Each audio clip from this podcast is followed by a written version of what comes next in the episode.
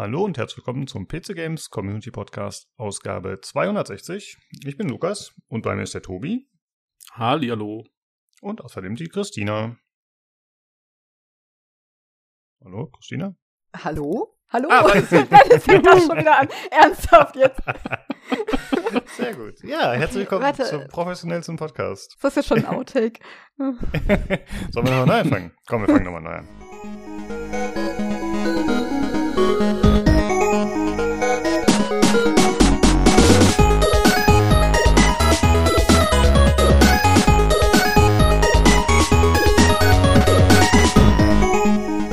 Und herzlich willkommen zum PC Games Community Podcast Ausgabe 260. Ich bin der Lukas und bei mir ist die Christina.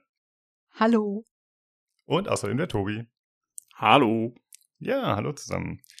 Wir haben heute einiges auf der Agenda. Wir sprechen über die Nicht-E3. Da gab es ja die letzte Woche oder die letzten zwei Wochen sehr viele Shows. Äh, wir werden uns primär dem Xbox Showcase und dem, und, äh, dem Starfield Showcase und der Show von Ubisoft widmen, der Ubisoft Forward. Aber äh, ihr beide habt ja noch ein paar der kleineren Shows gesehen und da sind vielleicht noch ein, zwei Sachen dabei, die wir erwähnen werden. Außerdem haben wir noch Diablo 4, was der Tobi gespielt hat und mit einigen Leuten noch besprechen wird. Da ist dann morgen nochmal eine separate Aufnahme. Aber das wird dann zusammengestückelt in dieser Folge, weil wir gesagt haben, das wird sonst ein bisschen zu schwierig mit Diablo 4, dem langen Thema und verschiedenen Teilnehmern und dann dazu noch die Showcases. Das wäre nicht so gut. Jo. Genau, aber wir sprechen erstmal darüber, was wir zuletzt gespielt haben. Und Christina, du warst irgendwie sehr fleißig, ne? Du hast ja viele Demos gespielt und andere Sachen. Was war da los bei dir? Äh, ich war ja auch länger nicht da, ne? deswegen hat sich das ein bisschen zusammengeleppert. Aber ja, ich habe ähm, sehr viele Demos gespielt, weil im Zuge der Nicht-E3 viele Demos veröffentlicht wurden. Ne? Das ist ja mittlerweile so ein schöner Service, dass man ähm, zeitgleich mit den Shows dann die Demos auch bei Steam zum Beispiel bekommt. Aber so an größeren Spielen habe ich Jedi Survivor gespielt. Hat mir ausgezeichnet gefallen, auch wenn die Performance tatsächlich etwas ruckelig war, aber es war spielbar, es war okay. Ähm, Paranama Side habe ich gespielt, das ist so ein kleines ähm, Story-Game gewesen, in der es um Flüche, Mord und Totschlag ging, mit teilweise ein bisschen ungewöhnlicheren Game-Mechaniken, hat mir auch sehr gut gefallen. Shadows of Doubt ist ein Sandbox-Detective-Spiel in so, ich weiß nicht, es ist schon Voxel-Grafik, auf jeden Fall auch so ein bisschen Retro-Grafik, auch sehr schön. Mein Gott, was habe ich noch gespielt? Zelda, Diablo 4, da bin ich nicht bis ins Endgame gekommen, aber ich habe mir Charakter erstellt und sie angezogen, ein bisschen sozusagen. Mehr habe ich nicht geschafft. Uh, und jetzt habe ich mir irgendwie noch relativ spontan Killer Frequency geholt. Das ist ein, ein da spielt man einen Radiomoderator, der mit seiner Co-Moderatorin den Sheriff vertreten muss, weil der ist getötet worden und ein Serienmörder läuft jetzt durch die Stadt und versucht, die ganzen Einwohner zu töten und man übernimmt praktisch die Notfallnummer und muss die in so kleinen Rätseleinlagen ähm, vor dem Tod bewahren. Sehr gutes Spiel. Habe ich noch nicht durchgespielt. Ich brauche mal ein bisschen Pause, weil ich glücklich bin, wenn ich irgendjemanden gerettet habe. Na, aber auch sehr gut. Und an Demos ist es jetzt dann einiges gewesen. Ähm, angefangen bei der Final Fantasy 16 Demo und das kommt ja nächste Woche raus. Holy shit, das ist äh, extrem guter, epischer Bombast gewesen. Da bin ich sehr gespannt. Also das war jetzt erstmal nur der Prolog, aber der ist eigentlich schon, ja, der dreht dich schon so durch die Mangel wie andere Spiele sonst in 20 Stunden Spielzeit. Lies of P, da habe ich die Demo. Äh, was meinst du damit? Der dreht dich durch die Mangel? Ist äh, intensiv, storytechnisch ja. oder spielerisch schwierig? Ah, okay. Ja, also da geht storytechnisch schon ziemlich äh, rund. Und das ist ja diesmal deutlich düsterer nochmal gehalten als vielleicht die Vorgänger jetzt zuletzt, obwohl die ja auch alle jetzt nicht unbedingt leicht verträglich sind von ihren Geschichten her.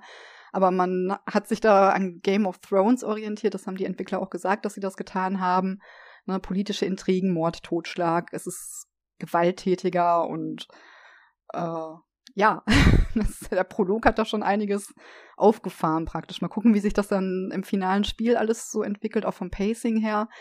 Aber das ist schon ziemlich ordentlich jetzt gewesen, um es mal milde auszudrücken sehr gute Demo. äh, okay. Genau. Lies of P, das ist das Souls-like Pinocchio-Spiel, hat auch eine Demo bekommen. Jetzt im Rahmen der Nicht-E3, der Showcases. Und ja, die habe ich zwischendurch einmal gelöscht, von lauter Frustration, und habe sie dann nochmal installiert, um wenigstens den ersten Boss ordentlich äh, nochmal anzugehen. Äh, wird kein Spiel sein, das ich spiele. Da gucke ich Leuten zu, die da mehr Skill haben als ich, aber dafür sieht schon sehr gut aus. Also ich glaube, da werden Leute, die die Spiele mögen und können und Geduld haben, viel Freude dran haben. Ansonsten waren dann so ein paar kleinere Sachen dabei, Alone in the Dark, das, ähm, ja, der Reboot praktisch der alten Reihe. Das war aber wirklich nur so ein Teaser, 14 Minuten, so ein bisschen mal reinschnuppern, schaut sehr gut aus. Dann habe ich ähm, Venba gespielt, aber da sage ich vielleicht gar nicht mal so viel zu, weil die werden auch nachher, da erzähle ich gleich bei den Showcases auch nochmal was zu. Also ja, waren einige Demos dabei, The Bookwalker, Station to Station, The Burke Legacy, Sticky Business. Ja. das das habe ich so in letzter Zeit gemacht. Ist ja, ein guter nice. Sommer, ne? Lukas, so viele Demos hättest du gar nicht runterladen können mit deiner Internetleitung. Oh. nee. Nee, genau. Äh, ich war ja schon froh, dass ich Darkest Dungeon 2 runterladen konnte und das habe ich auch noch ein bisschen gespielt. Und das war es bei mir schon. Äh, ich wollte noch fragen, wegen Tears of the Kingdom, hier wegen Zelda. Christina, mhm. wie gefällt dir das denn bisher? Besser als den unmittelbaren Vorgänger. Der, den habe ich ein paar Mal angefangen, aber nie richtig ausdauernd gespielt. Und ähm, den habe ich jetzt auch noch nicht beendet und ich fürchte, der landet jetzt auch gerade mal so temporär ein bisschen auf der Pile of Opportunities oder Pile of Shame. ähm, aber der, der hat schon eine Menge Spaß gemacht mit diesen, mit diesen Bauelementen und der Freiheit, die einem da wirklich gegeben wird. Ähm, man hat ja schon gesehen, ich habe diese Woche gelernt, dass es einen äh, Begriff gibt, der da heißt Time to Penis. Das ist, ähm, das ist praktisch die, die Einheit, in der berechnet wird, wie schnell es Spieler in solchen Sandbox-Spielen hinbekommen, irgendwas Phallusartiges zu bauen. Und bei Zelda ging es dann auch sehr schnell.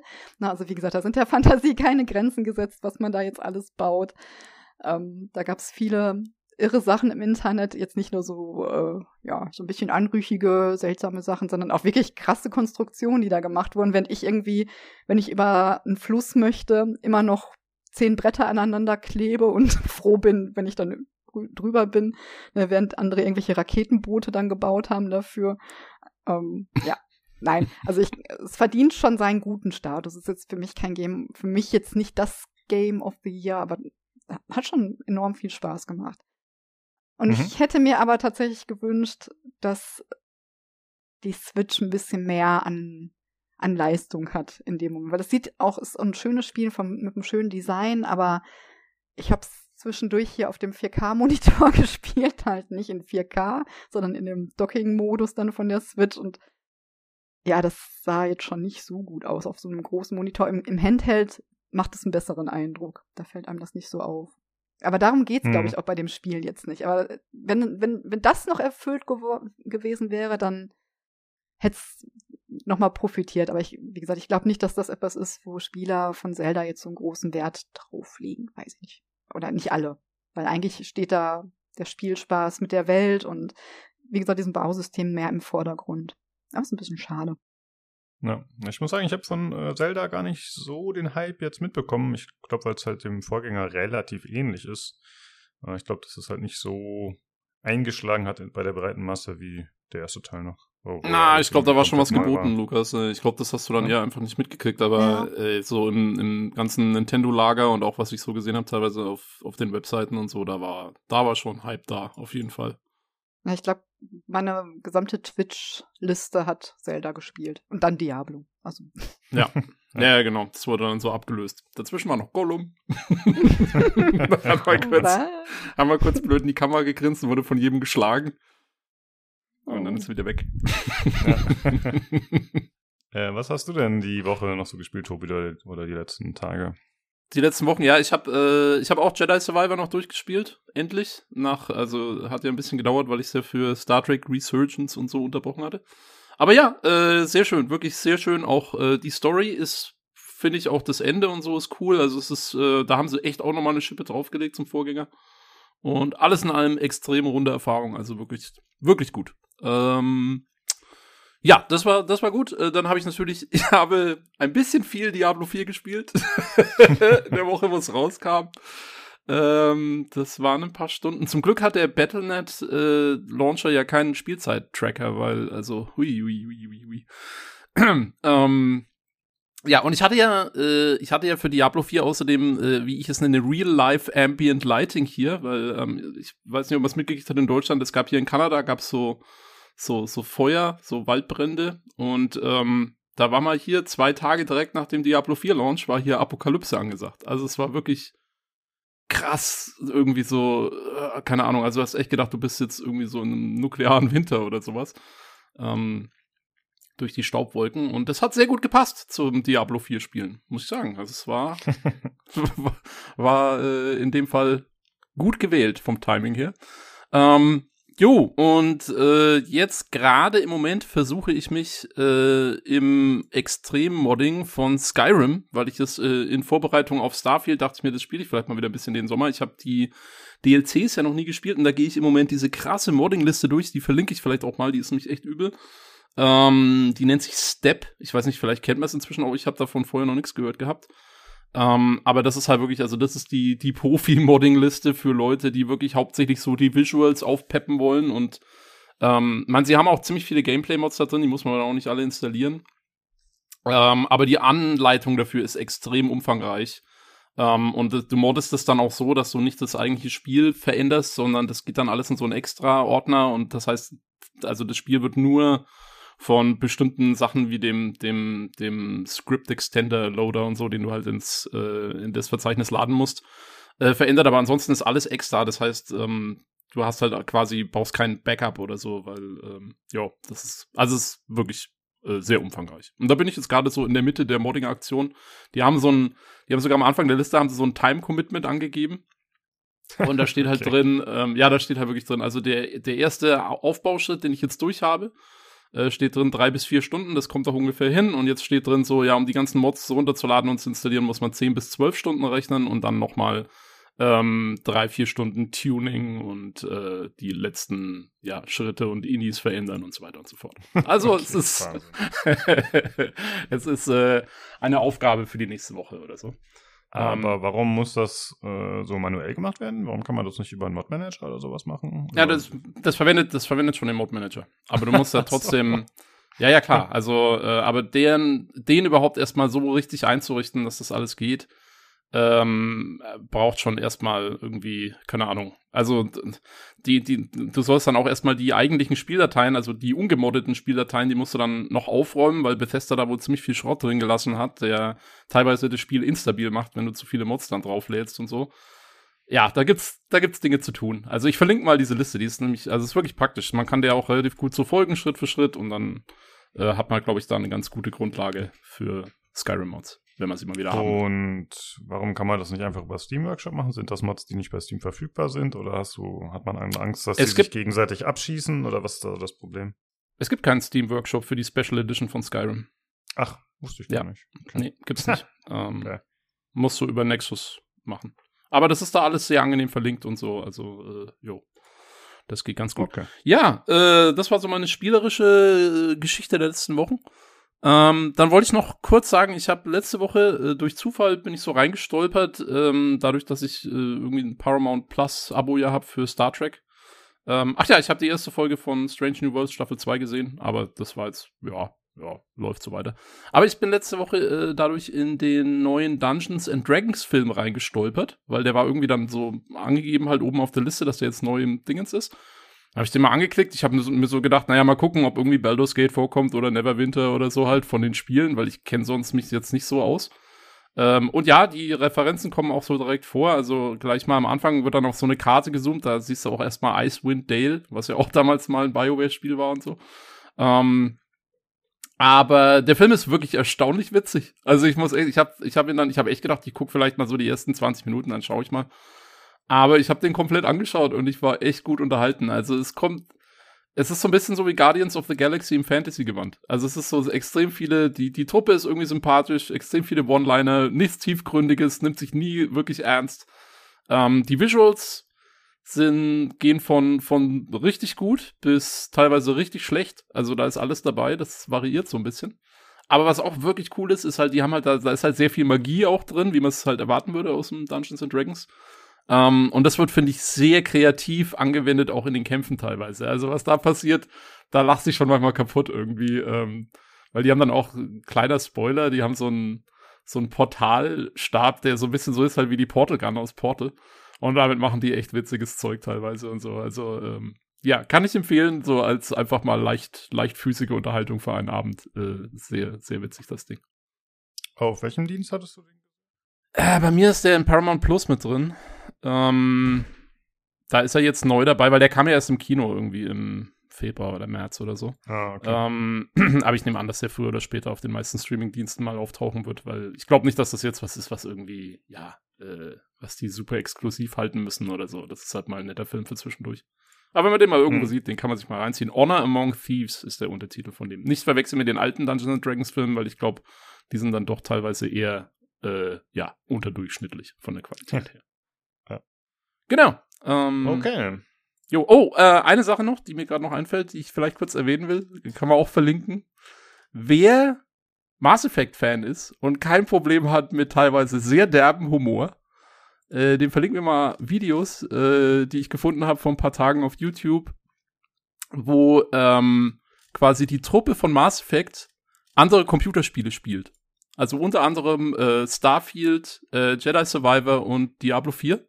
Also Commander Shepard spielt die und äh, seine so Liara und keine Ahnung, äh, Ashley und Said und so sind damit am Start und die unterhalten sich dann. Es ist wirklich teilweise sehr derb vom Humor her, also vielleicht nicht lautstellen auf der Arbeit oder so. Ähm, aber es sind einige echt witzige Sachen drin, gerade für Mass Effect-Fans.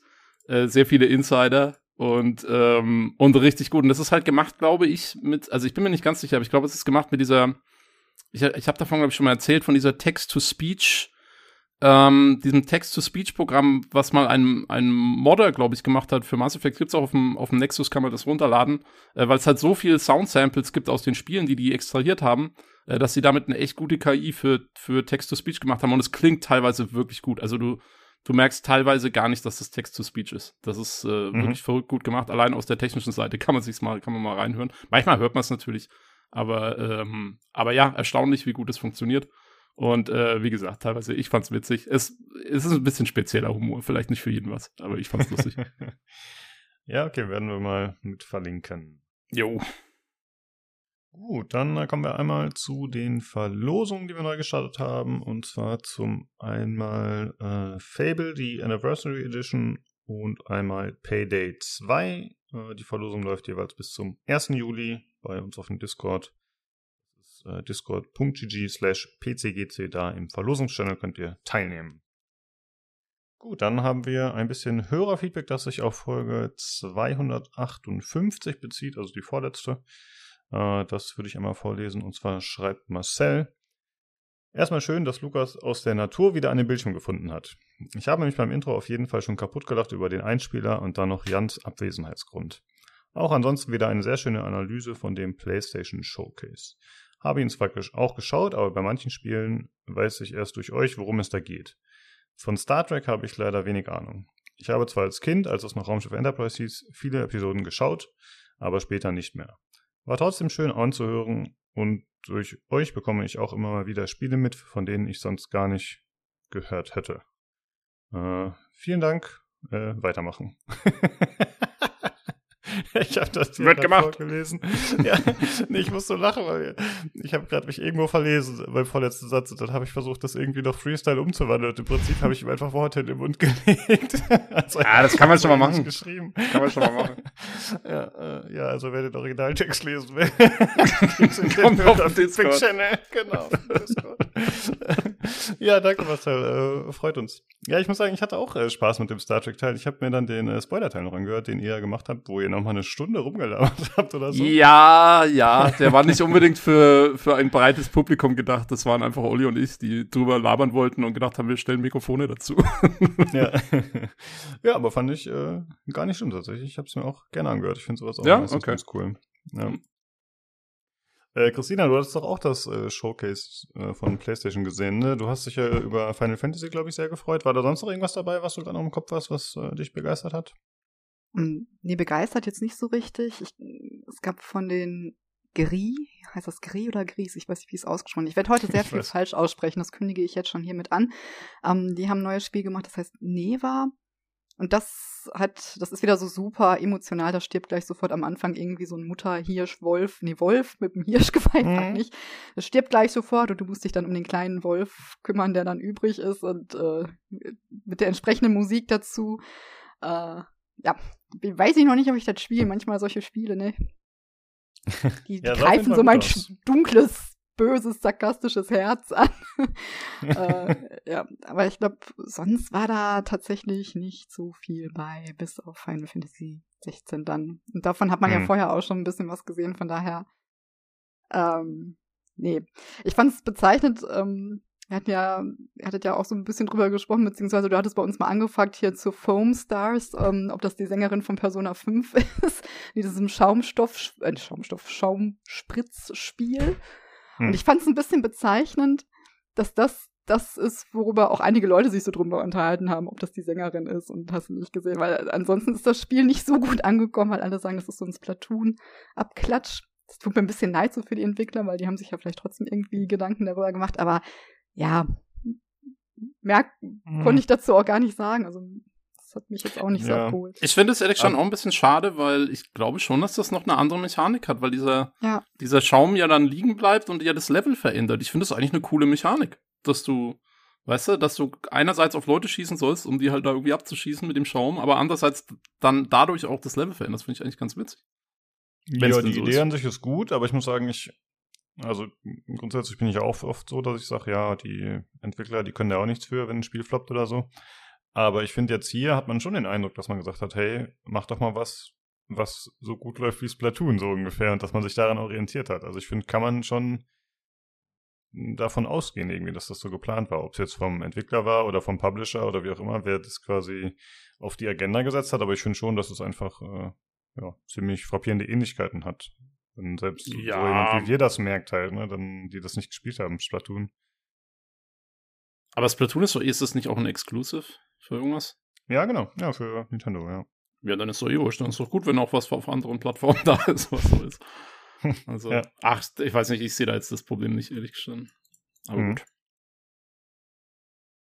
Ja, okay, danke Marcel für das Feedback. Und dann haben wir noch was von. Jojo, äh, der Martin hat geschrieben. Äh, immer wieder schön, wenn die ganze PCGC-Truppe sich versammelt. Man merkt richtig, dass euer Projekt auf Freundschaft basiert. Oh, danke für die positive Energie. Hörerfragen an das Panel und die Community. Erstens, an die Herren. Verhaltet ihr euch anders, wenn Frauen im MP- oder Voice-Chat sind? Beschützerinstinkt, Balzverhalten, Wortwahl. An die Damen, gibt es einen Unterschied, wenn ihr mit Frauen oder Männern zockt? Werden Frauen im MP mit Randoms wirklich ständig äh, mit Randoms wirklich ständig angeflirtet oder sind diese Zeiten vorbei? Ja, äh, Christina, ich gebe dir das Wort. ja, also ich habe noch kein Balzverhalten bei euch festgestellt. So viel kann ich schon mal sagen. Äh, Finde ich mich gerade lustig, dass wir ja gerade im Voice-Chat sind hier, ne? Ähm, nee, aber zum eigentlichen Beantworten, ich bin eigentlich selten im Multiplayer mit Fremden unterwegs. Also, ne, ich habe meine Leute, mit denen ich spiele und da ist es, die kenne ich privat meistens. Also manchmal kommt dann vielleicht noch der Freund eines Freundes mit dazu, den ich noch nicht kenne. Aber das ist, ich habe da noch nie negative Erfahrungen gemacht. Aber wie gesagt, ich spiele keine, Kom also keine, keine, hier sowas wie Leagues of Legend, League of Legends oder sowas. Keine Ahnung, solche Spiele spiele ich nicht. Deswegen werde ich auch selten mit solchen toxischen Verhaltensweisen aus solchen Communities konfrontiert, die ja auch, glaube ich, sich meistens gegen jeden richten, der irgendwie da im Voice-Chat ist wahrscheinlich. Ähm, ja. Ich hatte so ein Beispiel genannt, an das ich mich noch erinnern kann, vor, weil ich ja mal vor tausend Jahren World of Warcraft gespielt habe, als man noch diese 40-Mann-Gruppen hatte. Und da wurden meine Freunde und ich von einer größeren Gilde eingeladen bei so einem, ich weiß gar nicht, ob das ein Weltboss war, oder auf jeden Fall waren wir in so einem 40er-Raid drin. Und wir kamen auf deren Teamspeak-Server und ich habe dann Hallo gesagt, also nur Hallo und habe mich dann gemutet. Und der Raid-Leiter hat uns dann begrüßt und hat dann gesagt, zum Abschluss, da hat er dann noch gesagt, und lasst mir die Frau in Ruhe. Und das hat mich damals ne, total irritiert, weil World of Warcraft da schon ein Spiel war, was auch von vielen Frauen gespielt wurde. Ne, deswegen habe ich gedacht, okay, es kam so der ein oder andere Whisper, das war jetzt aber nicht schlimm, das ganz im Gegenteil, das war dann so ein bisschen ironisch auf seine Bemerkung hin. Ähm, das war jetzt auch nichts Wildes. Aber das fand ich schon interessant, dass er das so gesagt hat, als wenn das ein Problem sein könnte. Aber hm.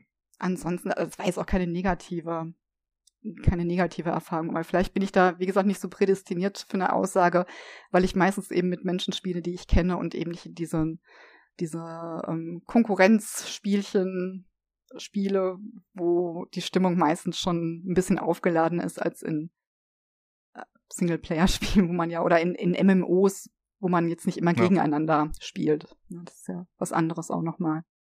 Ja, ich würde auch sagen, dass das, also das mit diesem Anflirten, klar, das gibt's auch, aber ich finde, das klingt so, als würden Frauen ja irgendwie nur auf positive Art oder von demjenigen, der sie anspricht, positiv angesprochen werden. Aber ich glaube, man hat ja auch einfach mit viel Scheiße zu kämpfen. Ne? Also wenn man, keine Ahnung, in einem MOBA sich dann als Frau offenbart oder so, dann wird man halt, glaube ich, auch schon angepöbelt. Also als Mann natürlich auch, wie du schon gesagt hast, so, ne? da ist halt der Ton allgemein eher rau.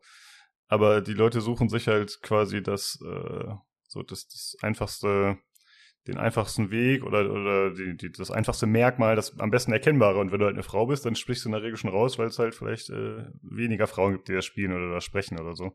Und ich glaube, deswegen äh, ja, hat man auch viele negative Erfahrungen einfach. Oder andere negative Erfahrungen als Männer. Was schade ist, aber ist so, ja. Ja, gerade wenn es da noch irgendwie so ein Spiel ist, keine Ahnung, wo irgendwie lauter pubertierende Jugendliche noch drin sind, dann ist es wahrscheinlich noch mal schlimmer. Könnte ich mir vorstellen. Ich spiele kein Multiplayer, ich habe keine Ahnung. Bin auch raus. Ja, du spielst, auch, du spielst auch dauernd Diablo 4, das ist mega MMO. Äh, ja, ja, ja, aber das spiele ich ja alleine. und hab keinen Chat und nix. Wenn Leute in die Nähe kommen, dann fängst du mal die wegzuscheuchen. Ne? ja, ja, genau. Also ich spiele. Was? Gibt es da überhaupt einen allgemeinen Voice-Chat, den man einschalten kann? Ich habe das, ich weiß gar nicht. Irgendwo habe ich jetzt mal einen Voice-Chat schon mal proaktiv deaktiviert. Ich weiß aber jetzt nicht, ob das Diablo war keine Ahnung. Ich habe genau einmal habe ich was in einen Chat reingetippt äh, vor ein paar Tagen, als wir einen Weltboss gemacht haben und nach irgendwie fünf Minuten damit fertig waren. Und da habe ich dann in den, in den Chat getippt, good job, guys. Und das war mein, das war mein Beitrag zu Multiplayer-Chat bis jetzt in meinem Leben, so ungefähr. Und ich glaube, ihr habt mir mal beigebracht, irgendwann in, da habe ich Chivalry 2 gespielt und da habe ich es, glaube ich, gestreamt im Discord und da habt ihr gesagt, ich soll jetzt GG schreiben irgendwo. Das habe ich dann auch nochmal gemacht. ähm, und das war's. Sehr gut, ja. Ey, das war eine komplette Chat-Erfahrung. Ja. ähm, ja, und so, genau, er fragt ja uns, äh, ne, ändert sich das Verhalten, wenn man mit Frauen zusammenspielt oder spricht? Äh, ich glaube mittlerweile nicht mehr, aber früher glaube ich schon. Also ich meine, es ist ja auch normal, auch wenn man mit anderen Männern im Chat ist, dass je nachdem, wie man mit der Person klarkommt, dass man sich da vielleicht anders verhält als sonst. Und wenn Frauen dabei waren, war das bei mir auf jeden Fall auch so, dass es immer ein bisschen oder teilweise ein bisschen variiert hat, so definitiv. Äh, ist ja nicht unbedingt gewollt so, ist eher ein bisschen unterbewusst, aber kommt schon vor oder kam vor, ja. Ja, das ist ja auch nichts, was du auf Spiele reduzieren musst. Also man nee, stellt sich ja immer so ein bisschen auf sein Gegenüber ein und klar, ja. das machst du schon. Aber. Jo. Okay. Gut. Äh, so, nächste Frage. Es gibt noch eine zweite. Äh, wart ihr schon mal in einem echten Casino? Wie fühlt es sich an, um Geld zu spielen und zu verlieren? Und welches Spiel oder Automat hat am meisten Spaß gemacht? Lukas, warst du schon mal in einem Casino? Nee, tatsächlich noch nicht. Ähm, ich habe auch, glaube ich, online noch nie ernsthaft um Geld oder sowas gespielt. Äh, nee, also ich glaube, ich würde, wenn sowas spielen wie, also nicht so einen einarmigen Banditen, das finde ich ein bisschen zu stumpf, glaube ich. Entweder würde ich irgendwas raussuchen, wo man äh, so ein bisschen den, den Skill braucht oder wo man halt äh, theoretisch was beeinflussen kann, sowas wie Blackjack. Also nicht, dass ich es könnte, aber dann müsste ich es halt lernen. Und ansonsten finde ich, glaube ich, Roulette auch cool. Da ist es natürlich reines Glück, aber relativ, relativ straightforward, sag ich mal. Ja, sowas würde ich machen. Jo, Christina, wie schaut's bei dir aus? Casinos? War ich noch nie drin, tatsächlich. Ich äh, habe mal eine Zeit lang, ich weiß gar nicht, in welchem Programm das war, da habe ich mal Poker gespielt, das fand ich ganz interessant, so vom Spiel her. Aber jetzt nicht für Geld ähm, oder für Gewinne.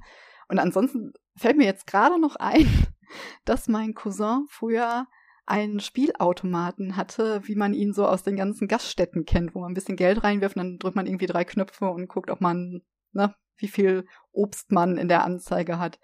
Und das fanden wir damals ein bisschen lustig, dann durften wir immer daran spielen und er hat dann irgendwie, dann hat man zwar Münzen reingeworfen, weil man musste Geld reinwerfen und ähm, er hat uns das aber dann alles gegeben. Ne? Also ich habe ich hab tatsächlich noch nie um Geld gespielt. Ich kriege das auch anders ausgegeben. Das muss ich nicht Glück spielen. ja, Collectors Editions, ne? Mhm, ja. ich sag jetzt nicht, was gleich. Ich, ich sag jetzt auch nicht, was hier gleich. Ich habe vor der Aufnahme schon gesagt, dass es sein könnte, dass es hier mal gleich irgendwann klingelt, weil Amazon kommt. Ich sag jetzt nicht, was aha, der Amazon-Lieferant da liefert, aber es hat eventuell mit Gaming zu tun. Also.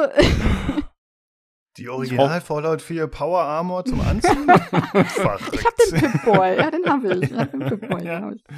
Ja. Ja, Tobi, äh, hast du denn schon mal im Casino gespielt? Das ist ja in Amerika ein bisschen schwierig, ne? Oder in Deutschland, weiß ich nicht. ja, ich habe ähm, in Las Vegas natürlich. Ähm, hm. Also als wir in Vegas waren, ich war mal für zwei, drei Tage da. Und dann musste natürlich mal ins Casino gehen, ne? Und äh, er fragt ja, wie fühlt es sich an zu verlieren? Das kann ich nicht beantworten, weil ich habe nur gewonnen. Uh. also ich habe, nee, ich habe es tatsächlich, ich habe es nur zum Ausprobieren mal gemacht. Da haben wir mal eine, ein paar Runden Blackjack gespielt. Und ich habe tatsächlich, ich hatte ultra viel Glück mit den Karten. Ich habe äh, 20 Dollar eingesetzt. Das war, also, weil ich wollte wirklich nur, ich bin kein Glücksspieler und ich habe, ähm, ich wollte einfach, weil ich gesagt habe, jetzt bist du in Vegas, musst du mal machen. 20 Dollar ist das Budget ähm, sind wir an so ein Blackjack-Table gegangen und ich habe echt, äh, ich habe, glaube ich, zweimal eine 21 gehabt. Ähm, und dann habe ich immer noch so ein paar Double Downs gehabt und so und ich bin halt mit 250 Dollar rausgelaufen. Und die haben wir dann versoffen. Sehr gut. An dem Abend noch. Und das war meine Erfahrung mit, äh, mit Casinos. War ziemlich gut. ich kann mich nicht beschweren. Das war schön. Und äh, eine andere super coole Erfahrung, die ich mal gemacht habe, war, ähm, das war auf einer Konferenz mal und das war so ein Werbeevent von, äh, ich weiß gar nicht mehr wer, ich glaube irgendwie ein Hersteller von irgendwelchen, ich glaube es war irgendwie ein Buchverlag oder so. Und die haben ein fettes Event gemacht, da sind wir nur so durch Zufall auch rein, reingelatscht dann abends. Ähm, und es war quasi, die haben quasi wie so ein Mini-Casino aufgebaut in so einem Raum. Der war dann auch so Disco-mäßig beleuchtet und so. Das war ziemlich cool gemacht.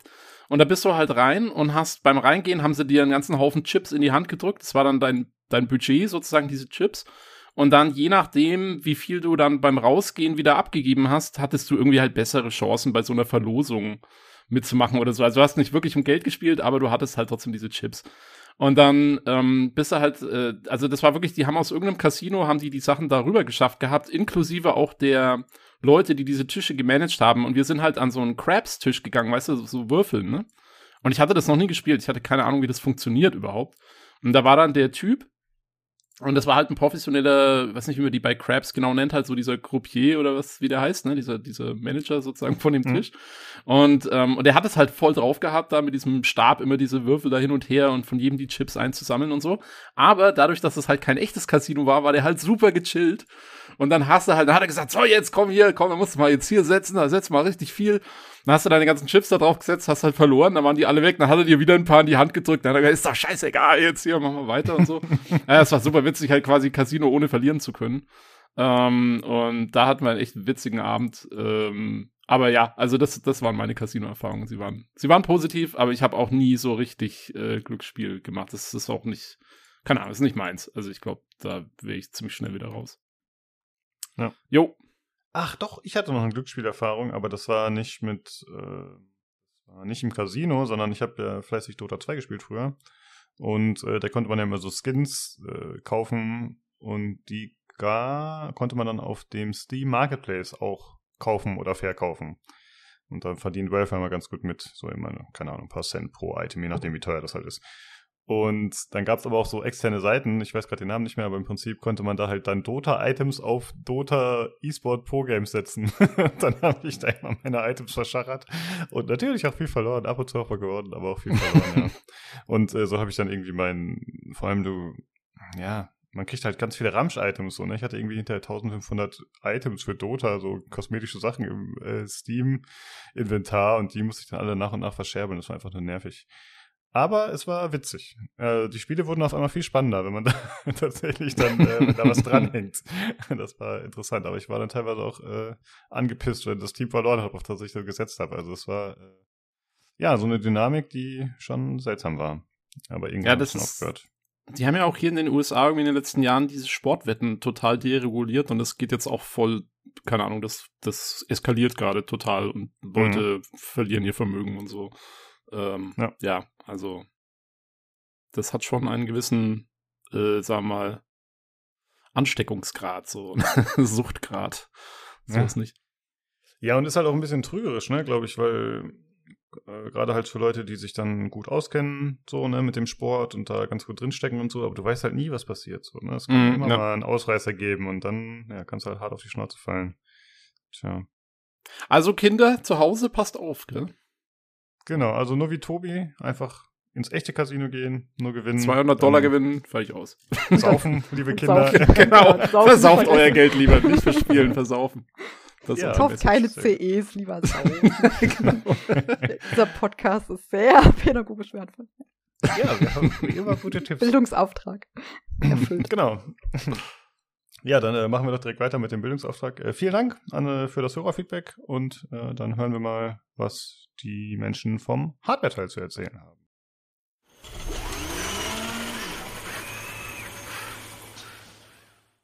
Ja, hi, Jan hier. Äh, Ich bin untröstlich. Entgegen der Anmoderation von Lukas äh, kann ich leider nicht beim Hardware-Einspieler mitmachen. Es muss eine Palme verschenkt werden und die muss persönlich überbracht werden. Ähm, tut mir leid, bis nächstes Mal. Tschüss. Nur sitze ich hier, ganz alleine. Alleingelassen von denjenigen, die soziale Verpflichtungen dem Podcast vorziehen. Ich bin traurig. Nichtsdestotrotz möchte ich euch eine unglaublich wahnwitzige Innovation, die die Firma MSI getätigt hat, einfach nicht vorenthalten. Ich finde, die ist so wichtig, dass ich sie mit euch teilen sollte. Und zwar hat die Firma MSI ihre neuen Mac GL-Netzteile vorgestellt. Die sind PCI 5.0 mal kompatibel und entsprechen dem ATX 3.0 Standard. Aber, und jetzt kommt der absolute Hammer, warum ich äh, die Firma MSI für derartig wegweisend halte. Ihre 16-Pin-Anschlüsse für die RTX-Reihe ist gelb. Jetzt fragt ihr euch, warum ist die gelb? Weil MSI hat in ihrer unglaublichen Weisheit festgestellt, dass das Hauptproblem verbrannter Stecker tatsächlich das ähm, nicht richtige Einstecken von Steckern ist. Also das, was Jan und ich ungefähr vor Monaten gesagt haben. Und die Abhilfe ist, wenn da noch ein gelber Strich da ist, dann ist es wohl nicht richtig drin. Und ähm, das ist der absolute Wahnsinn. Was vielleicht man noch dazu sagen sollte, ist, dass nur ein Netzteil der neuen Reihe tatsächlich für eine 4090 funktionieren würde, weil es nämlich nur ein 850 Watt Netzteil als größtes drin. Der Rest ist alles zu klein. Und dementsprechend würde das überhaupt gar nicht passen.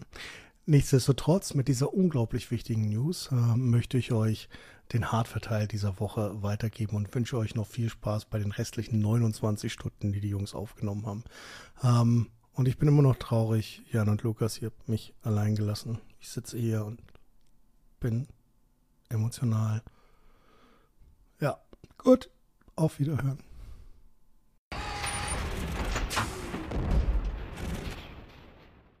So, da sind wir wieder und dann steigen wir auch direkt ein mit den Shows, die gezeigt wurden.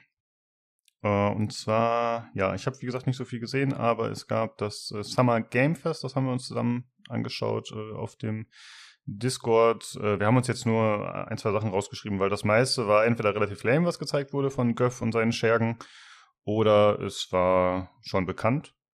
Was ich ganz cool fand, war, dass Space Marine 2 nochmal gezeigt wurde. Ich meine, ja klar, schon bekannt. Aber es wurde angekündigt, dass es einen Koop gibt. Und zwar kann man das mit drei Leuten im Koop spielen. Und da habe ich tatsächlich Lust drauf.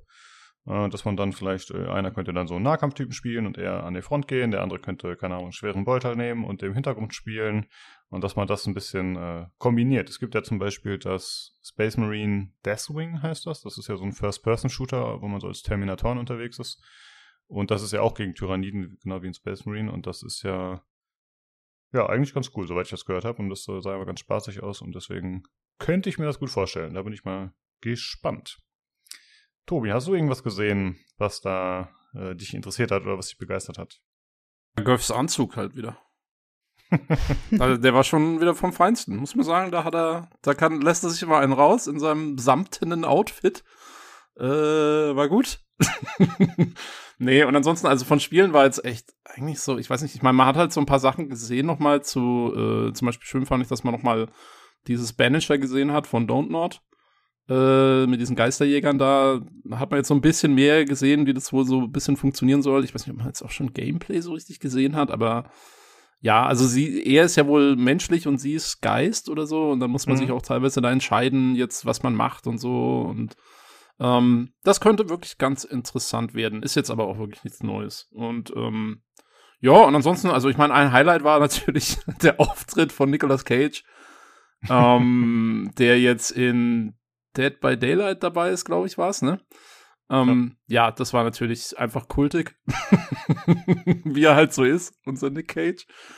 Und äh, nee, ansonsten war für mich jetzt da nicht so viel dabei, muss ich sagen. Also, hm. ja, er hat es ein bisschen, ich meine, äh, wir haben bessere Shows gesehen mit Griff, muss ja, man wirklich sagen. Das stimmt leider, die war echt ein bisschen leer. Ich hoffe, dass da die äh, Opening Nightlife dann im August, dass die da besser wird, dass da ein bisschen mehr Ankündigungen dabei sind. Weil ich glaube, hier waren insgesamt irgendwie vier Ankündigungen oder so was dabei, aber das waren halt auch echt kleine Games, also jetzt nichts, wo man gesagt hätte, yo, das äh, begeistert mich so richtig. Jo. Ah, ich fand ganz interessant, dass äh, Nicolas Cage war halt auf der Bühne, dann gab es den Trailer mit Ingame und dann gab's noch äh, ja, das Cover-Artwork und der sah einfach jedes Mal komplett anders aus. Also das ja, war wirklich ganz unangenehm irgendwie, ich weiß nicht. Also da hätte man echt ein bisschen mehr Mühe reinstecken können. Und sein Gelaber dazu war einfach auch zu geil. Halt. Keine Ahnung von nix gehabt, aber irgendwas rausgehauen. Ja. ja. Richtig gut.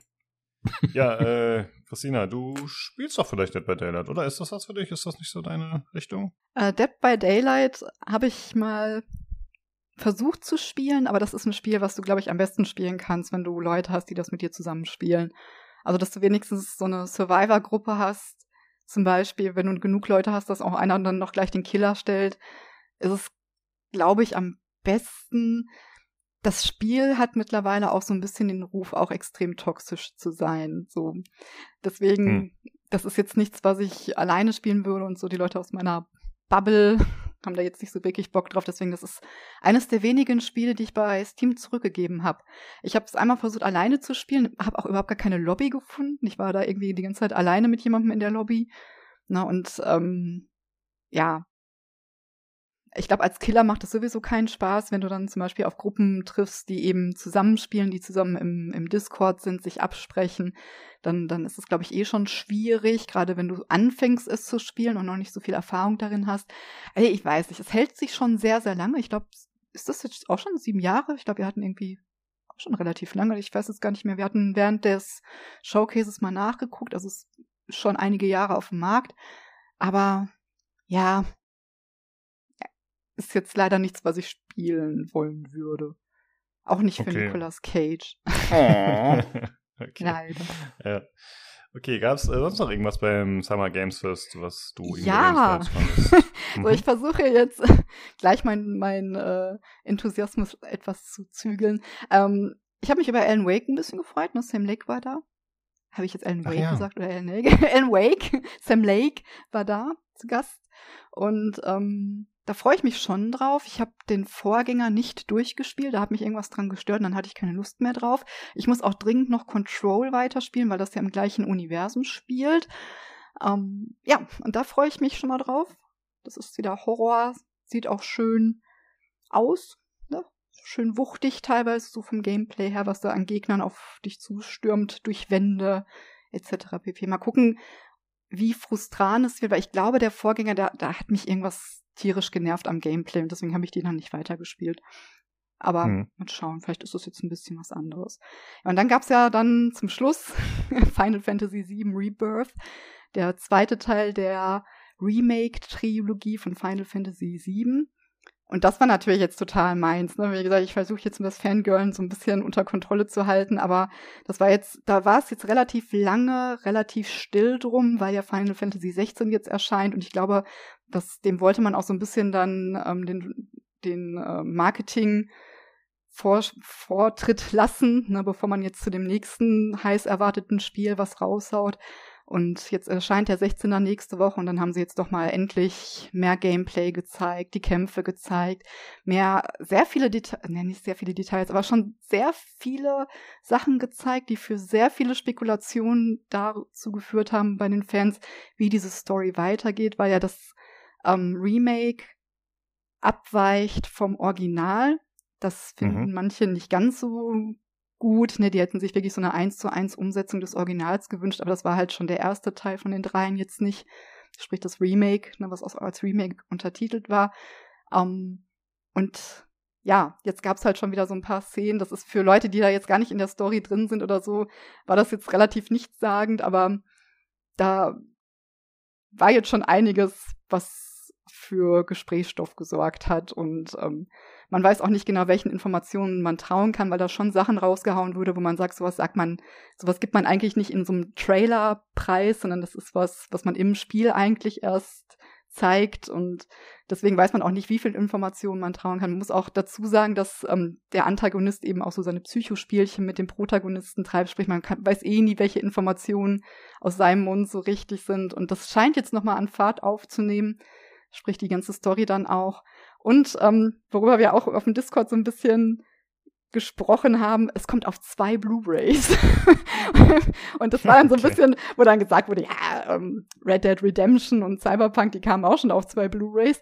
Aber das sind ja richtig große Open-World-Spiele mit einer sehr weitläufigen, frei begehbaren, offenen Welt. Und Final Fantasy VII ist eigentlich kein Open-World-Spiel wie jetzt ein Skyrim oder so, so ein Sandbox-Open-World oder so, sondern ähm, auch im Original öffnet sich an dem Teil der Geschichte die Welt wo du dann praktisch auf der Oberfläche unterwegs bist und dann hast du so ein paar Städte oder interessante Punkte, die du ansteuern kannst. Hast dazwischen mal so ein paar Zufallskämpfe. Na, aber das ist jetzt nicht vergleichbar mit einem Skyrim sowieso in der, in der Urfassung sowieso nicht, weil die ist über 20 Jahre alt und da war das technisch alles ja noch ein bisschen was anderes. Aber auch jetzt im Remake hattest du zwar Areale, die, durch die du gelaufen bist und auch teilweise ein ganzes Stück gelaufen bist und hast viele Sachen sehen können. Aber das waren trotzdem einzelne Karten, wo auch die Wege vorgegeben waren, die du laufen konntest. Du konntest also jetzt nicht über jeden Schrottberg klettern und hast die Karte frei erkundet. Deswegen sind zwei PlayStation 5 Blu-rays, die ja wohl auch von der Kapazität her größer sein sollen, was ich las, dann so zwischendurch, schon ein Statement, was die Größe dieses Spiels anbelangt. Und entweder ist es jetzt wirklich eine ähnliche Open World wie Skyrim etc. pp, obwohl sie eigentlich schon gesagt haben, also sie haben zwischendurch so Statement-Tweets rausgegeben, wo sie sagten, dass die Spieler schon sehr viel erkunden können und so.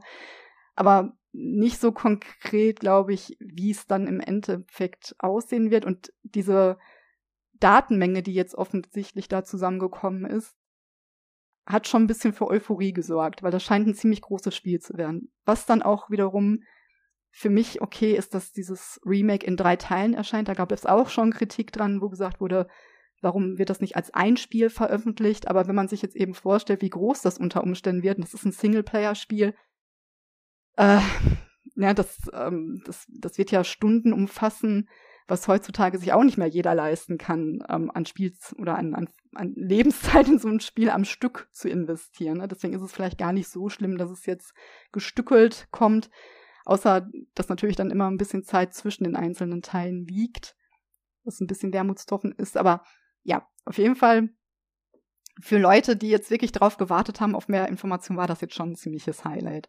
Für alle, die mhm. jetzt gar nichts mit dem Spiel ankommen, äh, anfangen konnten, natürlich jetzt nicht, aber ja, das, äh, ich war schon sehr erfreut. Ja, ja, wir haben das ja gemeinsam auf dem Discord gesehen ja. und äh, du hast ja schon gesagt, du bist Fangirl und wir alle so, oh, ja. Final Fantasy als One-Night-Szene, was, was soll das denn jetzt? Und du hast dich voll gefreut und wir haben ja. einfach nur rumgehatet. Das war okay. War schon, ja. ähm, ja, die haben doch auch immer sehr viele Videosequenzen bei Final Fantasy, ne? So ewig lange Zwischensequenzen. Könnte das nicht auch ein Grund für die Größe mit sein? Hm, ja, obwohl die sind meistens in der Ingame-Engine. Also die haben Rendersequenzen natürlich, die sind auch ziemlich krass, so, auf einem schön hohen Niveau, aber vieles davon ist eigentlich Ingame. Ne, also du mhm. hast, boah, ich weiß gar nicht, wie viel hatte man im Remake an, an wirklichen Render-Zwischensequenzen. Das war das Intro, zwei, drei, vielleicht noch zwischendurch. Also es ist jetzt nicht so viel. Aber ja, es ist natürlich, es ist ein Story-Spiel. Ne? Da kommen schon zwischendurch ähm, ein paar Zwischensequenzen. Aber ich fand, das ähm, ist tatsächlich etwas, warum ich das Remake so gerne mochte. Also ich jetzt aus persönlicher Sicht, ist, dass ich fand, dass das Pacing da sehr gut war. Das hat sich sehr gut angefühlt. Ich weiß, auch da gab es wieder Leute, die gesagt haben, da gab es so die ein oder andere Filler-Mission, die sie nicht gebraucht hätten. Aber für mich hat sich das von der von der Erzählgeschwindigkeit, von der Anzahl der Zwischensequenzen oder wenn dann wieder ein Kampf zwischendurch eingebaut war, hat sich das sehr rund und gut ablaufend angefühlt. Ne? Das, man hat das ja manchmal, dass man gerade in so Open-World-Spielen dann auch, ähm, oder ich glaube, manche haben das auch bei God of War gehabt, obwohl das jetzt ja auch kein hundertprozentig riesen Open-World-Spiel ist, sondern auch seine Hubs hatte, dass du dann schnell von der Story so abkommst, weil du in so Nebenaufgaben verwickelt wirst und so. Und das ist eigentlich schon sehr mit Fokus auf die Hauptstory gewesen. Mit eben mhm. auf dem Weg vielleicht noch die ein oder andere Ablenkung. Und ich fand's trotz der Zwischensequenzen vom Pacing her ziemlich gut. Und ich bin gespannt, wie es jetzt wird mit dieser offenen oder halboffenen oder ne, wie auch immer die dann jetzt aussehen wird, die, die Welt. Und bin gespannt, ob sie das so halten können.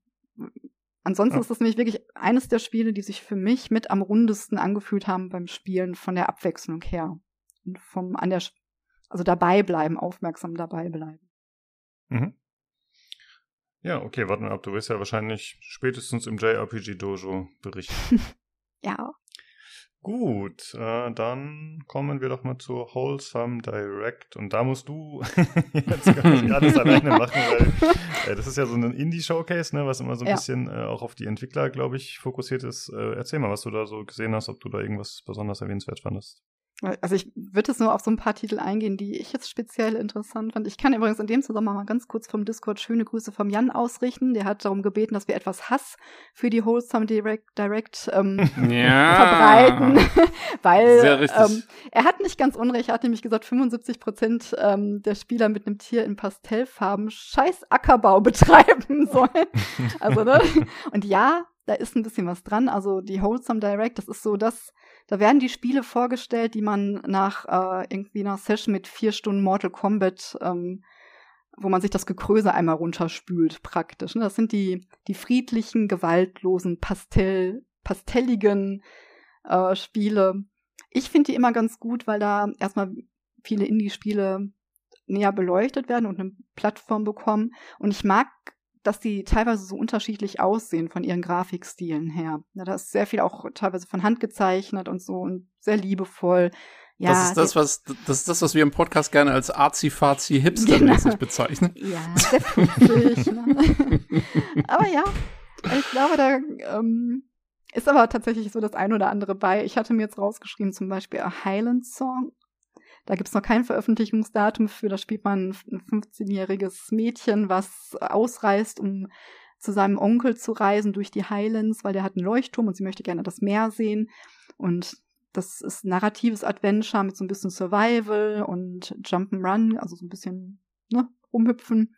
Ist von den Machern von Sorcery und 80 Days. Das, das sind Spiele, die habe ich damals auf dem iPad gespielt. Das uh, Sorcery ist so ein Textadventure mehr oder weniger, aber mit auch ganz schönen Grafiken dazwischen. Und ich fand die Spiele kackenschwer. Da muss man auch so Entscheidungen treffen und welchen Weg geht man und ähm, die waren, die fand ich richtig knackig vom Schwierigkeitsgrad her. Ich bin mal gespannt, wie das jetzt wird. Und das hat eine ganz schöne Optik. Ja, der Artstil gefällt mir tatsächlich ganz gut bei dem mal ausnahmsweise, äh, ja. weil das hat sowas mh, mm, wie so ein, so ein, ja, fast schon realistisches Gemälde, ne? Mhm. Finde ich. Das ist ganz nett gemacht. Das ist, äh, erinnert vom, vom, von der Optik her, finde ich, so ein bisschen an so die, hier diese DSA-Adventures, diese, äh, ja. hier Memoria und, und äh, Satinovs Ketten ja. und so. Das ist ganz nett. Genau. Und mal gucken, also Soundtrack soll wohl auch sehr schön sein, ne? so auf Schottland dann abgestimmt. Das ist halt so auch mein Setting, deswegen, das interessiert mich auf jeden Fall. Und dann eins, was danach kam, oder war das Star named EOS, EOS, ne, von der Kamera praktisch. Ähm, da gibt's auch eine Demo für auf Steam, ist noch kein Veröffentlichungsdatum da. Das ist ein First-Person-Rätselspiel, wo man dann, na, also übers Fotografieren praktisch. Da weiß ich noch nicht, da habe ich die Demo noch nicht gespielt. Mal gucken.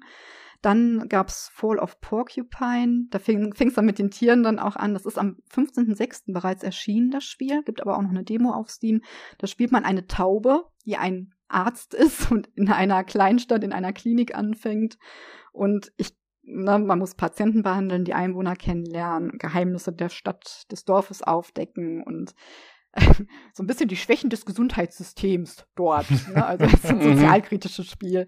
Mal gucken. Aber fand ich auch vom Stil her auch ganz knuffig. Mal schauen, was es ist.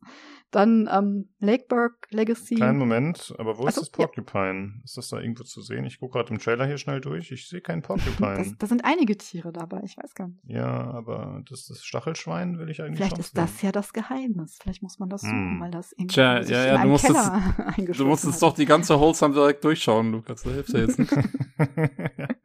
okay, ja gut, dann mach Ja, ich weiter. Also die Demo habe ich jetzt auch noch nicht komplett gespielt, da habe ich nur einmal ganz kurz reingeschaut. Also ich kann ja nicht sagen, ob in der Demo jetzt eins vorkommt. Ähm, dann Lakeburg Legacy, das erscheint im Juli. Da gibt's auch eine Demo von. Das ist so ein äh, Dorfverwaltungssimulator.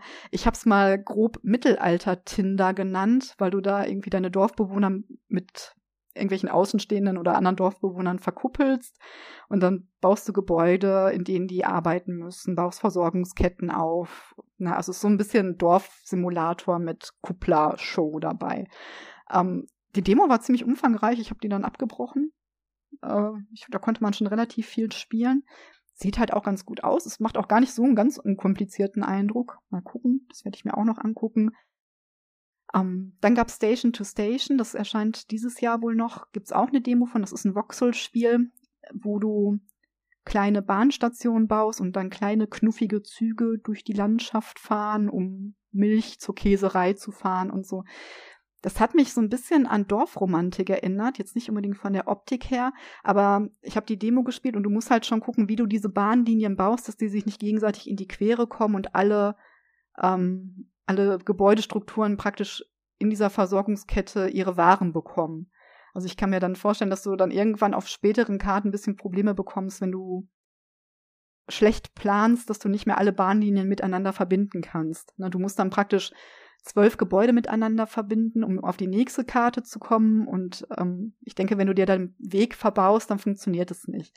So ein bisschen wie mit Mhm. Dorfromantik, wenn du da die Plättchen falsch angesetzt hast an irgendeinem Punkt, ähm, erreichst du die Kartenziele nicht. Ich glaube, darauf läuft das so ein Also, bisschen hinaus. Also es ist eher eine Art Rätsel-Knobelspiel, Mhm. anstatt jetzt so ein City-Builder oder sowas. Genau. Also es ist kein, ähm, kein Bahnsimulator, wie man das sonst so aus anderen Vertretern kennt, wo du wirklich übers Land verteilst, große, äh, verteilt große äh, Bahnlinien aufbaust. Das findet, glaube ich, alles auf so einem relativ begrenzten Raum statt, wo dann Berge und andere Hindernisse dazwischen kommen. Und du musst halt ordentlich planen, damit du alle versorgt bekommst. Also Gibt's, äh, gibt's Brücken oder Tunnel oder Ja. so? Das Ah, macht das dann alles schon. automatisch. Genau. Also Brücken, also über Berge habe ich bis jetzt irgendwie Brücken bekommen. Und da musst du Achso, halt nee, ich meine jetzt, ich, ich meine jetzt, dass du, äh, weil du sagst, du darfst diese Bahnlinien nicht kreuzen. Äh, also du kannst keine Brücke dann bauen über deine Ah, andere doch, Bahnlinie. ja, ja, doch, das ging, doch, stimmt, das ging schon. Aber allerdings musst du gucken, weil wenn die einen bestimmten Winkel haben, dann funktioniert das nicht. Also Ah, du musst okay, da wirklich, also kreuzen im Sinne von, stimmt, du hast Brücken, aber du musst eben trotzdem gucken, dass der Platz für die Brücke da ist. Du kannst jetzt nicht einfach wild bauen. Also Ja. ich habe jetzt eigentlich so zwei Karten nur gespielt, da ging das noch einigermaßen. Mal gucken, ob das dann noch kompliziert war. Also ich stell mir vor, dass es noch komplizierter wär, wird, wenn du weiterspielst. Vielleicht kommen dann auch noch so andere Aufgaben, Nebenaufgaben dazu, die du erfüllen musst. Und ja, also es hat mich irgendwie vom, von diesem Planungsfaktor her an Dorfromantik erinnert. Und die Mhm. Grafik ist wirklich sehr schön. Also wirklich schön gemacht. Mit kleinen, kleinen Tieren auch, wieder kleinen Kühen und so. Nee, ganz niedlich alles. Ja, Das so soll mal ein einer dem, soll mal einer dem, dem Seehofer vorschlagen, der ist doch so ein Modellbahn. Seehofer. Der möchte dann aber keine Bahnlinien oder so. Ja, dem ist es Nur zu- Autobahn möchte der. Genau. ähm, dann habe ich noch mir rausgesucht, war Tiny Bookstore. Das ist auch, ne, auch wieder so viel. Gut, gibt's aber kein Veröffentlichungsdatum, gibt's auch keine Demo für. Da baut man sich so einen kleinen Buchwagen, so einen Bücherladen auf Rädern am Meer auf, sammelt Bücher, guckt, dass man die auf die Einwohner abstimmt, knüpft dann da Kontakte. Also es, es ist schon viel ähnlich, aber vielleicht habe ich mir auch jetzt ein bisschen ähnliche Titel rausgesucht. Das kann auch sein. Ähm, und das letzte, was ich dann noch hatte auf der Liste, war Venba oder Venba. Ich weiß nicht so richtig, wie man es ausspricht. Ich habe, wie gesagt, ich spreche heute bestimmt sehr viel falsch aus. Das ist ein Kochsimulator, aber so angesiedelt in der indischen Küche. Da geht es um eine Familie, die nach Kanada ausgewandert ist und die man dann eben storytechnisch begleitet und man sammelt Familienrezepte und macht, ich glaube, ein kleines Unternehmen dann darauf aus. Oder zumindest geht es da ums Kochen. Da mochte ich die Grafikstil sehr gerne. Das ist so ein gezeichneter Stil, aber so ein bisschen ja, gröber will ich jetzt nicht sagen, aber es. Ja, so krisselige halt, Kanten, ne? Genau. So, so, so ein genau. bisschen, als wäre das so getupft oder so. Ja, genau, mhm. so, so Wachs, ja, nicht Wachsmaler, kann ich gar nicht beschreiben, aber hat, hat mich vom Look her angesprochen. Und ich habe die Demo gespielt und ähm, das erste Gericht habe ich schon dreimal verkackt, also scheint auch jetzt nicht so einfach immer zu sein für Menschen wie mich, die da vielleicht. Ja, genau, Reis kochen. Ich weiß Failed. nicht, da musste man irgendwie in der richtigen Reihenfolge das draufgehen. Da war im Rezept was verwischt und du musstest gucken, dass du diese Platten richtig ausrichtest, damit der Dampf da durchkommt und dann zwischendurch musst du ein Tuch reinlegen. Keine Ahnung. Ich glaube, es ist sehr einfach, aber ich war einfach auch ein bisschen grobmotorisch und dumm. Hat mir aber Spaß gemacht, also das werde ich auch spielen. Und ansonsten hast, hat Jan jetzt nicht ganz unrecht gehabt, gerade im Discord. Es ist sehr viel mit Tieren, egal ob du jetzt irgendwie ein Spa bauen sollst für Frösche. Es gab irgendwie so ein Hasenspiel, das ist wahrscheinlich mobile, deswegen habe ich das noch nicht ausprobieren können. Äh, Katzen sind dabei, es sind viele Aufbauspiele bei, dabei. Aber was ich, wie gesagt, ganz schön finde, ist, dass die Grafikstile sich häufig über unterscheiden, wobei es schon stimmt, dass vieles in diesen pastelligen, sanften Farben oft gehalten wird und so. Also ja, ja. es ist das Kontrastprogramm, wenn man ein bisschen ja, meditative Ruhe braucht nach, wie gesagt, vier Stunden Mortal Kombat oder so. Ja, aber ist ja gut, dass du da ein paar Spiele auf dem Schirm hast, weil, ja, keine Ahnung. Ich will auch immer nur äh, Krieg und Gewalt in meinen Spielen und das gibt's ja alles nicht. Und ist ja schön, wenn da auch sowas mal abgedeckt wird. Ja. Ja. Äh, ja, das Showcase ging ja so eine Stunde und hat sich dann für dich ja anscheinend ziemlich gelohnt, ne? Ja. Also erfahrungsgemäß mache ich damit immer meine Wunschliste relativ voll und gucke dann, was dann wirklich meinem Geschmack entspricht. Also da ist einfach vieles dabei, was so optisch dann vielleicht anspricht, weil es eben nicht ganz 0815 ist. Uh, ja, mhm. diesmal war auch wieder ganz gut. Okay. Super, danke. Und dann machen wir doch weiter mit der Devolver Direct. Äh, ich wollte mir die eigentlich auch anschauen, aber ich, äh, ja, ich hab's verpennt, war zu faul, wie auch immer. Äh, Tobi, du hast dir die Devolver Direct noch angeschaut, ne? ich hab's mir quasi gerade eben vorhin noch angeschaut, ja. Ähm, und äh, ja, es war wieder äh, Devolver-typisch ein bisschen absurd alles.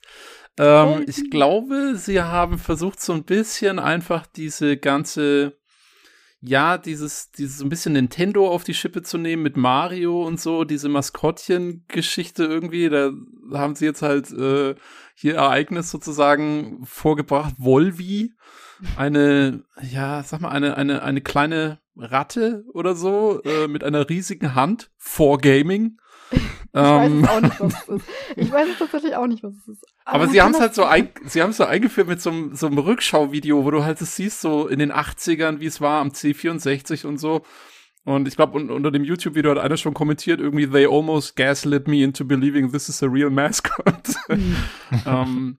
das war so ein bisschen das Ziel. Naja, und dann, dann kam es quasi in der Jetztzeit an und dann haben sie halt äh, wie so eine Bühnenshow gemacht gehabt und dann haben sie, weil Volvi ist inzwischen äh, war er nicht mehr aktuell genug und nicht mehr, nicht mehr cool genug und so. Und dann haben sie ihn halt abgesetzt und das war jetzt quasi die Rückkehr von Wolfi, dem alten Games-Maskottchen, als ähm, AI äh, Roboter, weil jetzt ist natürlich das Neue, dass jetzt die ganzen Spiele nur noch von einer AI gemacht werden und quasi Menschen damit gar nichts mehr zu tun haben.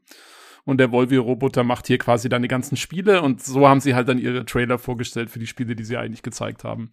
Also es war wieder typisch äh, Devolver, wieder sehr, sehr absurd, so ein bisschen die neuesten Trends jetzt mit AI und ChatGPT so ein bisschen auf die Schippe genommen und so. Und sie haben aber, also Nina Struthers kam gar nicht mehr vor und so. Es ist so ein bisschen so ein Neuanfang der Devolver Direct äh, Saga sozusagen. Also es war, hat keine ja. Bezüge mehr genommen auf früher. War auch unblutig. War doch letztes Mal auch schon raus, Nina Strathers, oder nicht? Oder kam die noch irgendwie vor? War die, war die schon raus? oder so? Ich, ich äh, weiß nicht mehr so ganz genau. Ich weiß auch nicht mehr, aber ich glaube, es war noch dieser Kosmos mit diesen komischen, verrückten Wissenschaftlern und so. Die waren da alle noch, die sind jetzt alle weg. Also es sind wirklich neue Leute gewesen jetzt. Mhm. Ähm, aber wie gesagt, immer noch absurd. Und am Ende kommt auch noch mal so ein bisschen, also es, ich war erstaunt, wie wenig Gore und mhm. äh, Horror drin war diesmal. Und am Ende kommt noch mal so ein bisschen was. Äh, so viel sei gespoilert. Ähm, Aber sehr wenig Kunstblut insgesamt, ja. Ja, ja, also es hat sich zurück, zurückgehalten in der Hinsicht diesmal. Ähm, ja, aber es war wieder, ist, äh, ja, also es ist typisch Devolver halt. Es war wieder sehr kreativ gemacht und sehr witzig und teilweise auch sehr cringig und ähm, ja, wie es halt, glaube ich, von ihnen auch so gedacht ist. Ähm, Jo, und an Spielen war jetzt auch wieder nicht so viel dabei, was jetzt für mich war. Ich weiß nicht, äh, Christina, vielleicht willst du mir zu dem einen oder anderen sagen. Ich kann nur mal sagen, das Einzige, was ich hatte, äh, was für mich natürlich interessant war, war Talos Principle 2. Äh, wir haben es ja schon auf der PlayStation, glaube ich, gesehen, da in dem Showcase. Ähm, jetzt hat man noch mal so einen Trailer gesehen, ähm, ja, und es sieht so aus, als wird es einfach eine schöne Fortentwicklung des ersten Teils. Also, sie haben so ein paar neue Puzzle-Elemente, sieht man, ähm, wo man, glaube ich, ein bisschen mit Gravitation spielt, dass es da, dass man teilweise dann irgendwas umstellt, dass man an Wänden hochlaufen kann und so. Ähm, und irgendwie, wo die, wo der Boden sich bewegt äh, und solche Geschichten. Also, da hat man so ein paar kleine Ausschnitte gesehen, dass, dass es da einiges geben wird. Ähm, aber ansonsten sieht's aus, hört sich an, fühlt sich an, so ein bisschen der Trailer wie der erste Teil und das ist auch sehr gut so, weil der erste Teil war super. Und äh, ja, also das wird, glaube ich, für mich ein ziemlich fester Release-Kauf. Ähm, ansonsten habe ich, ja, waren, waren wieder Devolver-typisch halt viele kleinere Titel dabei. Ich weiß nicht, ja, Christina, hast du was äh, dabei gehabt, wo du noch sagst, das war jetzt irgendwie besonders cool? Also ich habe tatsächlich ähm, nur eins jetzt auf der Wishlist noch, das ist Wizard with a Gun. Mhm. Das ist so ein Sandbox-Survival-Koop-Spiel in so einer Comic-Optik, beziehungsweise das erinnert mich von der Optik, war das, ist das so eine Mischung auf, aus uh, Cult of the Lamb und Don't Starve. Daran hat mich das irgendwie erinnert. Ähm, ja, wie gesagt, äh, Sandbox Survival, mal gucken. Spricht mich eigentlich immer an. Dann, was ich noch ganz lustig fand, war Baby Steps. Das ist ne, dieser Walking-Simulator der anderen Art, ne, wo man irgendwie einen Typen spielt, der von seiner Couch weggebeamt wird und dann, ich weiß nicht, ob der wieder versucht, nach Hause zu laufen, aber er muss dann irgendwie so einen Berg hoch und äh, das ist von unter anderem von den Macher von Getting Over It. Ich weiß nicht, ähm, das könnte dem ein oder anderen Begriff sein, wenn man ein bisschen auf Twitch unterwegs war vor ein paar Jahren. Das ist das, ähm, was da alle gespielt haben und sich wahnsinnig aufgeregt haben, weil du da spielst du so einen Typen in einen halbnackten in einem Kessel mit einem Hammer. Vielleicht ist er auch ganz nackt, weil er ist in einem Kessel drin, man weiß es nicht hundertprozentig. Und der, du musst irgendwie versuchen, ja, so hoch wie möglich in diesem Level zu kommen, über Berge, über irgendwelche völlig absurden Möbeltürme und das hat von der Physik her ist das, glaube ich, sehr hakelig. Das ist eines dieser Spiele, wo du einfach eigentlich gegen die Spielephysik kämpfst in dem Moment. Und das Problem ist eben, dass du jederzeit wieder ganz runterfallen kannst und dann wieder von ganz vorne, von ganz unten anfangen musst. Und ich glaube, Baby Steps geht in die ähnliche Richtung, weil der läuft halt nicht einfach. Das sieht irgendwie aus, als wenn du jeden Fuß ja. einzeln kontrollierst. Und das haben sie auch gesagt, ne? Na, genau. Sie haben genau, gesagt, man, man steuert die Beine irgendwie unabhängig vom Körper ja, oder so. Es irgendwie. Sieht super tollpatschig aus und das wird bestimmt sehr frustrierend. Das werde ich nicht spielen, aber ich werde es mir definitiv bei anderen Menschen angucken, weil ich hatte sehr viele Freude an der Wut, der Verzweiflung und den Tränen bei Getting Over It. Das hat mir sehr viel Spaß gemacht, Menschen dabei zuzugucken. Ich weiß nicht, was das über mich aussagt, aber sehr unterhaltsam. Und ich glaube, das hier könnte auch so in diese Richtung gehen. Aber es ist jetzt nichts, ich habe Angst um, um meine Hardware und so. Also ich werde das nicht selbst spielen. ich glaube, das, äh, triggert mich zu sehr. äh, genau, das fand ich halt auch noch ganz gut. Und ansonsten Human Fall Flat haben zwei haben sie noch vorgestellt. Das ist auch so mit so einer absurden Spielphysik, ein Koop-Spiel, glaube ich, ne, wo man so Hindernisse zusammen überwinden muss oder miteinander, gegeneinander. Ja. Ah. Der Trailer war halt auch sehr kurz dafür. Ja. Das war im Prinzip nur der Titel und, und gut was. Genau. Ähm, und äh, Sludge Life 2 das ist, äh, ich weiß nicht, ich habe mal bei Steam geguckt, da ist das als Vandalismus-Simulator um einen rappenden Frosch äh, angepriesen, okay. praktisch, wo du irgendwie äh, in der Stadt deine Tags setzt und rumsprühst. Weiß ich nicht. Kann ich mir jetzt noch nicht so viel drunter vorstellen. Mal gucken. Fällt, glaube ich, so ein bisschen unter Special Interest. ja, genau. Ich schaue mir das gerade hier so an, ja, ist so ein bisschen ja. eigenartig. Ja, okay. Äh, gut, dann würde ich sagen, machen wir weiter mit der PC Gaming Show. Äh, oh Gott. hat schon eine kurze begeisterte Notiz. hat dir wohl nicht so gut gefallen? Naja, das Problem war halt, äh, also das kam halt, wann kam das? kam nach der Microsoft Show, glaube ich. Ja. Und zur Microsoft Show kommen wir später noch, weil die Microsoft Show hat halt rausgehauen, wie Microsoft das gerne mal macht. Ähm, und war halt super. Und dann kommt halt dieses Ding und es war halt, also es war ewig lang, ewig lang. Ähm, und ich weiß nicht, wie lang war es, warte. Äh, es war zweieinhalb Stunden lang. Und das sind halt diese Typen, diese, diese unausstehlichen zwei Moderatoren, die dann da ewig rumlabern und, und sich irgendwie super witzig finden oder so, oder keine Ahnung, oder meinen, sie machen jetzt hier irgendwie Absichtscringe und es ist halt einfach nur peinlich und schlecht und äh, sie sind so unsympathisch. und dann von den Frankie, also das sind ja hier Day 9 und äh, Frankie Ward, glaube ich, heißt sie. Und ich finde Ich will der Namen gar nicht wissen. aber ja, ich finde es auch ganz schlimm und das ist immer in diesem, ich habe da gerade mal kurz ein bisschen durchgeskippt, das ist ja wieder mit so einem Backdrop, wo die dann halt im Hintergrund so ein 3D-animiertes, äh, so eine Welt haben und die sind halt irgendwie, anscheinend haben die so ein bisschen auf Apple Keynote gemacht mit Rollkragenpulli und so. Aber die, ja, und ja. sie ist dann irgendwie so, ein, wie so eine AI, so Cortana-mäßig oder so. Es ist, ist einfach wieder schlimm. Ganz schlimm und, und von Spielen her war irgendwie auch nichts dabei. Also, ich weiß ich habe es mir ehrlich gesagt auch nicht ganz angeschaut. Ich, irgendwann bin ich ausgestiegen, so nach einer Dreiviertelstunde konnte ich es nicht mehr. Es war einfach zu, zu, zu schlimm. ja, ja, gut, wir haben ja schon gesagt, dass wir dieses Jahr nicht alles abdecken werden, vollständig, weil das einfach zu viel ist immer. Weil gerade jetzt, ne, weil ja jeder eine eigene Show macht und dann halt auch, ja, immer eben diese zwei Stunden 14 machen kann, ohne dass irgendwer sagt, hey, das kostet jetzt aber zu viel Geld. Da wird ja einfach alles aneinander getackert ist einfach sehr, sehr viel. Ähm, ich habe aber gerade mal kurz durchgeschaut. Äh, und zwar, was mir aufgefallen ist, was mich neugierig gemacht hat, ist äh, Citizen Sleeper 2 Star Wars Vector Animated Narrative Reveal Trailer.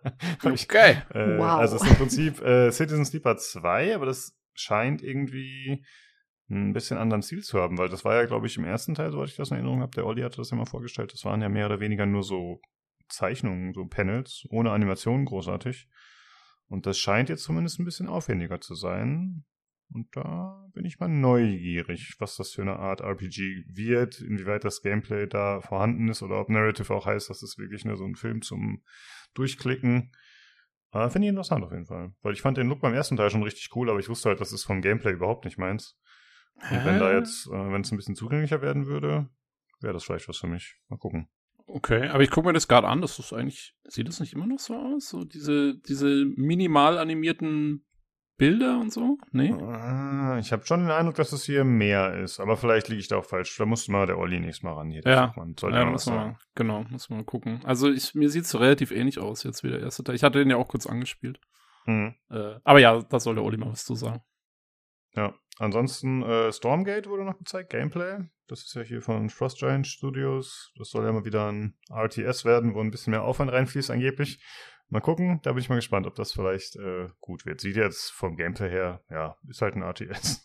ja, also. ich habe da, ich habe da ehrlich schon eher ein schlechtes Gefühl dafür, weil mhm. das soll ja auch, das, die haben das ja schon irgendwie so, das soll so komplett irgendwie auf Multiplayer und Koop ausgelegt sein. Und ähm, ja, ich weiß nicht, also irgendwie, irgendwie habe ich da kein ja. gutes Gefühl bei dem Ding. ja, zumindest den Look finde ich mal ganz cool, sag ich mal so. Aber ja, kann gut sein, dass es dann in so einem äh, Multiplayer-Ding endet, wo einfach, ja, wo auf ja. Spots gesetzt wird oder so. Was ich als Zuschauer auch okay finden würde, aber selber spielen muss ich das ja, auf jeden Fall nicht. Es, mir wirkt es halt so ein bisschen seelenlos, ehrlich gestanden. Aber mhm. ja, muss man abwarten, ist jetzt vielleicht auch zu früh, das zu ja. verurteilen. Christina, hast du irgendwas gesehen, was du noch interessant fandest? Ja, Nivalis. Nivalis ähm, ist aber auch schon bekannt gewesen vorher. Das ist ein Spiel, wie der Name ja eigentlich schon sagt, wenn man es weiß. Das spielt im Cloudpunk-Universum. Das ist die Stadt, der Name der Stadt, in der Cloudpunk spielt. Das ist dieses ähm, ja sehr bunte, cyberpunkige Lieferantenspiel, sag ich jetzt mal. Äh, so ein bisschen äh, ja schwammig ausgedrückt.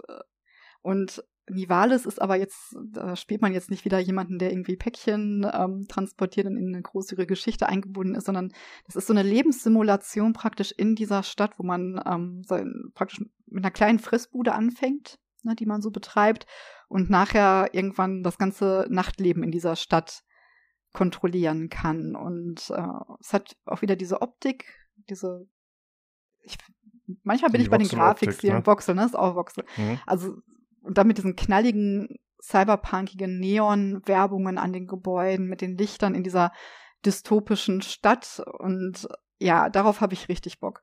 Also da freue ich mich richtig drauf. Ist leider noch, nee, 2024 soll es erscheinen, ne? Noch kein genaueres Datum.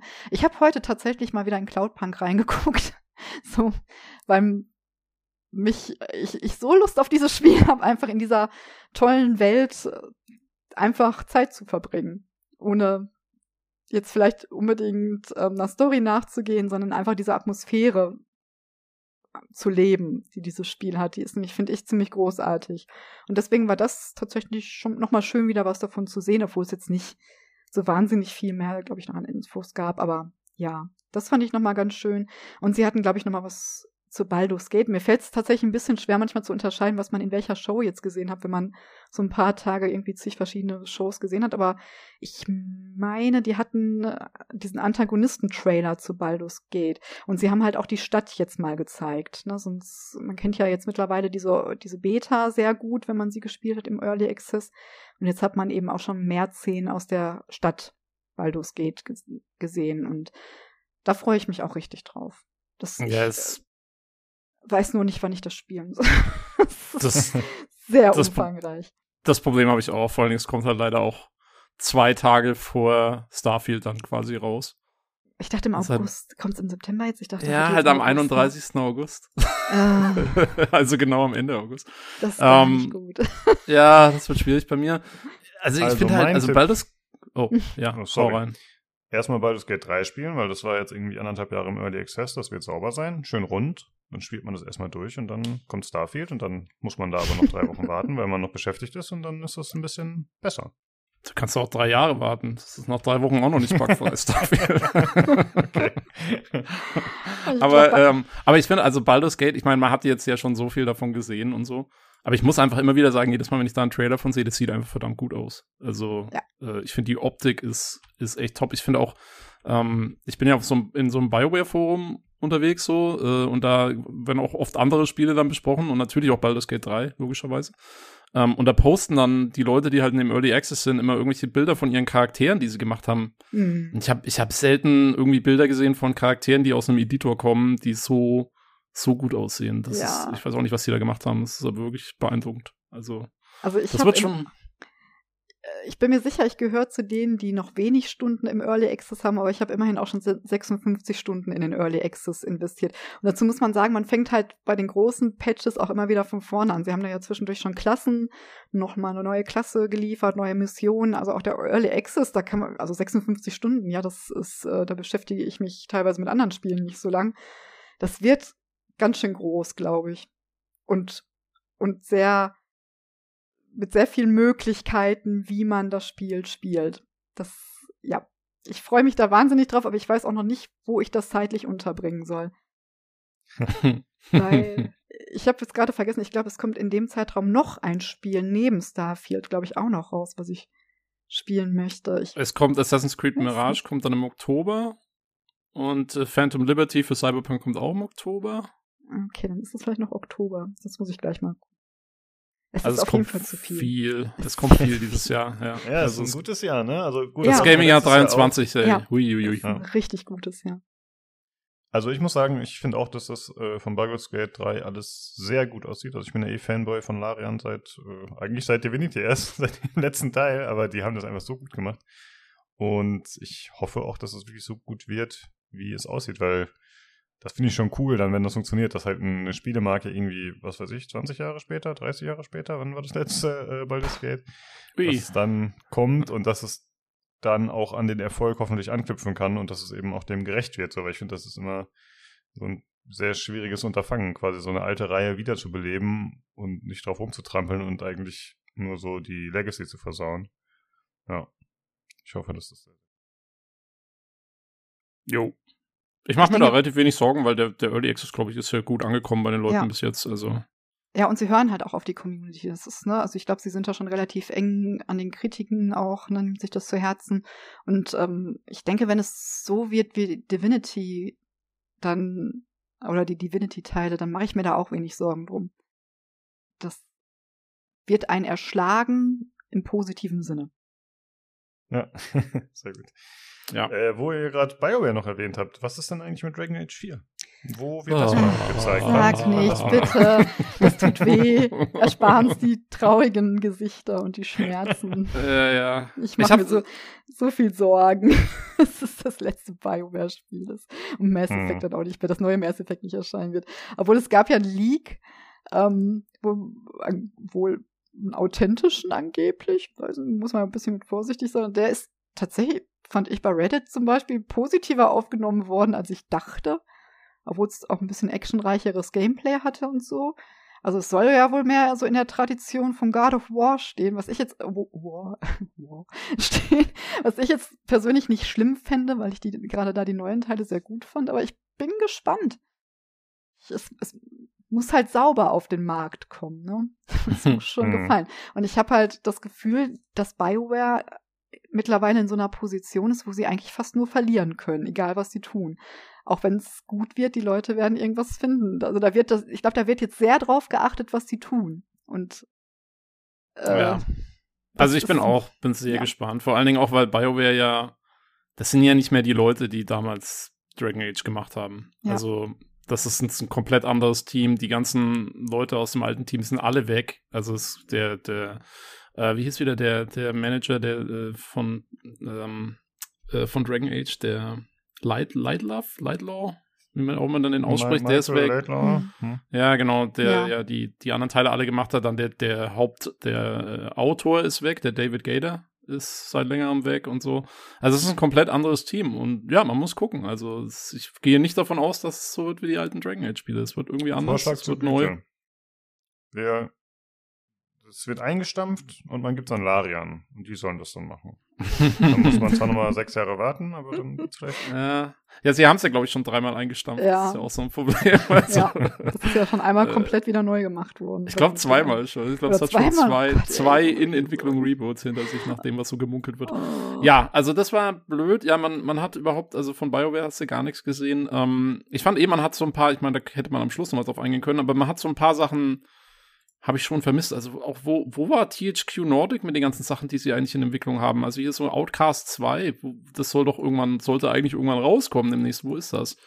Äh, Stimmt. keine Ahnung. Wir haben, okay, vom, vom, von dem Gothic Remake haben wir erst irgendwann was gesehen und so. Also es waren schon so ein paar Sachen, die noch gefehlt haben. Ähm, aber ja, es war trotzdem genug Zeug. also, Also ich glaube, Ja, also Dragon Age war ja zum Beispiel Electronic Arts. Die haben doch, glaube ich, letztes Jahr hatten die ein eigenes Showcase, ne? Glaube ich. Und ich habe gerade mal nachgeschaut, ich konnte da nichts finden jetzt für dieses Jahr. Also irgendwie. ja, nee, die hatten kein eigenes. Nee? Achso, okay, ich dachte, die hätten eins Ja, ich glaube, die haben auch nicht viel zu zeigen, ganz ehrlich, weil ich meine, gut, die haben jetzt, also Jedi Survivor kam jetzt gerade erst raus. Ähm, ich weiß gar nicht, was bei denen im Moment so groß ansteht. Aber manchmal denke Ja. ich jetzt gerade so bei Dragon Age, vielleicht ist es auch gar nicht so schlecht, dass sie jetzt in Ruhe sich erstmal darauf konzentrieren, das Spiel zu machen, bevor sie jetzt schon irgendwie ins Marketing oder so gehen. Ähm, und dann dauert es irgendwie noch zwei Jahre. Also, na, oft wird ja auch so viel über Spiele berichtet und sie sind sehr präsent und dann sind nachher die Leute enttäuscht, wenn es rauskommt und hast du nicht gesehen. Vielleicht ist es ja auch ganz gut, wenn sie sich erstmal auf die Entwicklung konzentrieren, bevor sie anfangen, viel rauszuhauen. Aber es ist schon eine lange Zeit, ne, dass man Ja, auf dem Trockenen sitzt. Ja also Hm, nächstes ja. Jahr darf es eigentlich kommen, ne, das Spiel. Mhm. Also ich hatte eigentlich auch mit, ich hatte jetzt mit, ja, man hatte ursprünglich mal so mit Ende 23 gerechnet, das kannst du vergessen. Jetzt inzwischen ist eher Ende 24. Ja. Ähm, aber viel länger sollte es vielleicht nicht brauchen. Es gab ja vor zwei Jahren oder so gab es ja diesen Cinematic Teaser, ne? Das war ja, glaube ich, das Einzige, was man bisher gesehen hat, wirklich mal was das Spiel Es gab- oder, oder irgendwas von der Welt gezeigt hat, sagen wir mal so.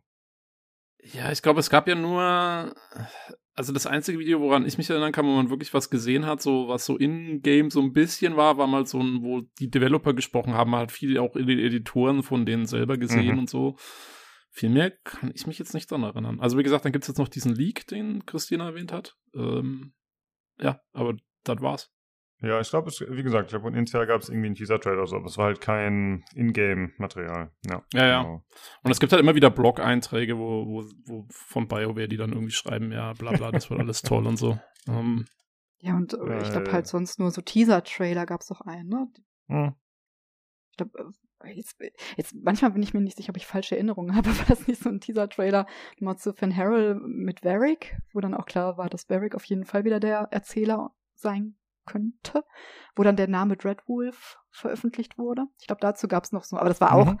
das war, glaube ich, in diesem Art-Design, ne, so ein, so ein Art-Design-Trailer. Ähm, ja, der ist schon relativ alt, glaube ich. Ist der, der ist der schon so alt? Oh ich glaube, der war schon bei den Games Awards irgendwann 2019 dachte, oder so. Mit der Namensenthüllung irgendwie gewesen, dass sie den da gezeigt hätten. Aber ja, ja, aber das war, war schon. Auch, ist das schon so lange her? Das war schon 2020 oder irgendwann, keine Ahnung, das ist schon ein paar Jahre her inzwischen. ja, ja, das ist wirklich schon lange her. Ähm, ja, naja, also ich, ich hoffe auch, also ich hoffe, sie machen halt so eine, so eine Marketingkampagne, so, weißt du, so Fallout 4-Style, so Sie fangen Anfang nächsten Jahres mit dem Marketing an und hauen es dann Ende nächsten Jahres aus. So. Shadow Drop. Ja. Wäre ja auch okay. Finde ich, find ich voll gut. Spielt's. Ja. Biomagic, bitte. jo, genau. Okay, dann äh, machen wir weiter. Und zwar gab es noch die Future Games Show. Äh, Christina, gab es da irgendwas, was du äh, erwähnenswert fandest? Ja, zum Beispiel The Bookwalker, Thief of Tales. Ähm, Dazu gibt es auch eine Demo. Man spielt einen Schriftsteller, einen gefeierten Schriftsteller namens Etienne, der allerdings jetzt nicht mehr schreiben kann, weil er seine Fähigkeiten eingeschränkt bekommen hat, indem ihm, ich glaube, wahrscheinlich irgendwelche magischen Handschellen angelegt wurden. Die muss er jetzt für 30 Jahre tragen und er versucht sich da jetzt aber irgendwie draus zu befreien und nimmt dann Aufträge an, in Bücher, also Bücher zu infiltrieren im wahrsten Sinne des Wortes, um dort legendäre Gegenstände rauszuklauen. Und ähm, das hat, also Etienne ist jetzt auch, sieht jetzt nicht so menschlich aus, ne? Der hat so, so, so einen Kopf zum Beispiel, der so aussieht ähm, als wie ein, ein aufgeschlagenes Buch mit so Papierhaaren und so, also auch sehr ungewöhnliches Artdesign.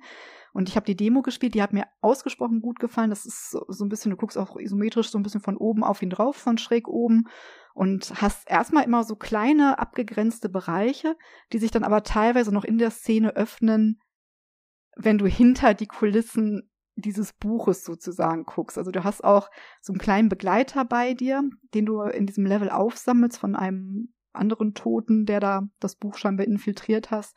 Und das ist eine, eine Figur aus einem Buch, eine beseelte Seite, der diese Geschichten teilweise schon kennt.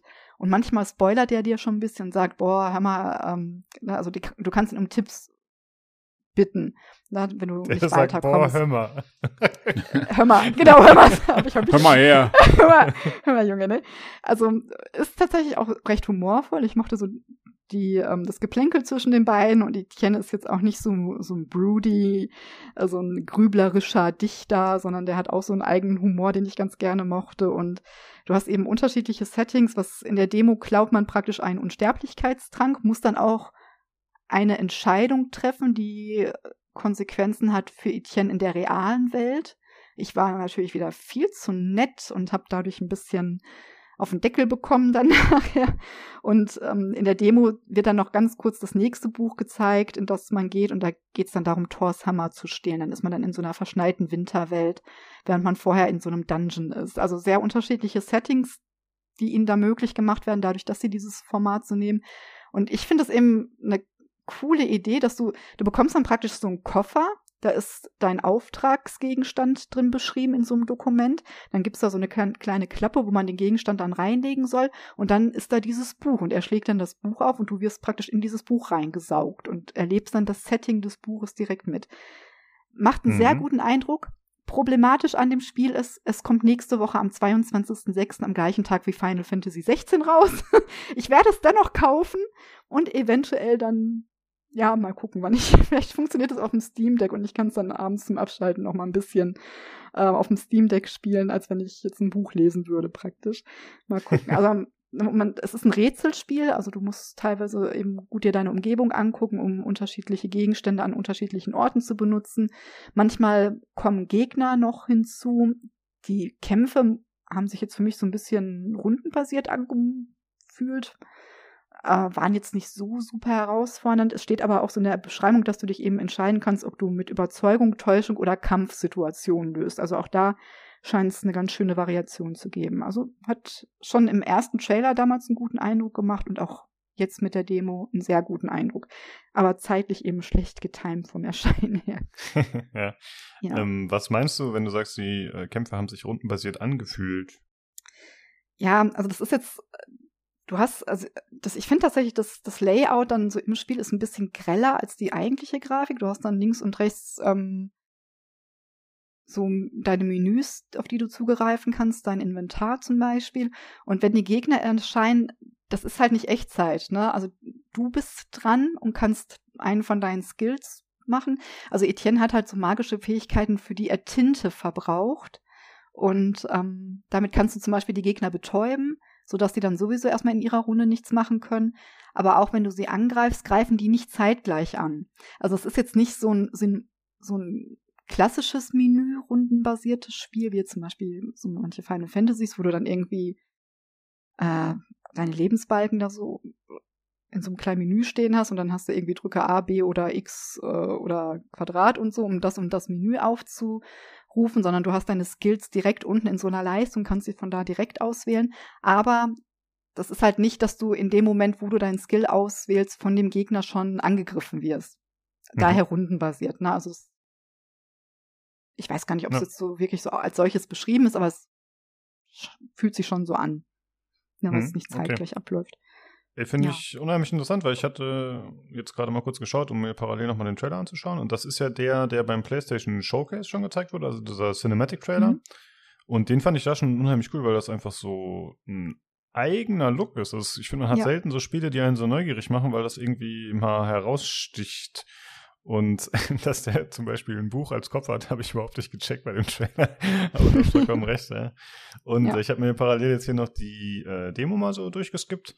Und ja, das sieht äh, sehr cool aus. Also einfach aufgrund der, der Farben, alles, äh, wie gesagt, ziemlich eigen und auch diese kleinen Elemente, wenn man dann das nächste Gebiet betritt, dass das halt immer nur so kleine ja, Set-Pieces sozusagen sind. Also genau. das gefällt mir, gefällt ja. mir gut, ist schön, ja, eigenständig, ja. sehr gut. Ein sehr schönes Spiel. Also ich werde es auf jeden Fall zeitgleich mit Final Fantasy irgendwo dazwischen quetschen. Weil da habe ich eigentlich auch schon ganz schön Bock drauf. Freue ich mich drauf. Mhm. Um, okay, ähm, cool. Und dann das nächste Spiel, was mich noch interessiert hat, jetzt gerade so in Bezug auf BioWare, wo wir es gerade hatten, ist Stray Guards. Das ist, ähm, wird am 3.8. erscheinen. da gibt es leider keine Demo zu. Und das ist ein Rollenspiel-Musical von David Gader. Ne? Das ah, so das, das Ding, ja, ja. Ja, ja. genau. Ne? Das hat auch ähm, diesen gezeichneten Look, ist ein Fantasy-Spiel äh, mit Göttern beziehungsweise Monstern aus der griechischen Mythologie. Und was ich sehr interessant ist, ist eben, es ist ein Musical und die Lieder, die die Sängerin oder deine Figur singt, verändern sich je nach den Entscheidungen, die du triffst. Und diese Songs sollen wohl tausend Variationen haben, wie die ausfallen können, je nachdem, welche Entscheidungen du triffst. Na, das ist auch wieder mit so einer sozialen Komponente, wo du dann Freundschaften mit den Menschen und Göttern schließt oder vielleicht auch die eine oder andere Liebschaft eingehst. Und das hat einen ziemlich hochkarätigen Cast tatsächlich. Ich kannte jetzt nicht spontan alle, ich habe jetzt auch nicht alle nachgeschlagen, aber so Namen, die mir jetzt geläufig waren, war natürlich Troy Baker. Der ist ja irgendwie überall dabei, wo dann auch gesungen Kann der wird. singen? Der kann singen, hä? Hä? Ja, der kann, der kann, der kann alles. Ich weiß nicht, was mit dem ist irgendwie. äh, der kann irgendwie alles. Und die weibliche Hauptrolle wird gesprochen von Laura Bailey. Und die kennt man, kennen die World of Warcraft oder die Warcraft-Fans aus äh, Jaina Proudmoore. Und wir kennen sie dann unter Umständen aus Last of Us 2. Das ist die arme Frau, die Abby synchronisiert hat und dafür so viel Hass abbekommen hat. Äh, es hat sie offensichtlich nicht abgeschreckt, äh, weil sie synchronisierte auch. Und äh, unter anderem macht auch noch Rahul Cooley Cooley mit, den kennt man als Schauspieler von aus so vielen Mike Flanagan Serien, aus diesen Horrorserien, aus diesen hochwertigen. Moment also einige mal, bekannte ist das nicht Leute. Der Typ, der, ach, der hat das doch präsentiert auch die Show, ne? War der das nicht? Ach doch, das müsste der gewesen sein. Ich, genau. ich habe das, ich weiß gar nicht. Ich glaube, da war ich auch zu sehr mit euch im Gespräch verwickelt, dass ich das, glaube ich, realisiert habe. Mhm. Aber ja, warte. Die ist, also die ist wirklich sehr äh, profilierte äh, Voice-Actorin, ne? Also ja. wenn du dir den IMDb-Anseite anschaust, die ist ja, überall. Genau, also da haben sie überall. schon ordentlich aufgefahren. Das wird bestimmt auch was ordentliches. Also bin ich auch halt auch einfach ein interessantes Konzept. Ich bin jetzt zwar kein riesen Musical-Fan, aber ich denke, so in Spieleform kann man sich das vielleicht mal dann antun. ja, und ansonsten war halt so ein bisschen für mich dabei, ne? Luto das, da gab es schon länger eine Demo von. Das ist so First-Person psychologischer Horror, wo man aus seinem eigenen Zuhause entkommen muss, wo man irgendwie eingesperrt ist. Mit einer sehr atmosphärischen Demo, sehr gruselig und tatsächlich, die haben so eine, da gibt's so eine verhüllte, so ein, sieht eigentlich ein bisschen aus wie so ein Gespenst, wie so ein Kind, was sich so ein Bettlaken über den Kopf geworfen hat. Das ist so eine von diesen Entitäten, die in diesem Haus begegnest. Und die krabbelt dann aber so zwischendurch die Wände hoch. Und die haben eine ziemlich ordentliche Physik für dieses Tuch programmiert. Das sah ziemlich cool aus. Deswegen wirkt es jetzt gar nicht so doof, wenn man sich, wie gesagt, vorstellt, dass das vielleicht einfach so ein Kind ist. Äh, obwohl so ein Kind, was die Wand hochläuft und dich in deinem eigenen Haus stalkt, finde ich jetzt auch gruselig. Also von daher könnte es vielleicht auch passen. ja. Na, also das war ein bisschen Horror. Sie haben den VR-Modus zum Madison angekündigt. Das ist auch ein sehr intensives Horrorspiel, was aber schon seit längerem im normalen Modus auf dem Markt ist. Äh, sehr düster, mit einer irren dichten Soundatmosphäre. Ich weiß nicht, ob ich das in VR spielen möchte, aber mal gucken. Ja, und dann haben sie noch Reveal gezeigt, was 2023 erscheint und leider auch ohne, also ohne Demo. Und das ist ein weiteres Horrorspiel aus dem Hause Dedalik nach Gollum. Es tut mir leid, den konnte ich mir jetzt nicht verkneifen. Also es ist auch ein, ne, also so Horror, Psychothriller, sieht im Gegensatz zu anderen Spielen aus dem Haus äh, sehr gut aus. Na, also man hat irgendwie seine Erinnerung verloren, wie man das gerne mal tut in solchen Horrorspielen und äh, muss Familiengeheimnisse aufdecken und wird da auch mit allerlei dunklen Geheimnissen und horrorigen Eindrücken konfrontiert. Bin ich gespannt. Sah auch gut aus. Und ich hoffe mal, dass es relativ bugfrei ist und ähm, ordentlich laufen wird. Ich mhm. vertraue da Daedalic einfach noch mal so ein bisschen. ja, okay. also das waren so im Grunde ja, genommen. das waren im Grunde genommen so die Spiele, die für mich, also da wurde auch unheimlich viel gezeigt. Ne? Also man kann das manchmal gar nicht alles verarbeiten, was einem dann so um die Ohren gehauen wird. Vor allen Dingen, wenn auch manche Spiele so gleich dann doch vom Stil her aussehen. Das hatte ich jetzt manchmal so das Problem. Aber die waren jetzt für mich hervorstechend. Ja, ja, wie du vorhin schon gesagt hast, ne, man fängt dann halt auch an, wenn man so viel schaut, einfach die Dinge durcheinander zu schmeißen und dann werden die auch teilweise in mehreren Shows gezeigt. Also ist jetzt nicht so, ja. dass ein Spiel nur in einer Show vorkommt, sondern gerade bei den kleineren, dann kommt das woanders nochmal rein und so. Genau. Ja, aber das ist doch vollkommen okay. Ist doch cool, dass du uns hier einen kleinen Überblick über die Sachen gegeben hast, die dich interessieren. Und ja, wer die Sachen will, sehen will, muss sich das nochmal anschauen, wie gesagt. Dieses Jahr hatte zumindest ich echt keine Lust drauf, alles komplett abzudecken, weil das letztes Jahr ganz schön viel war. Okay, das waren so die kleineren Shows, äh, ja, wo ja dann doch das eine oder andere zumindest noch dabei war. Ich glaube, äh, PC Gaming Show und Future, Future Game Show waren so die längsten und auch die, die vielleicht ein bisschen ermüdet haben mit am meisten, würde ich mal tippen. Ja. Gut, dann äh, kommen wir jetzt zu dem größten Showcase nach Sony oder beziehungsweise vor Sony würde ich sagen, weil das meiner Meinung nach besser war, können wir am Ende noch mal ein bisschen evaluieren. Und zwar das Xbox Games Showcase äh, in Verbindung mit der Starfield Direct. Ja, und da wurde zuerst gezeigt Fable. Das ist ja irgendwie schon so ein bisschen äh, in Vergessenheit geraten fast. Ich glaube, das wurde ja schon mal vor Jahren mittlerweile mit dem Cinematic gezeigt. Und jetzt gab es einen neuen Cinematic, und zwar ist es äh, mit dem Schauspieler Richard Ayoade, ne? also apropos falsch aussprechen. Das ist der Herr von der IT-Crowd, mit den krausen Haaren und der Brille. Moss. Und Ah, okay, ja, keine Ahnung. und äh, er spielt hier Dave, den Vegetable Enthusiast, wie er vorgestellt wird, mit Untertitel und er spricht halt auch mit der Kamera, also ist so ein bisschen die vierte Wand durchbrechend. Und äh, irgendwie sagt er so, ja, die Zeit der Helden ist vorbei und er erzählt halt ein bisschen was zu der Welt und dem Stand. Und es geht so zwei Minuten oder so. Und äh, man sieht auch ganz kurz mal so minimal Gameplay, hatte ich den Eindruck, äh, zwischendrin, aber das meiste ist halt eher so, ja, nochmal gerendert, glaube ich, extra. Und halt eher auch so lustig gemacht. Und äh, ja, am Ende stellt sich halt raus, dass er irgendwie ein Riese ist und dann äh, gegen die Heldin, den Spielcharakter vielleicht, kämpft. Aber ich vermute mal, das soll einfach irgendeine Heldin sein. Also ich würde jetzt nicht davon ausgehen, dass das ein Charakter ist, der im Spiel irgendwie relevant ist. Ja, ich fand fürs Marketing halt, ne? Genau. Ich finde, ähm, äh, darf mhm. ich kurz, äh, ich finde diese erste Szene, wo man die so von hinten sieht und dann dreht die sich so um und schneidet fast wie so eine Grimasse. Hm? Ist das Absicht oder ist es keine, ich finde, die sieht da, also weil er ist ja ganz gut eingefangen, so der, der Typ, ne, der Vegetable-Typ und so und die anderen Charaktere sehen auch ganz okay aus, aber sie im Speziellen hat bei mir einen wahnsinnigen so einen Uncanny Valley-Effekt. Hm, Ging es okay. euch auch so? Ich fand das, Mhm. also sie war, hat irgendwie so herausgestochen, als sah komisch aus. Also im ersten Moment schon, nachher ging es dann. Aber so in dieser ersten Szene dachte ich auch so, hm, sieht ein bisschen Äh, strange aus. Wo die sich so umdreht, irgendwie, ich weiß nicht, das Mhm. passt irgendwie nicht.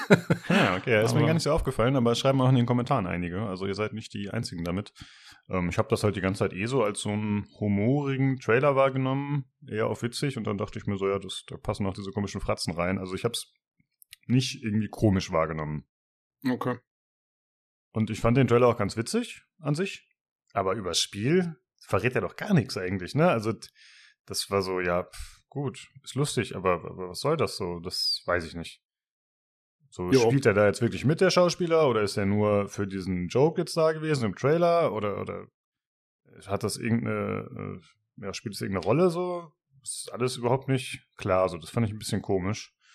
Ja, und wann es kommen soll, ist auch noch nicht bekannt. Also ist, Ja, So. hat gar nichts zugesagt, ne? ja, Gar nicht, Also- ist, glaube ich, noch nicht was eingegrenzt worden, oder? Irgendwie. ne, Nee, Genau. Ich glaube, sie wollten nur mal daran erinnern, dass es das Projekt noch gibt. Ja, richtig. ja, das war der ja, dritte wirklich, Reboot ne? wahrscheinlich gerade Ja. auch so, auch so Dreamcatch-mäßig. Und ja, wir haben übrigens mal wieder ein Cinematic für euch. So. Also, das weiß ich nicht. Habt Geduld, alles wird gut. Ja, Mhm. richtig. Wer sich Genau. bestimmt gefreut hat, ist der Marcy hier von der PC Games. Der ist doch Mhm. Komplett. ich kenne auch Leute, die haben sich da wahnsinnig drüber gefreut, weil die gar nicht damit gerechnet haben, dass da irgendwann noch ein Lebenszeichen kommt. Und wenn es nur ein Cinematic ist, ne? ja. Na, siehst du? Äh, Ich habe noch nie ein Fable wirklich gespielt. Ich habe das beim Kollegen nur mal gesehen. Ich glaube, es war der dritte oder zweite Teil. Und ja, ich würde das schon mal spielen, glaube ich. Also je nachdem, was das so ist. Ich finde es jetzt nicht komplett uninteressant so. Und Ich wie gesagt, ich Also- fand auch den Trailer ganz witzig, aber hm. Ich habe das erste gespielt. Ähm, ja, ja, es war ganz lustig. Ich, mir war es so ein bisschen zu, äh, weiß ich nicht, ich mag irgendwie so, wenn dann schon Fantasy und so ist, dann brauche ich das nicht noch irgendwie so in diesem, in diesem goldig witzigen Ton. Aber, aber das ist eine Geschmacksfrage. Ich meine, an sich war es Hm. schon, war schon ein gutes Spiel, kann man nicht sagen. Also ich Ja. habe es damals gerne gespielt, aber das ist ja auch schon wieder gefühlt 20 Jahre her, ne? Ja, sowas genau. Also ich freue mich schon drauf. Ich bin gespannt. Ja, die hatten ja, soweit ich mich erinnere, auch immer irgendwelche Mechaniken, die so ein bisschen speziell waren. Ne? Also ich weiß nicht, ob das jetzt mehr Marketing-Tool war oder ob das auch wirklich Furzen. sinnvoll war, aber es gab noch irgendwie König werden oder die Stadt wächst und irgendwie äh, die Welt verändert sich und so. Das war doch immer so, dass Ja. sie so ein bisschen rausgestellt haben. Ja, beim ersten Teil war, glaube ich, war das der Unique Selling Point so ein bisschen, dass du halt dieses Leben von Anfang bis Ende spielst, ne, glaube ich, von Mhm. Kind bis zum alternden Greis. Ähm, und diese Heldengeschichte da durchmachst. Und das war auch schon ganz witzig. Und dann habe ich die Serie allerdings so ein bisschen verloren, weil ich glaube, war nicht Fable 2 oder 3 oder irgendeiner war dann ein Exklusivtitel, glaube ich, damals für die Xbox und kam gar nicht mehr für den PC. Mhm. Und dann habe ich, dann war ich raus. Das war bei mir dann so das Ende. Ja, mal gucken. Vielleicht äh, können wir wieder einsteigen. Also man kann ja davon ausgehen, dass es für den PC kommt, wenn es von Microsoft ist, aber das wird wohl noch ein paar Jahre dauern. Sonst hätten sie wohl ein bisschen mehr gesagt oder gezeigt. Ja, dann als nächstes wurde 33 Immortals gezeigt. Das ist ein äh, Roguelike aus der Top-Down-Perspektive und das besondere Alleinstellungsmerkmal soll sein, dass es ein Koop hat mit bis zu 33 Spielern eben. Und äh, dementsprechend, äh, ja, das Spiel ist schon recht äh, farbenfroh, ist halt so ein Fantasy-Setting. Das ist von äh, Thunder Lotus, das sind die Spiritfarer-Macher. Und äh, dementsprechend hat das auch so einen ähnlichen Look teilweise. Und ja, dadurch, dass eben so viele Spieler da rumlaufen können, äh, sieht es sehr chaotisch aus tatsächlich in den Kämpfen dann, ne? Weil jede Attacke hat ja irgendeine Animation und jeder Schuss und es sind wahrscheinlich auch mehr Gegner dann einfach, wenn mehr Spieler da sind, ansonsten wäre es ja überhaupt nicht gebalanced. Und äh, dementsprechend sieht es da auch im Trailer schon sehr chaotisch aus teilweise. Ja, fast wie Diablo 4, ne? ja, genau. Und weiß ich nicht, also irgendwie sah mir das alles ein bisschen zu. Also ich fand den Look an sich ganz cool, aber jetzt vom, vom Gameplay, ja, die laufen halt über irgendwelche offenen Flächen und kloppen da ein bisschen rum. Also da fehlte mir so ein bisschen Identität oder ein bisschen Abwechslung oder so, keine Ahnung. Also es wirkte ein bisschen langweilig. Äh, ja, und ich frage mich auch, was ist, wenn das keiner mehr spielt. Ne? Also wenn das jetzt anfängt und sagst, hey, das ist cool und das hat einen Koop und das ist super geil. Aber was meinst du, wie schnell das geht, dass da, dass du keine 33 Leute mehr findest? also, das, ich glaube, das geht sehr, sehr schnell tatsächlich. Naja, ich hoffe, es müssen keine 33 sein. Nee, kannst auch alleine spielen, haben sie auch gesagt. Nee, nee, genau, aber, aber wenn man jetzt sagt, so, ja, ich will das äh, quasi komplett nutzen, sozusagen, das Potenzial. Und das ist ja, das ist ja im Titel schon, diese 33, also das scheint ja was ganz Tolles für die zu sein. Wenn das dann nicht mehr funktioniert, finde ich das irgendwie schon ein bisschen schade dann. Ja. Ja, das kommt äh, 2024 für Xbox und PC. Ähm, achso, noch als kurze Anmerkung hätte ich mal anfangs machen sollen. Ich habe äh, natürlich ist das wieder wegen Xbox Showcase, die schreiben immer nur Xbox PC. Es gibt auch viele Spiele, die für die PlayStation dann noch erscheinen oder auch schon mal für andere Systeme noch. Äh, Switch. und ich habe dann äh, das jeweils rausgeschrieben, aber es könnte schon mal sein, dass ich es vielleicht irgendwo nicht gefunden habe. Also, dass es äh, durchaus auch mal für eine andere Plattform noch kommt und wir das hier nicht erwähnen. Ja, dann äh, als nächstes wurde gezeigt äh, Payday 3. Äh, ja, Payday ist ja so ein äh, Heist-Game, also so ein äh, ja, Banküberfallspiel, sag ich mal, oder so ein Raubspiel, und zwar in First Person. Äh, der zweite Teil ist ja sehr beliebt und äh, lief auch sehr lange auf Steam, sehr gut, glaube ich, mit DLCs und so. Das wurde äh, sehr viel nachgepflegt. Und äh, da kann man ja online spielen mit ein paar Leuten, gemeinsam im Koop. Und das ist ja dann meistens so, dass es einfach, ja, so ein äh, erstmal ein leiser Einbruch ist und dann in der Regel ist es dann irgendwann eskaliert zu einer wilden Schießerei mit Flucht, wenn es geklappt hat. Und äh, hier in dem Teil wird es so sein, dass das einige Jahre nach Payday 2 spielen soll. Ich habe keine Ahnung, ob das irgendwie eine Rolle spielt, weil ich hatte jetzt Payday nie als Storyspiel in irgendeiner Weise wahrgenommen, dass das irgendwie wichtig ist. Und äh, man sieht auch ein paar von diesen klassischen Elementen, also so Einbruchsgeschichten, also zum Beispiel, dass man irgendwie äh, eine Decke aufsprengt und dann da durchgehen kann, um irgendwie in ein Safe oder sowas reinzukommen. Aber insgesamt muss ich sagen, fand ich den Trailer viel zu actionreich. Also ich habe das Spiel nicht so in Erinnerung, dass es äh, zwangsläufig so funktioniert. Und man sieht ja halt irgendwie, ja, wie die ganze Zeit rumgeballert wird, wie die, äh, ja, so Slides benutzen zum Beispiel. Also so, ja, eher schnelles, actionreiches Gameplay. Und das habe ich mit dem Spiel nicht zwangsläufig so assoziiert. Fand ich daher ein bisschen überraschend bis unpassend, den Trailer. Ich weiß nicht, ob die jetzt da irgendwie die Actionschraube hochgedreht haben oder ob das einfach, ja, ob das halt so die, die Art von Trailer war, die sie zeigen wollten, einfach damit es halt in so einer Show, äh, ja, nicht zu langsam ist oder so, aber irgendwie fand ich nicht so Ja, gut. Das muss man abwarten. Also, das frage ich mich halt auch, ob das wirklich nur für den Trailer ist. Wobei man sagen kann, ich meine, man kann ja auch coole Stealth-Trailer machen, so ist ja nicht. Ne? Ja. Tja, also über das Spiel selber weiß nicht, wie viel das dann aussagt am Ende jetzt. Genau, weiß man noch nicht. Und es kommt auch schon sehr zeitnah tatsächlich. Am 21. September soll es schon erscheinen diesen Jahres für PlayStation, Xbox und PC. Ja, ich, ich würde da mal, also ich würde es nicht sofort kaufen, lieber ein bisschen abwarten, mal gucken, was da noch so zu sehen gibt. Aber das ist ja generell eine Empfehlung. Gut, und äh, es ist gut, dass wir dich heute dabei haben, Christina, denn es wurden äh, diverse Persona-Dinge gezeigt. Ja. Und äh, eins davon ist Persona 3 Reload. Genau, Persona 3 Reload ist ein Remake des Originals von 2006. Betonung liegt auf des Originals, weil ähm, es hat Tradition bei Spielen dieser Reihe oder auch anderen von, von Atlas, von dem Entwickler, dass es da immer einige unterschiedliche Versionen nachher auf dem Markt gibt. Und ähm, das ist eben eine, eine sehr werketreue Umsetzung eben des ursprünglichen Spiels. Es gab dann später noch eine Enhanced-Version, möchte ich fast sagen, die FES oder FES-Version, die, ich glaube, ein Jahr später erschien, wo dann teilweise auch ein neuer Epilog mit dabei war und so ein paar Änderungen. Und es gab dann noch eine, später noch eine Fassung für die PlayStation Portable, hieß die so, PSP. Die hatte ich auch mal irgendwie, die liegt Ja. hier noch irgendwo in so einem Lagerungskarton rum, wer sie noch kennt. Also die, das war dann die mobile Version, die auch nochmal überarbeitet wurde und die tatsächlich neben dem männlichen Protagonisten auch eine, eine, eine Protagonistin dann einführte sozusagen, die auch nicht nur irgendwie ein Skin war, der über das, äh, der drüber gebügelt wurde, sondern mit eigenem, eigener Musik, eigenen Social Links. Na, das ist ja sehr, Persona ist ja ein sehr sozial simulationslastiges, rundenbasiertes JRPG, also RPG. Und ähm, dieser Content wird in dem Remake, das jetzt erscheint oder 2024 erscheinen soll, nicht enthalten sein. Das hat jetzt, es gab sehr viel Freude darüber, weil Persona 3 ist dann eines von diesen drei modernen Persona-Spielen. Die ersten beiden kamen ähm, 96 und 99 raus und das ist eben das erste, was in den 2000ern rauskam und auch schon ja so technisch, glaube ich, auch wieder einen Schritt weiter war. Und eigentlich haben die sich die Leute sehr darüber gefreut, Aber jetzt gibt's eben so ein bisschen schon Ernüchterung, dass dieser Content nicht dabei ist, zumal die Befürchtung im Raum steht, dass der entweder über DLC oder dann in einer äh, weiteren aufpolierten Version dann vielleicht nachgereicht wird. Ne? Also das ist manchmal diese ähm, Veröffentlichungspolitik ist da manchmal ein bisschen schwierig ähm, bei dem Entwickler.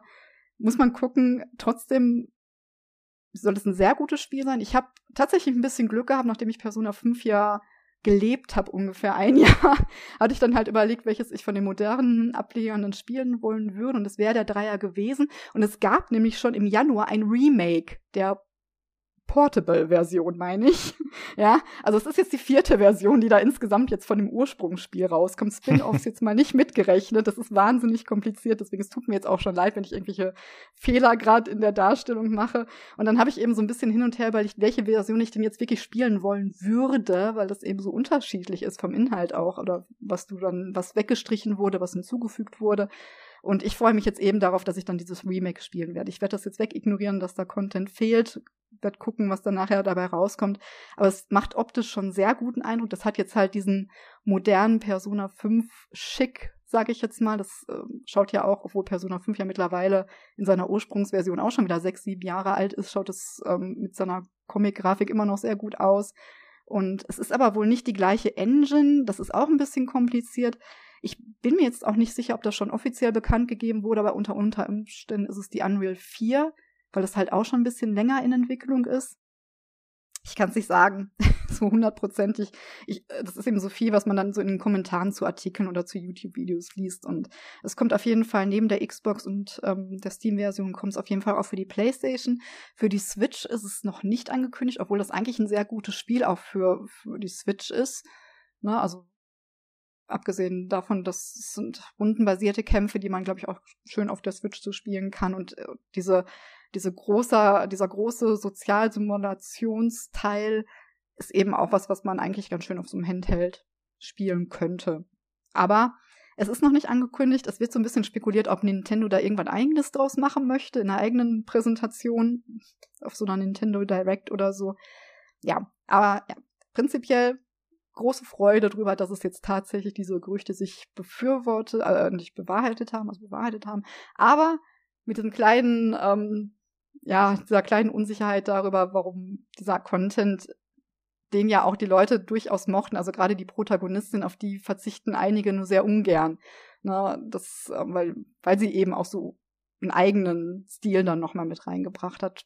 Mir ist es jetzt hm. erstmal egal, ich werde es auf jeden Fall spielen. Es kommt 2024 early 2024 raus, also wahrscheinlich zeitgleich mit dem Final Fantasy VII Rebirth. Da muss ich auch gucken, wie man das macht, weil das, ähm, weil das wird äh, storytechnisch. Ich habe jetzt mal vor dem Cast noch mal so geguckt, was die, weil es hat mich tatsächlich überrascht. Persona 5 allein für die Story braucht man 100 Stunden, wobei das natürlich bei so einem story-intelligenten Spiel, ja, es ist aber ein bisschen schwer auseinanderzuhalten, finde ich, weil das ja so eines das ist ja wirklich nur Story eigentlich fast mit den Kämpfen dann zwischendurch. Und das liegt, glaube ich, das soll auch so bei, bei 80, 90 Stunden liegen. Also das, äh, na, ne, mal gucken, wann es dann erscheint ob ich die Zeit finde, aber das ist auf jeden Fall ein Must-Play. Es ist ein bisschen düsterer als jetzt zum Beispiel der aktuelle Ableger in seiner, in seiner Grundthematik, obwohl das will schon was heißen, weil Persona 5 haut ja irgendwie auch in den ersten Spielstunden von Polizeigewalt gegen Minderjährige über Missbrauch und Suizid auch schon einiges um die Ohren. Aber na, da geht's praktisch der Dreier beschäftigt sich wohl so ein bisschen auch mit dem, mit jungen Menschen, die den, mit dem Tod, Verlust, Akzeptanz des Todes und so klarkommen müssen und spielt dann eben mit dieser mystischen Welt, die in jedem Personateil dann eben vorkommt, ähm, in unterschiedlichen Ausprägungen, wo dann die Kämpfe stattfinden, wo die ihre Fähigkeiten, ihre Superkräfte und so haben. Also ja, ich bin gespannt. Ich habe mich gefreut, dass es jetzt offiziell ist und dass ich mich jetzt für eine Version entscheiden kann. Aber mal schauen, was dann als DLC noch alles nachgeliefert wird. Mhm. Ja. Ich finde, äh, es sieht überraschend gut aus. Also ich hätte nicht gedacht, mhm. äh, dass sie das auf ja. so ein Level heben können. Also wie du sagst, ist halt einfach atmosphärisch gemacht. Passt auf jeden Fall. Und ich habe gerade nochmal geschaut wegen der Engine, also scheint wirklich Unreal Engine 4 zu sein, aber so richtig äh, confirmed habe ich es auch nicht gefunden. Also ja, genau wie du, genau. die Leute vermuten es, aber irgendwie so offiziell findet man es nicht. Ja, okay, ja, wir haben ja später noch ein paar Persona beziehungsweise ja. andere Atlas-Games, äh, da musst du uns noch ein bisschen erzählen. Äh, dann als nächstes. Wir haben schon äh, seit, ja, seit Monaten, glaube ich, haben wir schon immer wieder mal gesagt, ey, wo ist denn Avowed? Und tatsächlich, Tobi, gab es jetzt was zu sehen. Ja, genau, es gab Avowed. Ähm, es hat uns jetzt nicht so gewaut. es ist, sie haben einen Trailer gezeigt, von, ja, indem man jetzt mal sozusagen Gameplay bzw. Ingame-Szenen gesehen hat. Und weil wir hatten ja, glaube ich, bis jetzt nur diesen Cinematic-Trailer, ne? Der schon ein paar Jahre her ist und wo dann alle genau. gesagt haben, oh, ein Skyrim von Obsidian und so. Und ähm, ja, man muss da jetzt seine Erwartungen so ein bisschen zurückfahren. Ich weiß nicht, ob sie vielleicht sogar dann auch in der Entwicklung sich ein bisschen umentschieden haben und das Ganze jetzt ein bisschen, ja, kleiner oder so gemacht haben, weiß ich nicht. Ähm, aber ähm, es war jetzt, sagen wir mal, also es, es hat jetzt nicht diesen epischen äh, Eindruck äh, eines, eines Bethesda-Spiels unbedingt hinterlassen wieder, sondern eher etwas kleiner, ähm, auch optisch so ein bisschen mehr diesen Double-A-Standard, den man eigentlich von Obsidian gewohnt ist, mit äh, zum Beispiel The Outer Worlds oder so. Um, ähm, und es ist vielleicht gar nicht schlecht, glaube ich. Also, weil es, es, sieht jetzt mehr aus wie ein Obsidian-Spiel. Und ähm, wenn sie da das umsetzen können, wo sie eigentlich normalerweise gut drin sind, dann glaube ich, ist das vielleicht nicht schlecht, wenn sie es vielleicht ein bisschen zurückgefahren haben, dass sie sich da nicht mit überheben, sondern eher so das machen, worauf sie spezialisiert sind, könnte ich mir vorstellen. Ähm, aber ja, nichtsdestotrotz, ähm, der, das Gameplay, was man so sieht, oder, oder so die Szenen, die kleinen, die man so sieht, sehen immer noch so ein bisschen Skyrim-artig aus. Also es wird äh, Ego-Perspektive und ja, äh, halt, man macht so das, was man so sich vorstellt, mit dem Schwert rumschwingen, irgendwie Magie anwenden, wobei da irgendwie einen Zauberspruch hat man gesehen, wo er so eine wahnsinnig ausladende Gestik hat äh, für diesen Zauberspruch, was fast so ein bisschen ähm, irgendwie an so Spiele erinnert, wie vielleicht äh, Arx Fatalis oder so, wo ich aber nicht ganz, ganz sicher bin, ob das nicht vielleicht auch von der Cutscene ist oder so. Ähm, und äh, ja, man darf nicht vergessen, das Ganze spielt ja im Pillars of Eternity-Universum. Ähm, ich habe mir noch das, das äh, Extended äh, Showcase dazu angeschaut, wo sie noch ein bisschen mit der einen Entwicklerin gesprochen haben.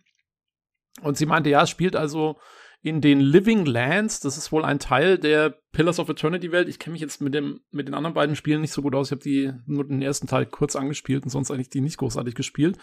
Aber sie meinte so, dass da jedes Tal in der Welt quasi ein eigenes Biom ist. Also das soll halt für Abwechslung sorgen, dann auch in der Spielwelt. Und man selber kommt wohl als Botschafter in, diese, in dieses Gebiet und ähm, muss dort unter anderem auch dann eine merkwürdige Krankheit untersuchen. Das sieht man auch in den, in den Trailern, dass auch die Figuren haben alle so, oder viele der Tiere und so haben auch so einen komischen Bewuchs. Das ist also so eine Krankheit, um die es da irgendwie geht. Und ähm, ja, und da hat man dann da seine Aufgabe äh, zu erledigen. und ähm, jo, also ich finde, ähm, ich bin mal gespannt. Sie haben gesagt, ach ja, Sie haben noch gesagt, von der Größe her äh, wird es wohl so wie in Knights of the Old Republic 2 oder eben in Outer Worlds, kann man sich etwa darauf einstellen. Also ich glaube, ich glaube tatsächlich, so wie sich das jetzt alles angehört hat und auch so wie der Trailer aussieht, es wird so ein bisschen wie so ein, so ein Outer Worlds in, in einem Fantasy-Universum und in dem Fall eben dem dem äh, Pillars of Eternity-Universum. So kam es mir jetzt erstmal vor. Hm. Ähm, weißt du, ob, also war Outer Worlds denn, das war so Semi-Open World wahrscheinlich, ne? Oder wie war das? Ja, das hatte so, also bei Outer Worlds war es ja, waren es ja Planeten und es hatte zwei große, die so ja schon relativ offene Gebiete hatten, aber jetzt, also du konntest da in, keine Ahnung, zehn Minuten oder so von einem Ende zum anderen laufen. Also es war jetzt nicht, äh, nicht ausladend groß, aber es waren schon ordentliche Hubgebiete, wo du da so äh, dein Zeug gemacht hast und dann halt noch so ein paar kleinere Planeten dazu, äh, wo dann eher so kompaktere Quest-relevante Sachen stattgefunden haben. Und ich glaube, einen gab es noch mit so einer großen Stadt oder sowas. Also es war, weißt du, es war halt so ein weiß nicht, 40-Stunden-Spiel oder so und dann hast du aber auch so ziemlich alles gesehen. Also es, hm. äh, jo. Jo, aber ich bin mal gespannt. Ich freue mich so ein bisschen drauf, weil ähm, ich habe Outer Worlds sehr gerne gemacht. Ich mag die Obsidian-Spiele an sich. Äh, das können sie immer gut, so Storytelling und sowas. Ich fand halt nur Pillars of Eternity, diese isometrischen, da bin ich nie so recht reingekommen. Das fand ich immer alles ein bisschen langweilig, aber vielleicht, wenn es jetzt in in Ego-Perspektive mit so ein bisschen Skyrim-Gameplay ist, dann könnte das schon was werden. Da bin ich mal gespannt. Ich weiß nicht, äh, Christina, du, du sagst du hast äh, die Pillars of Eternity-Spiele gespielt, ne? Ja, genau. Ich hab, ähm, ähm, ja. Hast du dir den Trailer angeschaut und was ist so dein Eindruck? Hast du Sachen wiedererkannt? ich habe den ja ähm, mit äh, den anderen auf dem Discord geschaut und war da aber nicht so richtig aufmerksam, weil mir auch nicht klar war, dass das wirklich im gleichen Universum spielt. Ich habe das irgendwie noch nicht so richtig wahrgenommen. Jetzt bin ich interessiert tatsächlich. Also ich werde mir das auf jeden Fall anschauen, weil ich mochte Pillars of Eternity. Also zumindest den zweiten Teil habe ich wirklich gerne gespielt. Den ersten, äh, der war mir ein bisschen zu trocken. Da habe ich mich etwas durchgequält, weil ich einen Spielstand für den zweiten Teil haben wollte, weil man nämlich den gleichen Charakter ähm, spielt wie im ersten Teil und ähm, der knüpft halt direkt, also Teil 2 knüpft auch wirklich dann direkt an die Story an. Ähm, und deswegen wollte ich halt wissen, wie die Geschichte im ersten Teil war. Aber der hat mir nicht so gut gefallen. Der zweite umso mehr, trotz, dass ich jetzt auch Piraten-Setting bis auf vielleicht mal sowas wie Monkey Island oder so jetzt auch nicht unbedingt präferiere. Also stört mich jetzt nicht, aber ist jetzt auch nichts, was ich unbedingt suche. Aber da hat mir das echt gefallen, dass man da mit seinem Schiff ähm, von Insel zu Insel geschippert ist und da seine Abenteuer erlebt hat. Und ich mochte so die Charaktere in dem Spiel. Und deswegen hätte ich mich eigentlich auch auf den dritten Teil noch gefreut, aber der zweite Teil hat sich äh, nicht gut verkauft.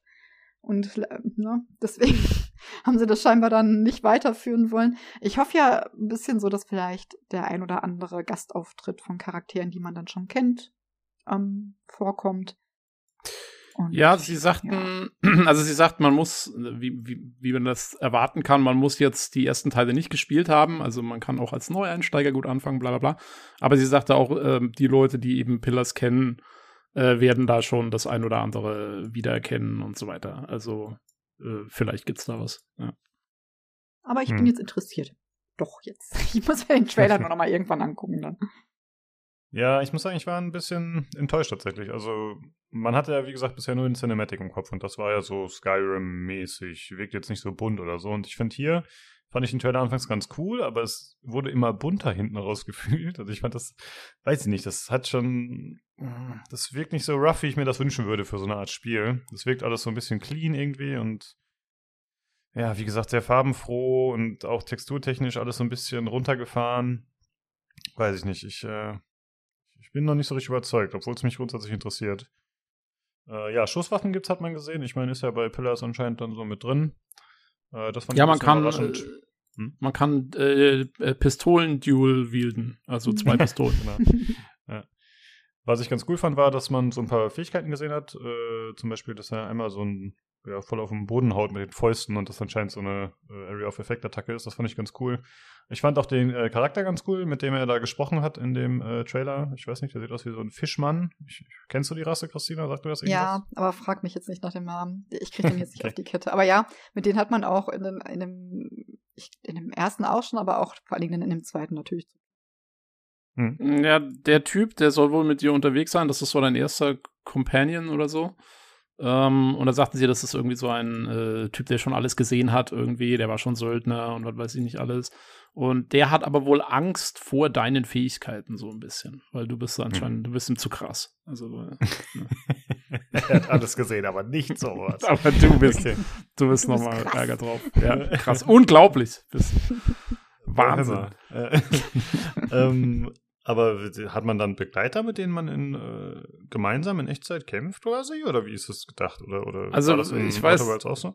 in Autoworlds hattest du mehrere Begleiter auf dem Schiff und konntest immer einen mitnehmen. Und der hat dann, das kann man, wie das genau war, ob der wirklich aktiv mitgekämpft hat oder ob er dir irgendwelche Boni gegeben hat oder wie genau das war, weiß ich jetzt auch nicht mehr. Mhm. Aber irgendwie so. Also du hast so einen Begleiter dann dabei gehabt. Könnte mir vorstellen, dass das wieder so wird. Dass du so eine Party hast und einen darfst mitnehmen. Ja, weil ich bei Begleitern, da schrillen ja direkt die Alarmglocken so ein bisschen. Habe ich wirklich Bock, dass der, wenn ich da versuche rumzuschleichen, dass der dann auf die Gegner drauf springt oder so, solche Geschichten. Ja, ja, das war bei, bei äh, Outer Worlds war das auch teilweise, ich meine, das war ja nicht so wahnsinnig gepolished auch das Spiel und dann gab es schon so Szenen, wo du halt da am Schleichen warst und der rennt halt irgendwo im Level rum und äh, die Gegner checken aber nicht, dass er da ist, weil du halt schleichst und ja, sowas kann dann schon wieder vorkommen. Es ist Obsidian, also. Okay. Ja, gut, aber äh, ja, soll 2024 schon kommen für Xbox PC? Oder was heißt schon? Gut, kann ja auch dann Ende des Jahres erst sein. Ja, bin ich mal gespannt tatsächlich, ob das was wird oder nicht. Jo, gut, aber ich glaube, das wird schon, das wird schon ganz witzig. Also, mhm. ich glaube, das wird halt so, wie gesagt, The Outer Worlds war nichts Dolles, aber es war ein charmantes, schönes, kleines Rollenspiel. Ja, ja ich meine, Obsidian hat ja auch immer noch ein ziemlich gutes Standing, ne? Also einfach äh, aufgrund deren Storytelling und so. Ich meine, ich muss zugeben, ich habe, glaube ich, noch nie wirklich ein Spiel von denen gespielt, aber die sind ja doch eigentlich äh, immer sehr beliebt bei den Spielern, was das angeht. Und das ist ja schon nicht verkehrt. Jo. Gut, äh, dann wurde gezeigt für Sea of Thieves ein äh, neuer Inhalt, und zwar The Legend of Monkey Island. Äh, das ist, ja, wie man sich schon denken kann, äh, quasi wie schon bei Pirates of the Caribbean ist das jetzt hier quasi nochmal so eine Ergänzung für Sea of Thieves, wo dann eben Guybrush Threepwood unter, unter anderem vorkommt. Und ich glaube auch zum Beispiel diese Piraten aus der Bar, die man kennt. Und Guybrush ist jetzt irgendwie so ein äh, Gouverneur von Media Island. Und ja, man muss dem irgendwie auf den Grund gehen, warum er da so beliebt ist und warum er es so weit geschafft hat. Und das ist ein tatsächlich ein Gratis-Update, habe ich jetzt rausgefunden. Das ist äh, dreiteilig und soll dann äh, immer mit einem Monat Abstand veröffentlicht werden. Und der erste Teil kommt am 20. Juli 2023, glaube ich. Ich habe hier 24 aufgeschrieben, aber das erscheint mir falsch.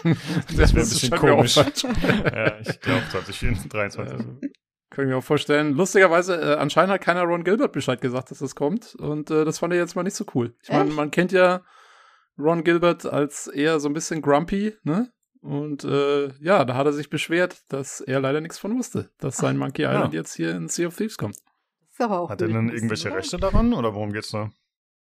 Ich weiß nicht, ob er jetzt, ich glaube, nehme an, dass die Rechte dann schon irgendwie halt bei denen liegen, sonst könnten sie es ja, glaube ich, gar nicht machen. Aber, ähm, aber ich denke, er wird halt davon ausgegangen sein, dass man ihm mal Bescheid sagt, wenn man seine Marke dafür irgendwas verwendet oder sein, sein Baby. Tja, Microsoft hat halt den Piratenstil komplett übernommen. genau, sie haben ihn gepiratet. ja, nette Idee, sag ich mal. Ne? Dadurch, dass es gratis ist, das kam für mich beim ersten Trailer nicht so durch. Äh, ja, okay, sag ich mal. Also es passt ja zumindest auch vom Setting. Äh, war ja bei, wie gesagt, bei äh, Fluch der Karibik auch so. Von daher schon okay. Äh, und zumindest lobenswert, dass da immer noch irgendwas kommt. Erinnert mich so ein bisschen mittlerweile mit Sea of Thieves, äh, wie bei Dingsbums.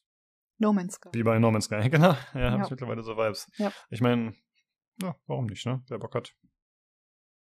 Gut, äh, dann wurde gezeigt der Microsoft Flight Simulator 2024. Äh, da haben wir uns erst ein bisschen gefragt während des Trailers, ob das jetzt eine Ergänzung ist, so eine Art DLC oder, oder, oder ein Add-on oder was es genau ist, aber es ist tatsächlich ein Standalone und äh, das enthält den Flight Simulator 2020 und auch getätigte Käufe, die man da gemacht hat, äh, können übernommen werden. Ich weiß ehrlich gesagt nicht genau, was da gab. Irgendwie Schiffe, äh, Flugzeuge, DLCs oder so, keine Ahnung. Ich glaube, Flughäfen auch sogar. Hm, okay. Ja, ja, ja. also da gab es einiges an hm. so Kaufzeugs. Und äh, dieser Trailer hat vor allem den Fokus darauf gelegt, was man so machen kann und was da für Inhalte vorhanden sind. Und das fand ich eigentlich äh, ganz gut zu sehen, dass da äh, ja anscheinend so ein bisschen mehr Abwechslung reinkommen soll. Äh, man sieht halt zum Beispiel irgendwie Löschflugzeuge, Rettungs- und Transporthelikopter, äh, so, ein, so ein Pestizidflieger, also halt landwirtschaftliche Geschichten. Und ich habe so den Eindruck, dass sie halt ein bisschen die Variation und die Abwechslung erhöhen möchten. Weil, äh, ja, halt immer nur rumfliegen ist vielleicht ein bisschen langweilig, so linienflugmäßig. Und wenn man da ein paar andere Variationen reinbringt, ist das ja nicht verkehrt. Ja, fand ich äh, auch, fand ich, fand ich sah interessant aus. Also auch dann zum Beispiel mit dem Hubschrauber, wo du, glaube ich, so eine Art Bergrettungsmission gemacht hast und da irgendwie einen abgeholt hast und so. Äh, da kann man schon, glaube ich, ganz nette Sachen mitmachen. Genau. Ja, dann haben sie noch sowas gezeigt wie Air Racing, äh, irgendwelche Gleiter, die es jetzt geben soll, also so wie so Segelflugzeuge, Kleinsegelflugzeuge.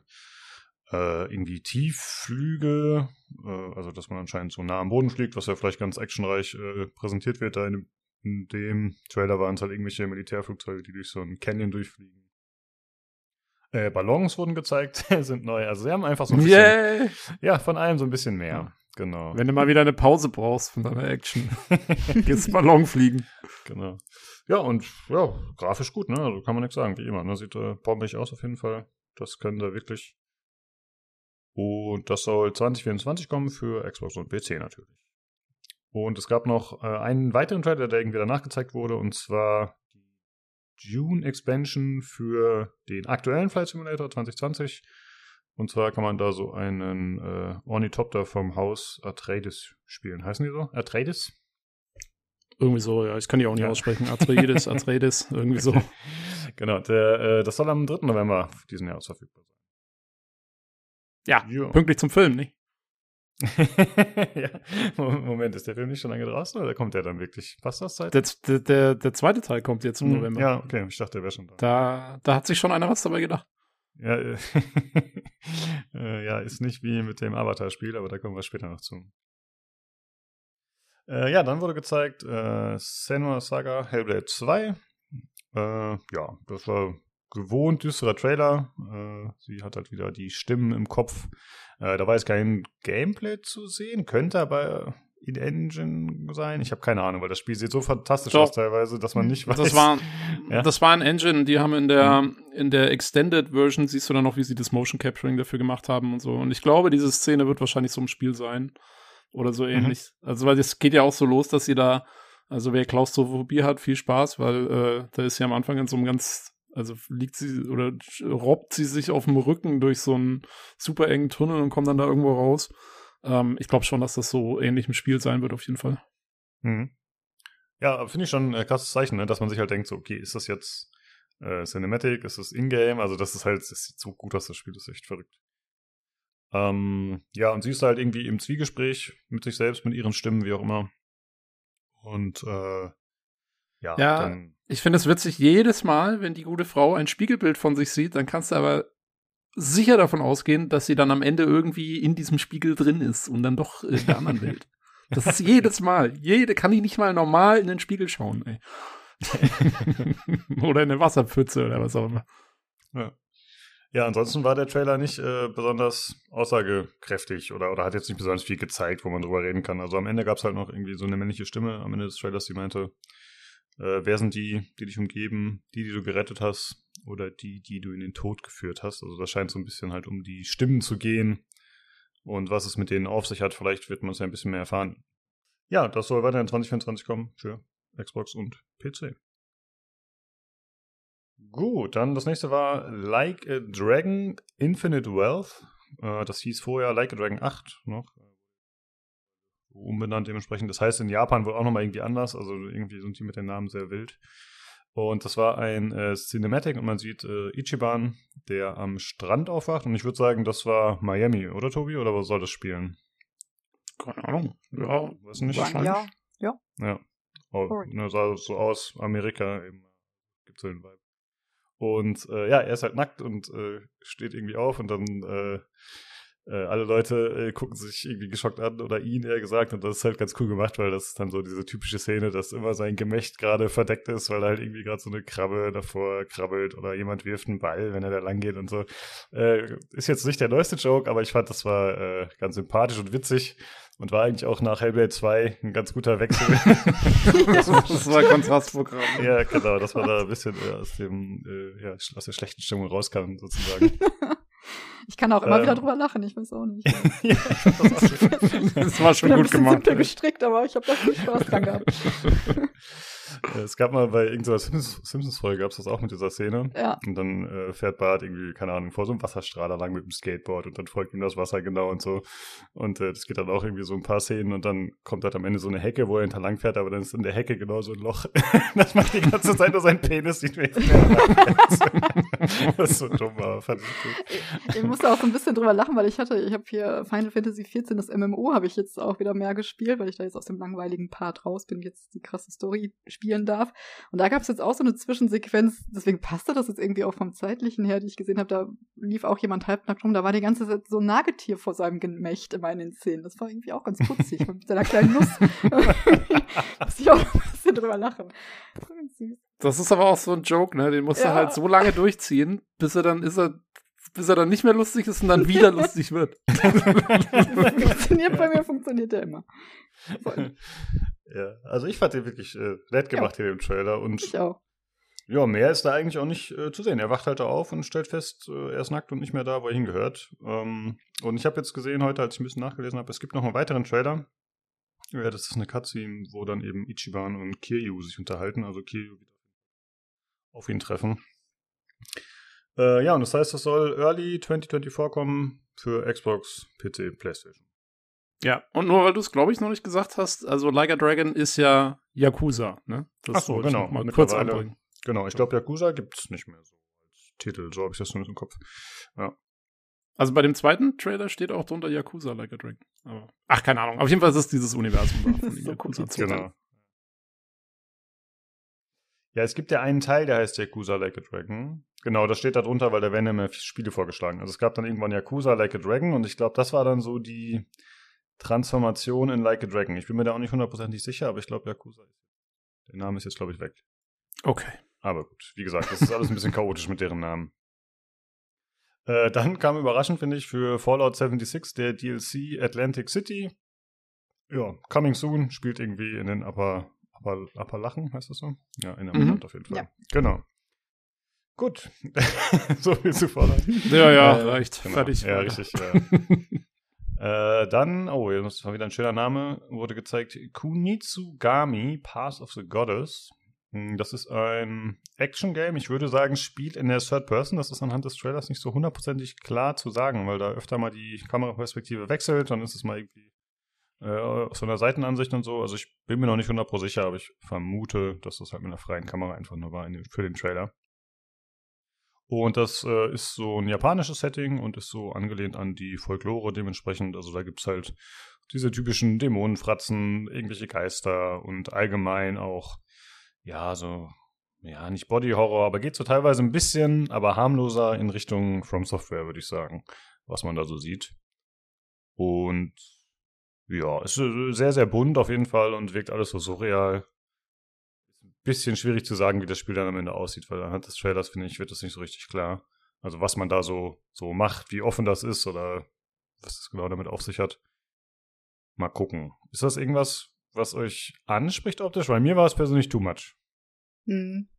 Ja, ähnlich. Aber ich fand jo. schon ganz interessant. Also ich mag das immer, wenn Spiele doch mal ungefähr von ihrem Stil her sind, aber ich glaube. Hm. Ja. Hm, ja, und ich bin für sowas auch zum Mainstream. ja, genau, ja. ja. Es hatte mich ein bisschen erinnert an, äh, es gab doch einen Trailer von Silent Hill äh, mit diesen Blumen und so. Ja. Da hat es mich ein bisschen dran erinnert, weil das ja auch so ein japanisches Setting war. Aber das war natürlich deutlich düsterer, das hier weg. Ja, und äh, das ist noch äh, unklar, wann das erscheinen wird, aber es soll kommen für Xbox, PC und PlayStation. Äh, dann wurde Forza Motorsport gezeigt, das ist ja schon länger bekannt, aber ich glaube, der Release-Termin war noch unklar. Und es kommt jetzt am 10. Oktober diesen Jahres für Xbox und PC. Ja, ansonsten halt ein Autorennspiel. Wir haben keine Ahnung. ähm, dann, Christina, wurde ein bisschen was zu Elder Scrolls Online gezeigt. Ja. Eigentlich auch schon ein bisschen zu spät. Es hat nämlich das Add-on Necrom gezeigt, Shadow over, over Morrowind. Das ist bereits erschienen. das ist irgendwie, ich weiß nicht, vor ein, zwei Wochen rausgekommen. Ähm, ja, ist ein neues Add-on mit einer neuen Klasse, dem Arkanisten. Spielt auf, ähm, also wieder in Morrowind, auf der Telvanni-Halbinsel. Sprich, ne, das kennt man noch aus aus welches Elder Scrolls war das? Äh, drei irgendwie? Mit, also Elder Scrolls Morrowind.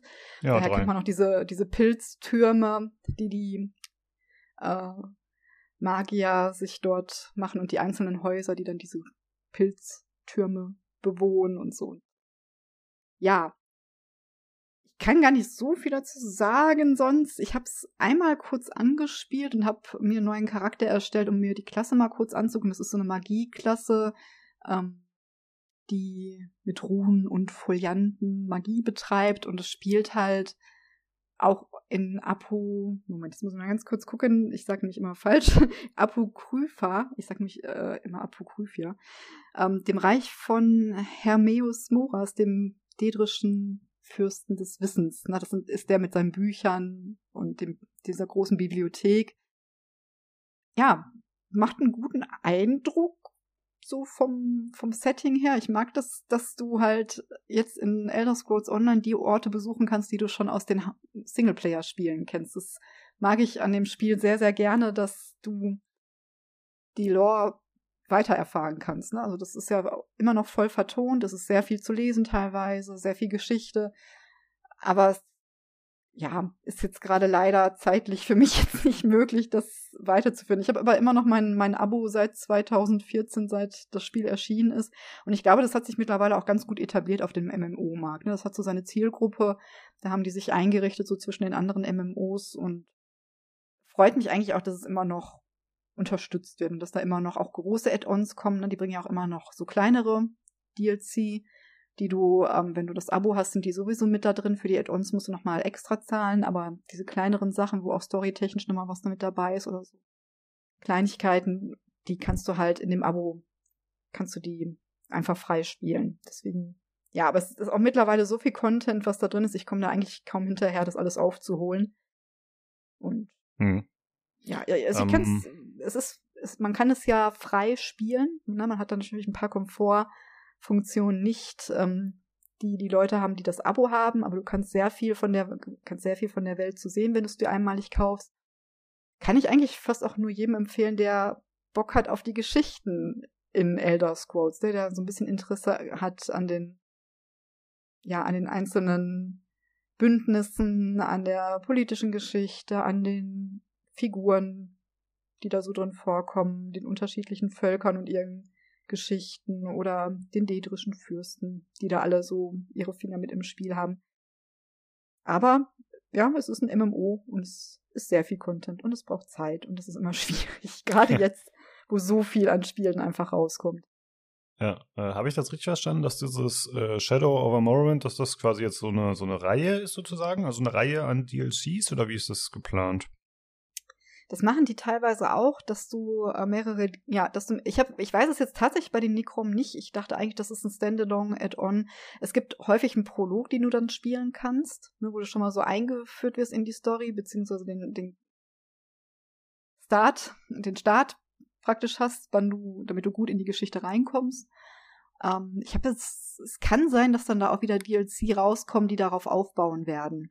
Na, also jetzt keine großen Add-ons, aber so diese kleineren Content-DLC, die bauen teilweise aufeinander auf. Also das, deswegen habe ich auch manchmal ein Problem damit, so ein Add-on dann einfach mittendrin zu spielen, weil die Figuren deinen Charakter wiedererkennen, wenn sie ihn schon in anderen äh, Stories getroffen haben. Das mag ich sehr gerne. Deswegen versuche ich eigentlich immer zumindest zu Hauptgeschichten abzuschließen, damit sich dann das nächste auch darauf wieder ein bisschen beziehen kann. Auch wenn das nicht häufig vorkommt, ich mag das trotzdem ganz gerne. Und das ist so ein bisschen problematisch, wenn man wenig Zeit hat.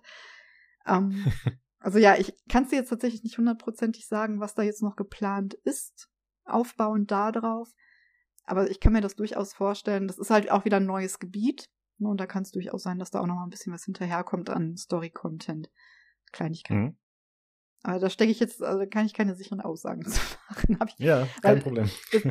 Teso ist so ein Ding, das lasse ich, das lasse ich einfach laufen. Das beende ich auch nicht, dieses Abo, weil ich es tatsächlich irgendwie mag, dass sie sie noch so viel. Also, das ist sowas, wo ich das Gefühl habe, da steckt Herzblut drin und dann unterstütze ich das auch gerne mit meinem Abo. Und dann kaufe ich mir die Sachen immer und komme aber nicht dazu, sie zu spielen.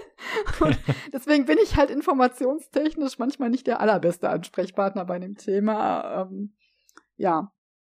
Deswegen kann ich es dir nicht hundertprozentig sagen. Aber ich. Ja, okay. Ich, du weißt immer ungefähr, keine Ahnung, 20 Mal so viel wie jeder von uns. Ja, und ich hätte, ich hätte halt wahnsinnig gerne viel mehr Zeit für dieses Spiel. Ne, es ist Jetzt habe ich auch das dummerweise Final Fantasy XIV angefangen, was auch ein, für mich, finde ich, ein sehr gutes MMO ist, was auch Sachen anders macht und auch besser teilweise macht, als ähm, Teso das macht.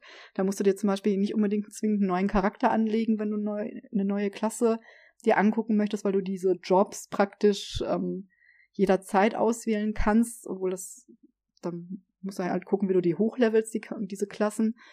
Ähm, bei bei Teso musst du dir dann halt einen neuen Charakter erstellen. Und ja, das ist dann halt doof, weil du dann mit ihm dann ja auch diese ganzen anderen Quests eigentlich dann wieder machst. Ne? Also diese, du entscheidest dich ja für eine Fraktion. Ne? Es gibt ja hier die, die Hochelfen und so, die in diesem Dominion-Verbund drin sind. Es gibt das Durchsturzbündnis und äh, Durchsturz, wie heißen jetzt die dritten nochmal? Das habe ich jetzt schon vergessen, weil ich keine Ahnung eigentlich mehr habe. Und dann entscheidest du dich für eine dieser Fraktionen und spielst deren Geschichte erstmal weiter und kannst dann die anderen Fraktionsgeschichten auch noch spielen. Und das ist ja die Urversion praktisch. Und darauf, und dann kommen diese ganzen Add-ons, die dann in anderen Gebieten wiederum spielen, mit anderen Geschichten, anderen Nebengeschichten. Und das ist einfach unheimlich viel an Content. Und eigentlich wäre ich da froh, wenn ich da einmal mit einem Charakter schon alles gesehen habe. Habe ich aber noch lange nicht. Ne, das ist ja. schon irre.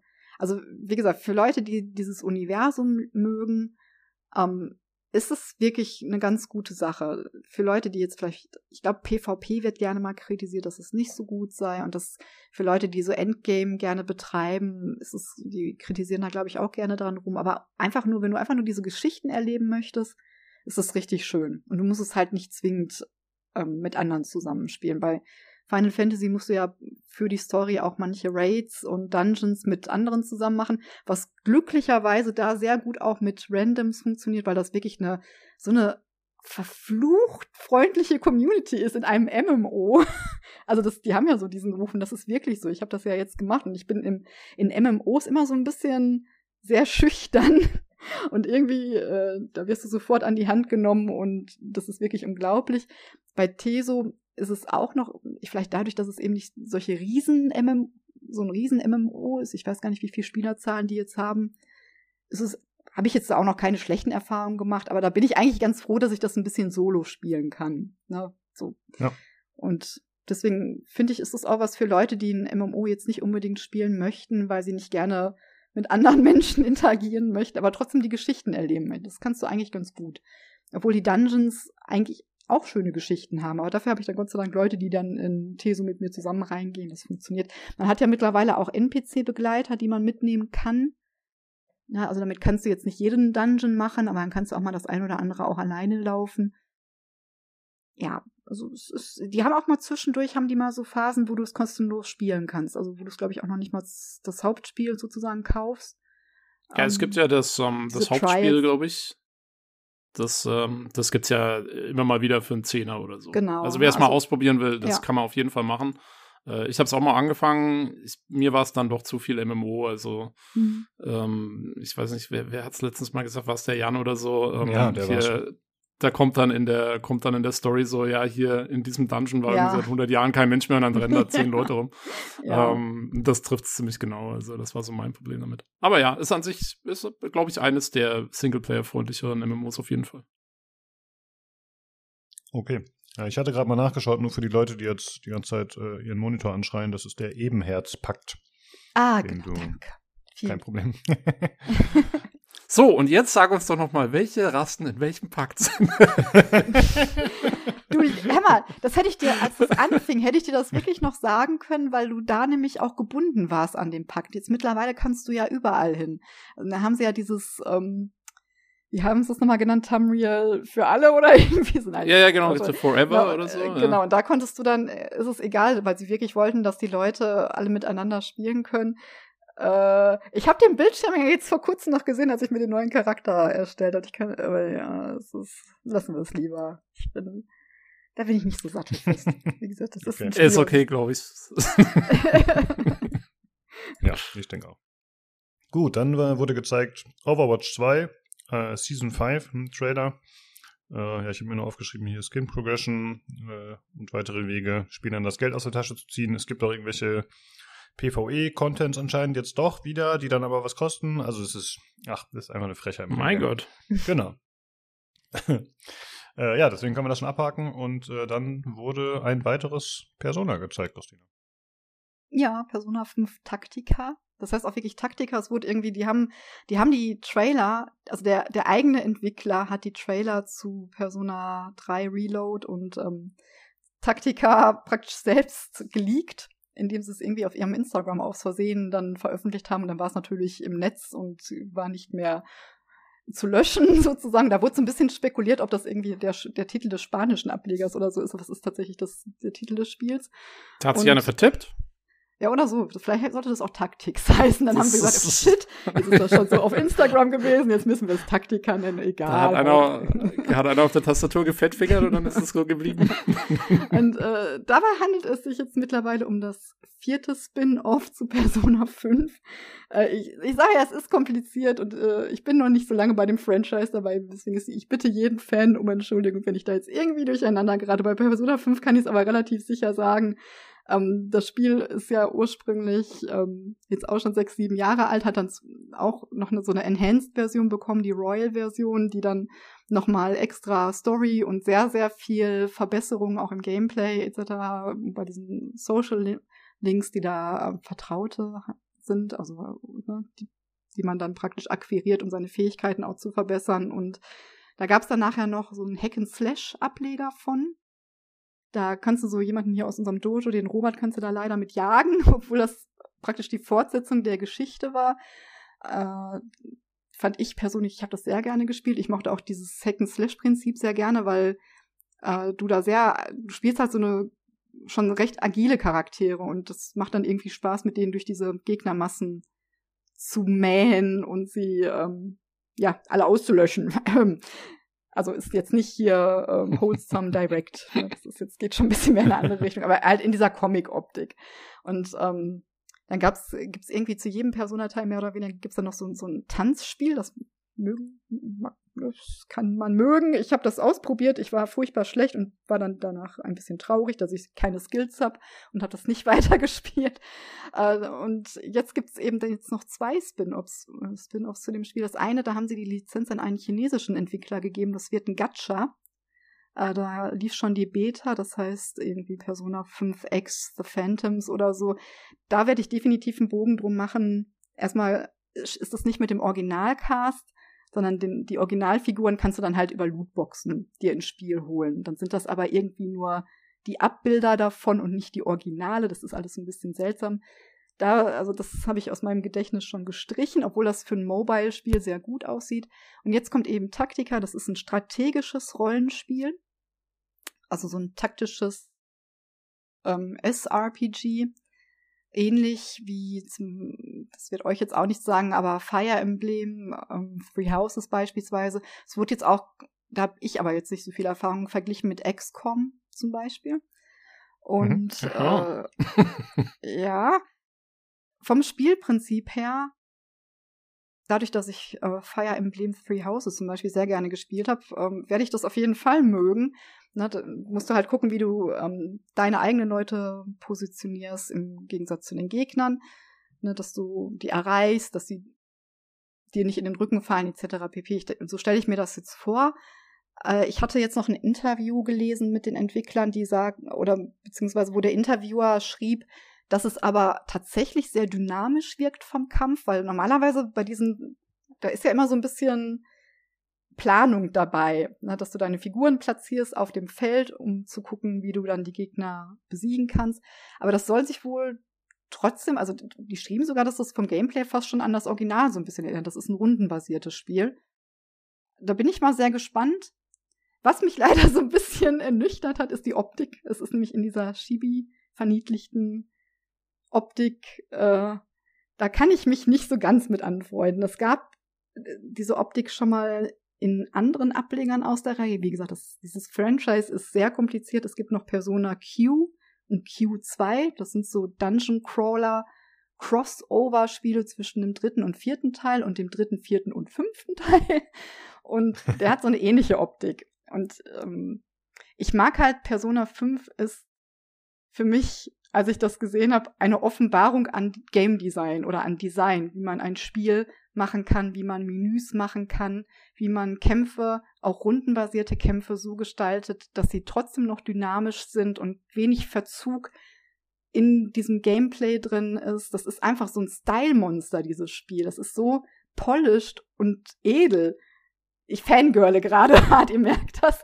Also es ist wirklich ähm, eine stilistische Offenbarung und ich mag halt eigentlich diesen eleganten Look so ein bisschen. Auf, ne? Es macht halt alles einen sehr runden Eindruck. Und das weiß ich nicht, diese Verniedlichung passt da, weiß ich nicht. Kann ich mich nicht so ganz anfreunden. Es passt nicht zu diesem, zu diesem durchgestylten, edlen Look für mich. Aber es sieht schon ganz knuffig aus. Vielleicht kann ich mich daran gewöhnen, weil ich werde es auf jeden Fall spielen, weil ich liebe diese Figuren und ich bin noch nicht abgeturnt genug von der Masse an Spin-offs, dass ich sage, ich möchte nicht noch mehr Story und Zeit mit diesen Figuren verbringen. Ich freue mich da richtig drauf.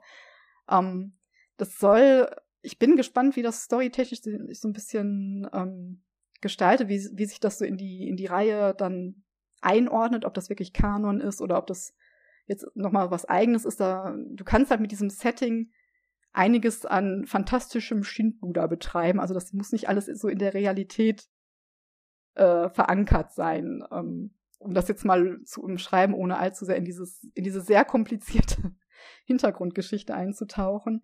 Und es ist so ein bisschen, der fünfte Teil dreht sich ja thematisch auch darum, die Gesellschaft zu reformieren, Menschen, die ihre Machtpositionen auszunutzen, zu überführen und ähm, Menschen, die durch sie ausgenutzt werden, zu schützen. Und das scheint jetzt so ein bisschen auch in diese Revolutionsschiene zu gehen, also so zeitreisetechnisch. Ich glaube, man hat so ein bisschen was aus unterschiedlichen Epochen gesehen. Französische Revolution, Fragezeichen. Ich weiß, wie gesagt, nicht genau, wie das storytechnisch äh, dann im Endeffekt wirklich aussehen wird. Aber ich werde es auf jeden Fall spielen. Es kommt am 17. November, soll es jetzt schon erscheinen. Ich werde mich an die Optik gewöhnen und eigentlich freue ich mich da schon drauf, mehr Story noch mit den Charakteren zu erleben. Und dann mhm. werde ich. Und tatsächlich habe ich mir jetzt auf YouTube dann die Trailer zu Q2 angeguckt, wo ja auch die Figuren aus dem fünften Teil drin vorkommen. Und plötzlich habe ich Lust bekommen, das doch zu spielen. Das habe ich halt auch noch nicht gespielt. Also, es ich bin gespannt. Ich kann verstehen, es ist mittlerweile schon bei den Leuten, es kommt halt überhaupt gar keine Rückmeldung zu Persona 6. Das wird jetzt schon erwartet. Das soll in der Entwicklung sein, schon längere Zeit, aber sie, sie lassen sich da sehr wenig in die Karten schauen. Stattdessen werden halt die anderen Spiele immer noch irgendwie in irgendwelchen Versionen auf den Markt geworfen oder du hast irgendwelche Spin-offs, äh, Crossovers, wie gesagt. Ne? Also ich kann jetzt verstehen, dass langsam auch gesagt wird, jetzt ist, lasst fünfmal ruhen, wir wollen den nächsten Teil, wir wollen wissen, was ihr dann macht daraus. Ne? Also was, was praktisch dann fünf nochmal toppen kann an, an Design und an Ideen. Aber ich bin noch nicht müde. ich kann noch, okay. ich kann noch ein bisschen Persona 5, ist noch okay. Auch ja, besteht natürlich immer so ein bisschen die Gefahr, dass es halt, äh, dass die Leute denken, dass wir zu sehr gemolken, ja. ne? wenn halt immer neue genau. Spiele kommen. Jetzt gerade hier in dieser Show waren zwei oder dreimal Persona drin. Da ja. krieg, kann schon mal so ein Geschmäckler mitkommen, ja. Ich glaube, 5 ist jetzt, Spin-off technisch ist es jetzt, hat es jetzt zu Persona 4 aufgeschlossen. Na, also ich bin, ich hoffe, sie melken es nicht zu sehr, weil ähm, sie hatten jetzt, es wurden jetzt Zahlen veröffentlicht. Das ist ja kein AAA-Franchise, ne? das ist immer noch Nische denke ich schon, können wir, glaube ich, schon so sagen. Gerade, aber ähm, man muss sich jetzt vorstellen, diese, diese Persona-Reihe, da gibt's auch noch ähm, andere vom, vom Entwickler, da kann ich jetzt gar nicht drauf eingehen, aber diese gesamte Reihe hat irgendwie 16 Millionen Einheiten verkauft in ihrer Gesamtheit und mehr als die Hälfte davon entfällt auf das Persona 5 Franchise.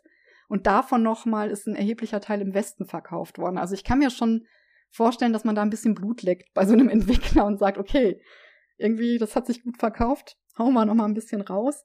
Aber ich glaube, sie müssen auch so ein bisschen aufpassen, dass sie da nicht äh, so den Enthusiasmus der Spieler sich verspielen im wahrsten Sinne, ne? dass sie jetzt doch mal langsam ja. vielleicht was zu dem nächsten Teil raushauen. Oh. Ja, gut, ja. gucken wir mal. Dann werden wir mal sehen, was du berichtest von Taktika, ob sich dann ah, ja, gelohnt hat oder nicht. Das genau. war übrigens, wir hatten ja so ein bisschen spekuliert bei Foam Stars, aber das war wieder ein Lied von Lynn, der Signature-Sängerin von Persona 5. Ne? Das hat ja so ein bisschen so einen angejazzten Soundtrack und ey, da freue ich mich auch schon wieder wahnsinnig drauf. Das ist einer der besten Gaming-Soundtracks für forever. so. Ja. ey, da bin ich absolut bei dir. Ich habe das auch sehr ja. gerne gehört, den Soundtrack, obwohl ich das Spiel noch nie gespielt habe, aber der Sound ja. ist Zucker. Ja. ja. Okay, dann äh, kommen wir mal zum nächsten Spiel. Das ist eine neue Marke und zwar das Spiel heißt Usant. Das ist ein Kletterspiel das ist von äh, Don't Not und äh, sie bewerben das so ein bisschen, äh, dass es eher so meditativ sein soll. Und zwar geht es halt darum, die Turmspitze zu erklimmen. Äh, der Trailer zeigt keine Kämpfe und ich nehme mal an, anhand der Beschreibung, dass es das auch nicht geben wird. Also, dass es wirklich, äh, ja, wie schon gesagt, meditativ wird und einfach nur entspannt. Das Ganze hat so eine Art Low-Poly-Look und eher so ein fantastisches Setting. Also die Welt ist halt nichts, was man so mit der echten unbedingt verknüpfen kann. Also es wirkt so ein bisschen, man sieht zum Beispiel so ein Dorf, das so in Stein gehauen ist, in diesem Turm irgendwie in der Wand. Äh, und generell wirkt das so ein bisschen, ja, wie so, wie so ein Stamm oder sowas, also eher so ein bisschen, ja, fremdartig. Und äh, das Spiel hat sehr tolle Farben und Kontraste. Also es wäre auch bei der Wholesome Direct wäre das gut untergebracht gewesen, finde ich. Das sieht wirklich ganz nett aus. Die Details sind jetzt nicht so gigantisch, aber das ist ja bei diesem Low-Poly-Look, das passt da eigentlich ganz gut rein, finde ich. Und ja, dann geht es halt, äh, wie gesagt, um das Klettern und man hat da anscheinend auch verschiedene Fähigkeiten. Also man sieht zum Beispiel im Trailer, dass so eine Kletterpflanze sich nach oben schwingt und man sich daran festhält oder dass man irgendwie äh, so neue Stiege basteln kann, die dann halt vor einem erscheinen, dass man da eben weiterklettern kann. Und man hat zusätzlich noch so einen kleinen Begleiter, der heißt äh, Ballast, wie ich nachgelesen habe. Und der ist, äh, aus, der ist aus Wasser irgendwie und der soll einem aber auch den Weg zeigen können. Äh, ja, wahrscheinlich so eine Art Guide-Funktion, wenn man dann halt mal gerade nicht weiter weiß. Und ja, ich finde, das sieht äh, nett aus. Hat einen, irgendwie einen schönen, netten, freundlichen Eindruck gemacht. Gefällt mir ganz gut. Ja, da wird es mhm. halt, glaube ich, sehr auf die Spielmechanik ankommen, wie gut es dann funktioniert, ne? Wie gut der Flow ist bei diesen Klettereien und so. Ähm, das wird, glaube ich, das Spannende für den Titel werden. Mal gucken. Ja. Ja, wie gesagt, das ist ja von äh, Download hier den Life is Strange Leuten und ja, die kennt man ja eher für so Story, Charakterentwicklung und so auch mit ein bisschen. Das weiß ich nicht, inwieweit hier überhaupt Interaktion mit anderen Charakteren großartig vorgesehen ist. Das wirkt eher wie so ein Loner-Game. Außer, dass man halt vielleicht den Charakter da hinten auf dem Rücken hat, den, den Ballast. Aber ansonsten wirkt es doch sehr, ja, wie soll man sagen, dass man sehr alleine unterwegs ist. Dass man die Welt so in sich aufsaugt. Aber ich finde es irgendwie interessant. Also bisher war ich bei Download immer so, äh, nee. Und auch das hier ist natürlich ein Spiel ohne Gewalt. Das ist ein Minuspunkt, aber mal gucken. Vielleicht äh, wird's was. Und sie haben eine coole äh, Tagline am Ende äh, Climb Fall 2023. Also ja, Kletter im Herbst 2023, aber halt auch ja, fallen. Ja, ist nett. Genau, fand ich auch. Ich mag auch, dass der Be Begleiter Ballast heißt. Ja, fand ich auch gut. Ja. Aber ist es beabsichtigt? Also, Muss ja eigentlich. Also, weil das, das ist war, ja die englische. Ich, mhm. Ja, ja, nee, das passt schon. Ballast. Also ja, okay. Ballast im Englischen so, ist okay. das gleiche. Ah, okay. Ja. Sehr gut. Und äh, das soll kommen für Xbox und PC, PlayStation. Ja, wie gesagt, Herbst 2023.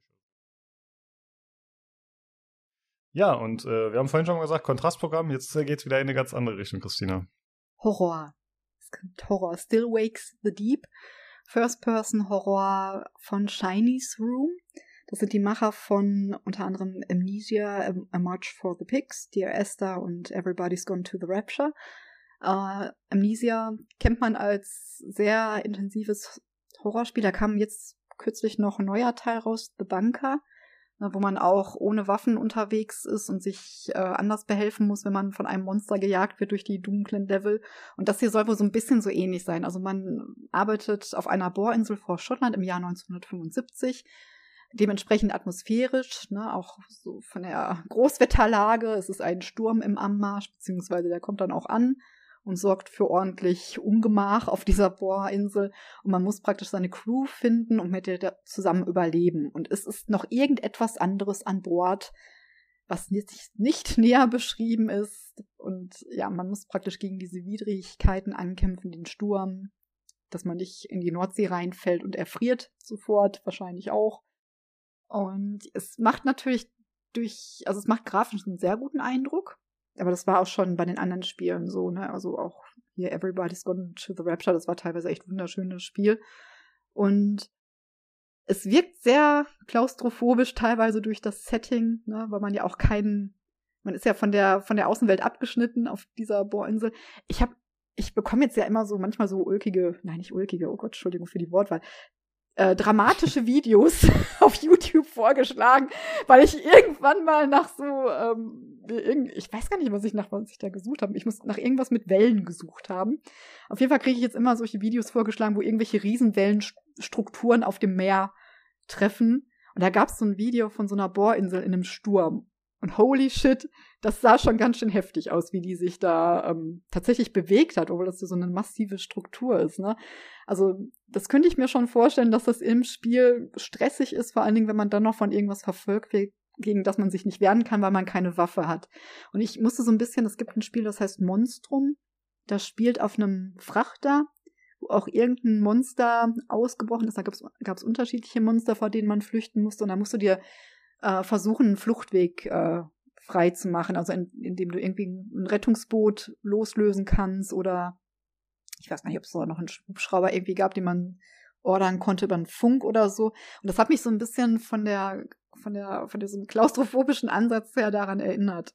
Also es wird sicher ein bisschen nervenaufreibend, das ja, glaube ich Aber ich auch. werde also spielen. Ja, sehr gut. Gibt kein Veröffentlichungsdatum. Kann also auch noch ein bisschen dauern, bis es rauskommt. Äh, ja, Early 2024 hieß es. Ach, guck. Genau, für Xbox, noch. PC und. Ja, äh, das ich muss dir zustimmen. Ich finde, das sieht, äh, optisch sieht das wirklich sehr, sehr gut aus. Also, muss man echt sagen. Ja. Und gab es von denen schon mal Spiele, die man in VR spielen konnte? Oder haben die es bisher nicht gemacht? Weil ich finde, das sieht ein bisschen so aus, als wäre es prädestiniert dafür. Obwohl es natürlich echt eine fiese Erfahrung ist dann in dem Moment wahrscheinlich. Ich überlege gerade, ob man das neue Amnesia, ich weiß gar nicht, ob das ist, glaube ich, gar nicht von Chinese Room schon wieder, weil die wurden auch von unterschiedlichen Leuten entwickelt. Aber ich hm. glaube. Aber da lehne ich mich jetzt auch gerade wieder ein bisschen weit aus dem Fenster. Aber ja, das ja. macht, also die machen alle Sinn in VR. Das ist, dann stirbst du zwar dabei an, an Stress und Herzinfarkt und so, aber ich glaube auch schon, dass man das, äh, dass das ein Erlebnis ist. Wenn es, ja. vielleicht, vielleicht gibt es da Mods für. VR Uah. spielen könnt. Also ich glaube halt, wenn das alles noch irgendwie schaukelt und so, dann aber viel mhm. Spaß. ja. Und du musst ja auch auf den, in den Außenbereich, ne, wo dann so die Wellen dann auch hochschlagen an den, an, an den Stegen, über die du gehen musst und so. Das, oh, das wird, glaube ich, ein großer Spaß. Ich freue mich. da darfst so du aber Kinderpool im Wohnzimmer auf. ja, ja, genau. dann darfst du den, den Teppich vorher einrollen, äh, bevor du dann loslegst. Nee, sieht auf jeden Fall cool aus. Also finde ich. Ja. Sieht spannend aus. Aber ja, wir sind ja alle hier keine Horrorspieler. ich bediene hier die ganzen Nischentitel. Ähm. Ja, ist wirklich so, ja. Horror und Anime Christina fragen. ja. ja, ist gut, dass du heute dabei bist. Das passt perfekt. So, dann als nächstes wurde gezeigt Dungeons of Hinterberg oder Hinterberg. Und zwar ist es ein Third-Person-Action-RPG und das spielt in einem alpinen Dorf namens Hinterberg. Ich habe mal nachgeschaut, äh, ob es das wirklich gibt, aber es ist, glaube ich, äh, die Entwickler sind halt äh, aus Wien, die heißen Microbird Games. Und ich dachte, vielleicht haben die da äh, ein reales Beispiel genommen, aber ich habe es zumindest nicht gefunden. Scheint so nicht zu geben in der Form. Mhm.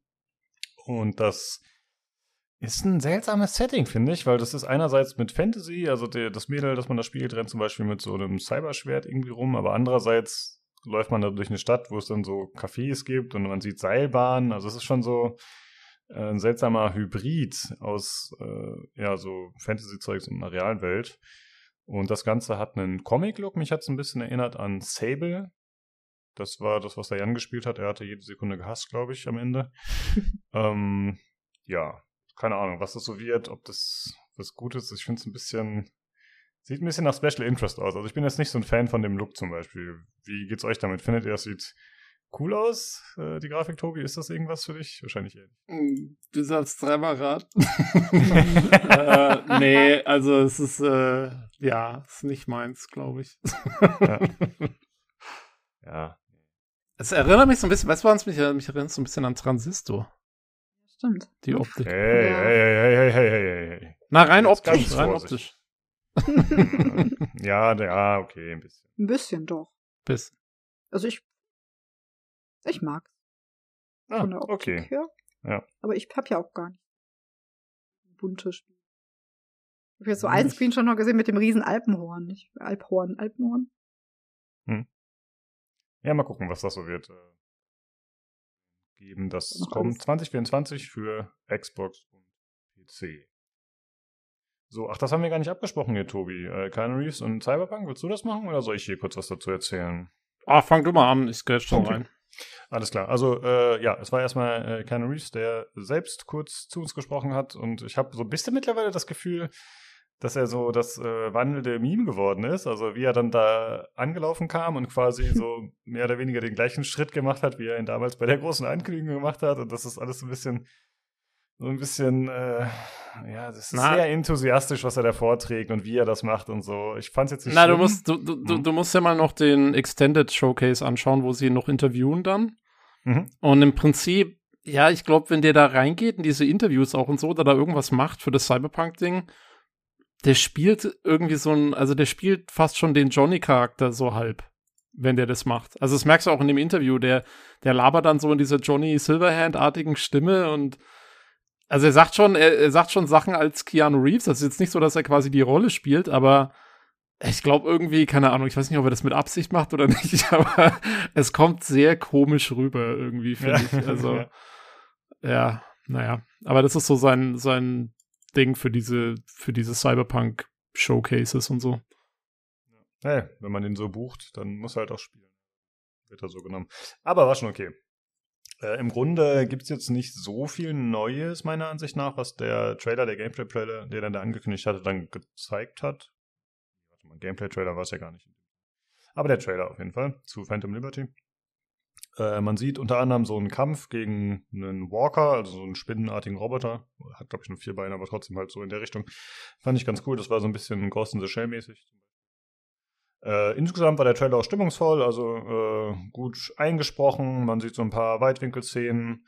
Äh, man sieht diesen Grenzposten an der Wüste. Ich weiß gar nicht, wie die Gegend da hieß in Cyberpunk, aber es gibt ja dann so ja, Levelende mehr oder weniger. Und da ist ja so eine hohe Mauer und so.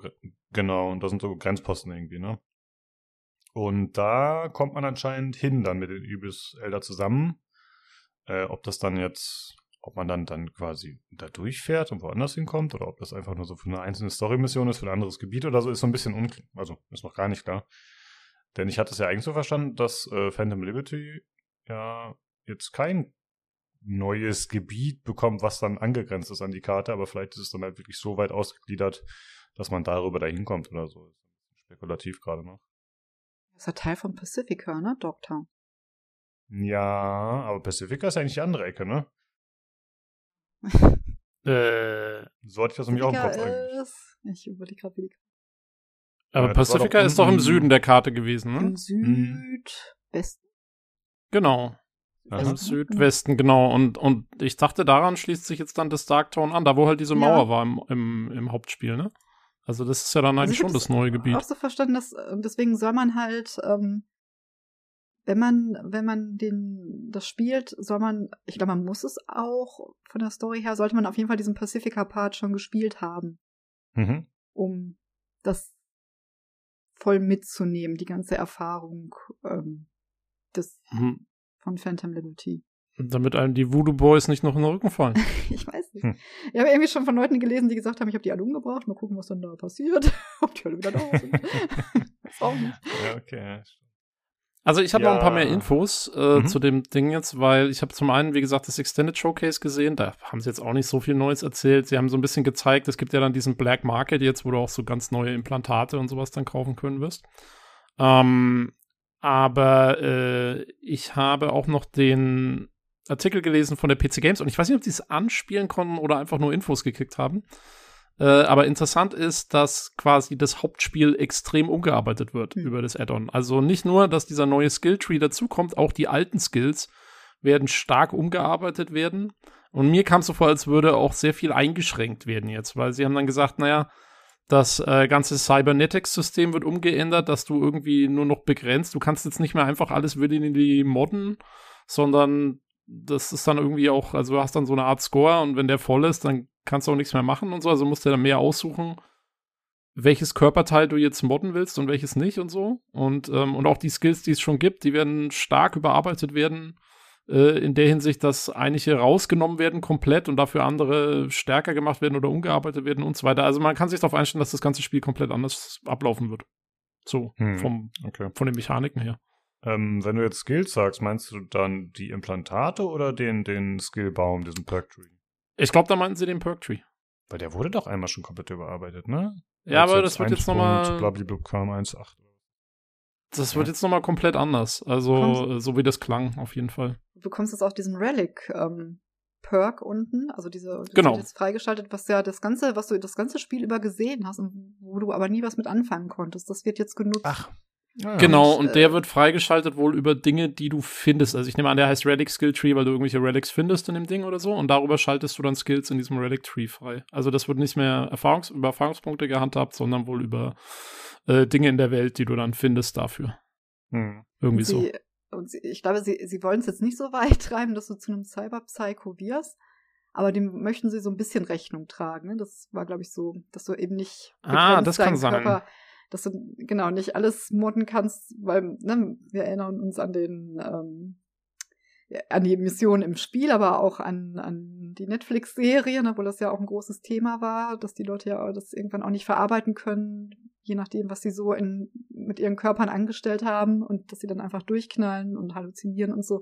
Und so weit gehen sie, glaube ich, nicht, aber man soll schon merken, was das mit dem Körper macht, wenn man ihn so modifiziert. Ja. Ja.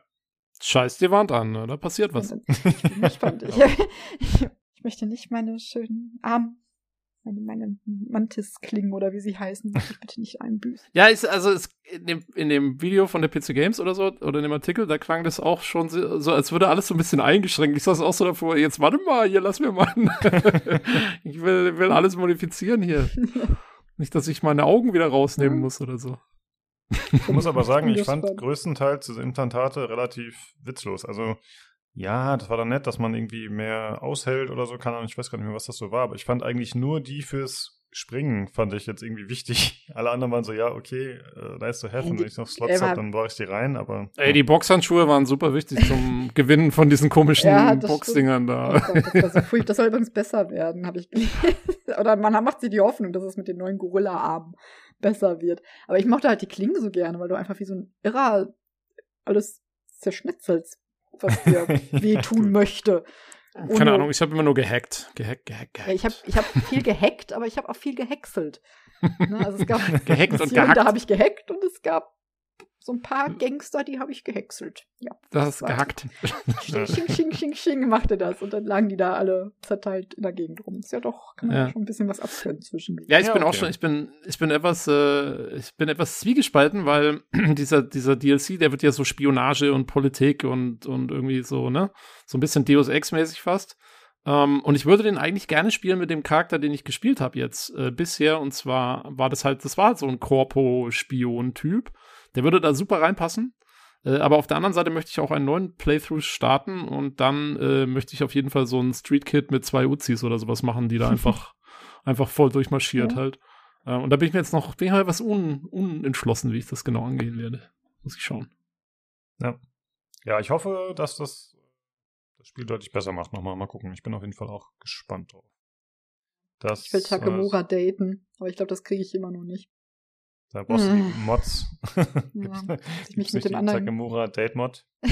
ich weiß es nicht, aber ich habe gelesen, dass sie die Romanzen halt auch weiterführen in dem, in dem Phantom Liberty. Hm. Tja. Nachdem, nachdem Judy mich, äh, mich abgewiesen hat, bin ich, bin ich aus dem Game raus. Das ist Single geblieben. ja, gut, dann, äh, achso, bevor wir weitermachen, das soll am 26. September kommen. Für Xbox PC und PlayStation. Ich glaube, für die alten Konsolen kommt es nicht mehr, soweit ich weiß. Nee, ich glaube auch nicht. Ich glaube auch nicht. Genau. Gott sei Dank. Dank. Das, Risiko gehen sie nicht nochmal ein. Ja. Nein, das ist ja schade für die Leute, die dann erstmal mit den schrottigen Versionen klarkommen mussten. Jetzt kriegen sie noch nicht mal das Add-on, aber ich glaube, es ist wirklich die richtige Entscheidung. Also meiner Ansicht nach hatten ja alle die schrottige Version, aber ja, auf Nein, Xbox, auf den alten Konsolen war es noch schlimmer. Ja, ja, ja. Okay, dann kommen wir zu City Skylines 2. Hm, da gab es ja vor einiger Zeit schon mal einen Cinematic-Trailer, aber jetzt wurde das erste Mal so ein bisschen Ingame gezeigt. Also zum einen einfach in Engine halt äh, die Welt und zum anderen aber auch so ein bisschen wie gebaut wird und so. Und äh, ich finde, das wirkte optisch, also gerade wenn es so rangezoomt war, aber das ist halt vielleicht ein bisschen unfairer Vergleich, wirkte das echt nicht so schön. Wirkte so ein bisschen steril insgesamt und man sieht wenig Passanten und so. Christina, du hast ja vorhin gesagt, du hast den Vorgänger gespielt. War das da so ähnlich, wenn man da so rangezoomt hat? Also ich fand es ein bisschen komisch. Also eigentlich habe ich das nicht so in Erinnerung. Ich habe es schon lange nicht mehr gespielt, aber wirkte doch schon lebendig genug. Also das, du konntest die ja auch so ein bisschen begleiten dann. Wenn die mhm. so durch sind. Und je nachdem, klar, wenn du jetzt irgendwie so, so einen kleinen Neben, so einen Vorort hattest, wo nicht viel los war, dann war vielleicht mal ein bisschen weniger los, aber gerade so an großen Knotenpunkten war doch schon einiges. Das habe ich das so in Erinnerung. Also ich könnte, okay. vielleicht kommt es ja auch noch so nach und nach, ne, dass es dann, dass dann ja, vielleicht in der endgültigen Version noch ein bisschen mehr ist, als das, was sie jetzt gezeigt haben. Ich fand es auf jeden Fall schön. Ich baue ja auch immer die Städtchen, äh, Städte so in Kästchen, Kistchenform, dass man das jetzt automatisiert einfach machen kann. Dass man das einfach zieht und dann hat man so ein paar Kästchenparzellen, wo man dann seine Grundstücke reinpflanzen kann. Das wird mir ja. die Arbeit erleichtern. Ja. Äh, ja, es scheint generell, äh, scheinen viele Sachen reinzukommen, die man schon kennt, die das Ganze ein bisschen einfacher machen oder, oder ja, mehr Features bieten. Also laut den Kommentaren bei YouTube sind halt viele DLCs, die es jetzt für den Vorgänger gab, schon mit enthalten quasi. Äh, so dass dann, äh, ja, das von Anfang an umfangreicheres Game ist und da können halt wieder neue DLCs kommen, die man Äh, wirkt auf jeden Fall ganz gut in der Hinsicht. Äh, ansonsten soll es wohl noch, ja, das hat der erste Trailer schon angedeutet, dass es irgendwie Wettereffekte gibt. Und ob das jetzt heißt, es gibt auch Jahreszeiten, weiß ich nicht, aber es kann zumindest schneien. Ob das jetzt äh, dann tatsächlich äh, heißt, alle vier Jahreszeiten sind da, keine Ahnung. Und das soll am 24. Oktober kommen für Xbox, PC, PlayStation. Jetzt sind wir wieder bei Atlas. Äh, es wurde ein weiteres Spiel von denen gezeigt, Christina. Ja, Metapher Re Fantasio. Äh, das ist ein Spiel, ich habe das so, ich habe mir gar nichts gesagt tatsächlich, aber wie gesagt, ich bin da noch nicht so lange in diesem Franchise unterwegs, beziehungsweise nur bei den Entwicklern, das ist aber auch von den Persona-Machern und das soll wohl schon seit 2016 in Entwicklung sein, hieß da aber noch Project Re Fantasy. Und das, ähm, es gibt nicht so richtig viele konkrete Infos, aber das soll wohl ähm, ein richtig vollwertiges Fantasy-RPG werden. Also diese Persona-Reihe ist ja auch viel Sozialsimulation ähm, und ähm, dieses Alltagsleben der Figuren. Und das soll aber wohl wirklich, ich, ich weiß nicht, ob man es jetzt dann mit Final Fantasy gleichsetzen kann. Und ähm, ich bin mir sicher, dass da auch diese sozialen Bindungen eine große Rolle spielen, aber vielleicht eben nicht so groß wie in den Persona-Teilen zum Beispiel. Ne? Vielleicht ist das wirklich mehr äh, Welt kämpfen und äh, Story. Ne, die Infos sind noch nicht so konkret. Der Trailer, ich war erstmal so ein bisschen erschlagen von dem Trailer, weil da ganz schön viel los war. Und ich habe mir den jetzt nochmal angeguckt, als ich so ein bisschen jetzt für den Cast geguckt habe, was ist denn das jetzt überhaupt? Und da fand ich ihn dann plötzlich sehr ansprechend. Also das ist schon, macht schon, das ist grafisch, da ist sehr viel los. Und ähm, egal ob jetzt in den Menüs oder so in, in, den, in der Spielwelt. Ich mag aber diesen scharfen Comic-Look. Ne, das, die, ähm, das sieht schon sehr auch polished aus. Mhm. Und ähm, das soll wohl gar nicht so was Kleines sein, tatsächlich. Und da warten auch schon viele Leute sehr lange drauf. Und es soll jetzt 2024 erscheinen.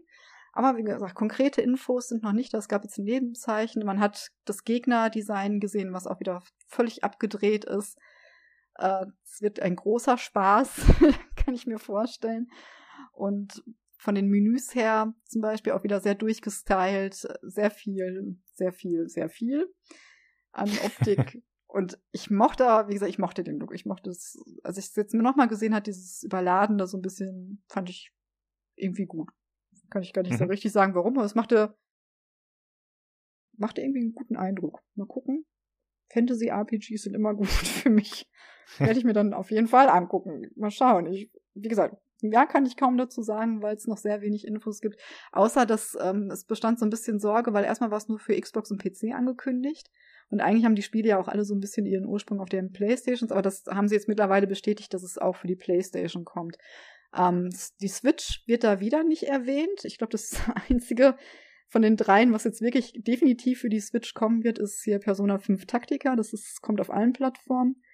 Äh, das haben sie jetzt auch nicht wirklich. Ja, muss man mal gucken.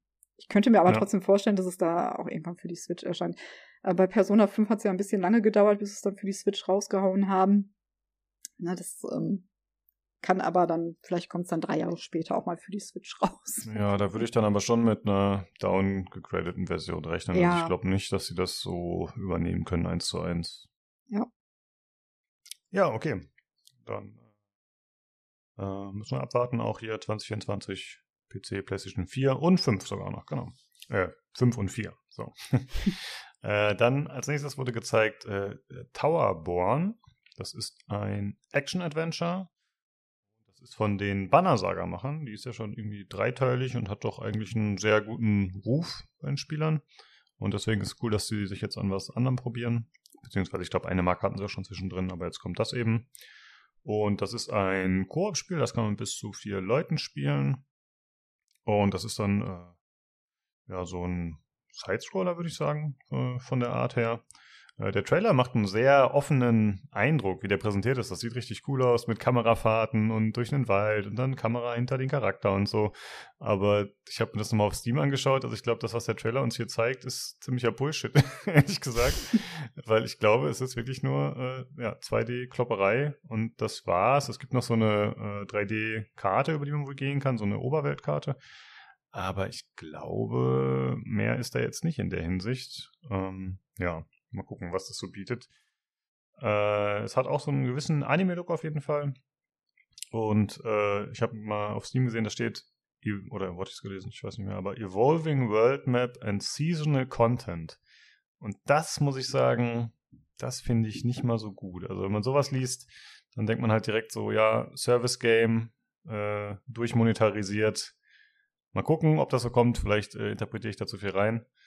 Aber das Spiel, ich weiß nicht, was wird. Und das soll auch 2024 kommen für Xbox und PC. PlayStation-Version scheint es noch nicht zu geben. Jo. Äh, dann wurde gezeigt Clockwork Revolution.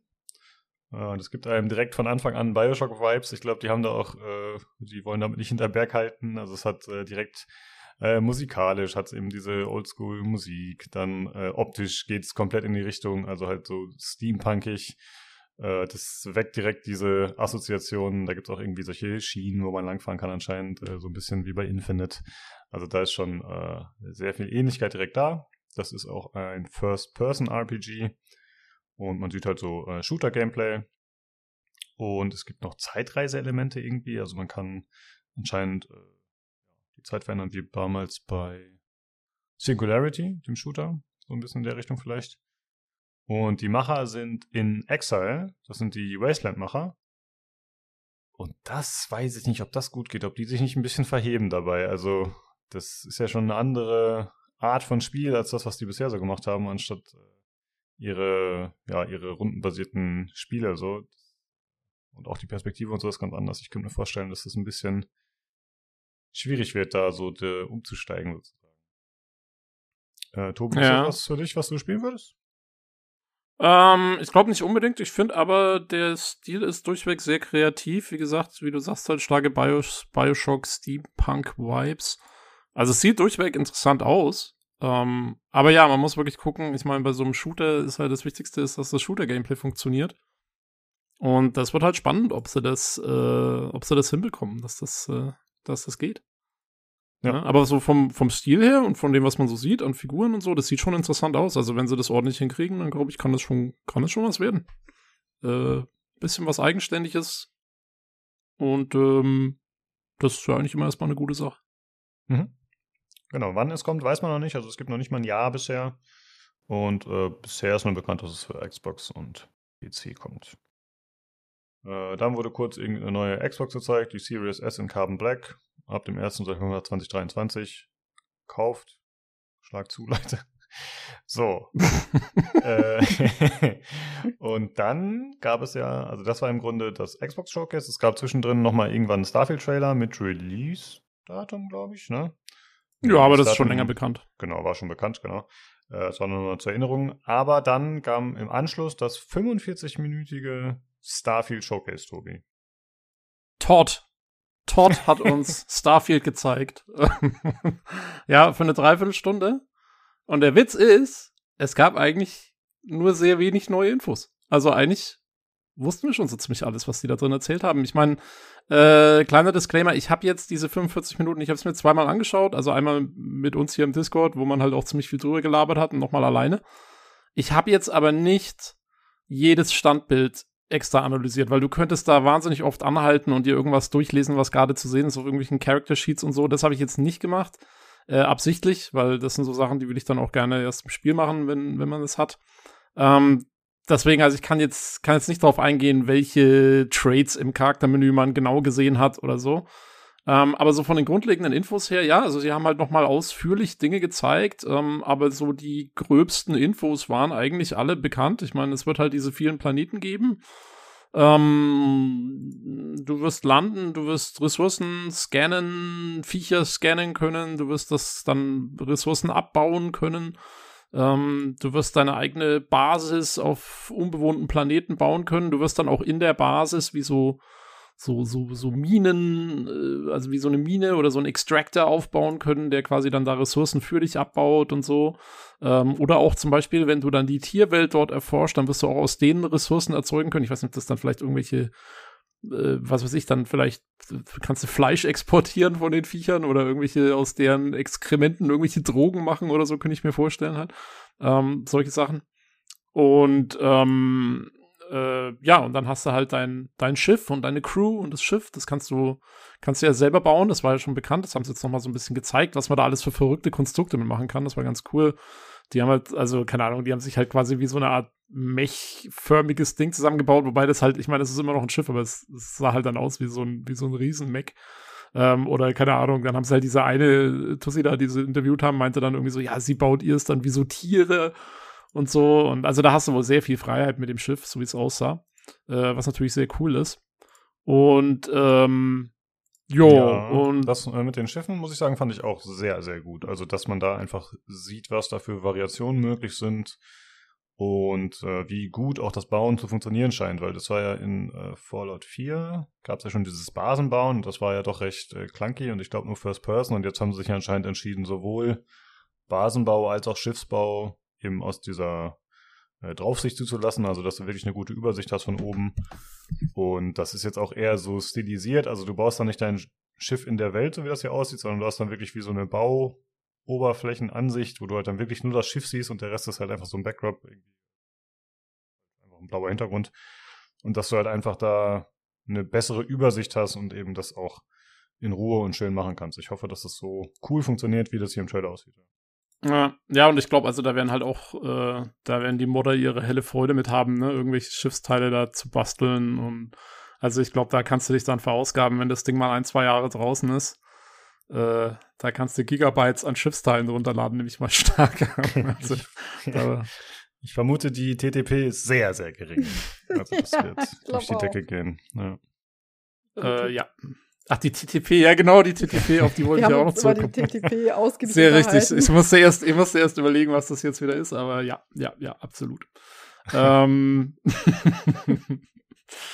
Und äh, ja, äh, aber also wie gesagt, ich meine, alles, was ich gerade auch erzählt habe, das hat man halt, äh, hat man eigentlich alles schon gesehen und sie haben jetzt halt noch ein bisschen ausführlicher gezeigt und so. Ähm, und, und ja, und ich, also was ich halt glaube, was eigentlich das, der Takeaway ist von dem ganzen Ding jetzt, ist, es wird halt einfach, also es sieht so nach Bethesda aus, ne? Also es ist wirklich einfach, ja, Skyrim im Weltraum mit with Guns, so, ne? Also mhm. äh, die, die ganze Art, wie, also die, die Szenen, die man so gesehen hat auf dem Planeten, die sehen stellenweise wirklich fantastisch aus. Ähm, aber man sieht auch schon so ein bisschen so diese Bethesda-Genetik dahinter, ne? wie die das immer aufbauen mit ihren Cells und so. Ähm, und, und auch, ähm, dann sagen sie, sie, haben, sie sagen jetzt, sie haben ihr komplettes Animationssystem vollständig überarbeitet und dann schaltet er da in die Third-Person-Perspektive und der Typ in dem Raumanzug fängt an loszurennen und du denkst dann so wieder, ja, genau. also es, äh, es, es, sieht, es sieht wirklich wieder nach Bethesda aus, sowohl in den guten als auch äh, in den weniger guten Dingen. Deswegen, die Umgebungen sehen toll aus. Äh, die Gesichter, ja, äh, die sind, glaube ich, so ein bisschen das Lowlight von dem ganzen Ding. Also da merkst du auch noch die Bethesda-Ursprünge äh, ganz klar. Also die sind halt sehr modular gemacht. Sie sagen zwar, sie haben ganz viele echte Gesichter eingescannt, um möglichst viel Diversity da auch mit reinzubringen und so. Äh, aber wenn du das dann siehst, was sie da in der Spielegrafik zeigen, da sind, also die Gesichter fallen fast so ein bisschen raus aus dieser an sich sehr guten Grafik jetzt. Ähm, ich finde es jetzt nicht so schlimm, muss ich sagen, aber, aber es fällt schon auf, dass die halt äh, weniger, ähm, ja, die sind halt die, die, die mussten halt dem Charaktereditor sozusagen so ein bisschen weichen, ne? dass man da möglichst viele Einstellungsmöglichkeiten hat, nehme ich an. Ähm, oder was meint ihr? Haben, haben euch die Gesichter sind schon aufgefallen, ne? Schon.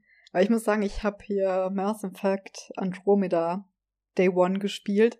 So ah, schlimm ja. ist es nicht. Also so schlimm ist es nicht. Aber, aber ja, ja, ich fand tatsächlich auch, dass die Umgebungen extrem gut aussahen, auch so von der Beleuchtung her, von der, von der von den Lichteffekten her. Und da fällt fällt's dann halt auf, wenn du was hast, was halt nicht so sofort so einen guten Eindruck macht, ne? wo du denkst so, wow.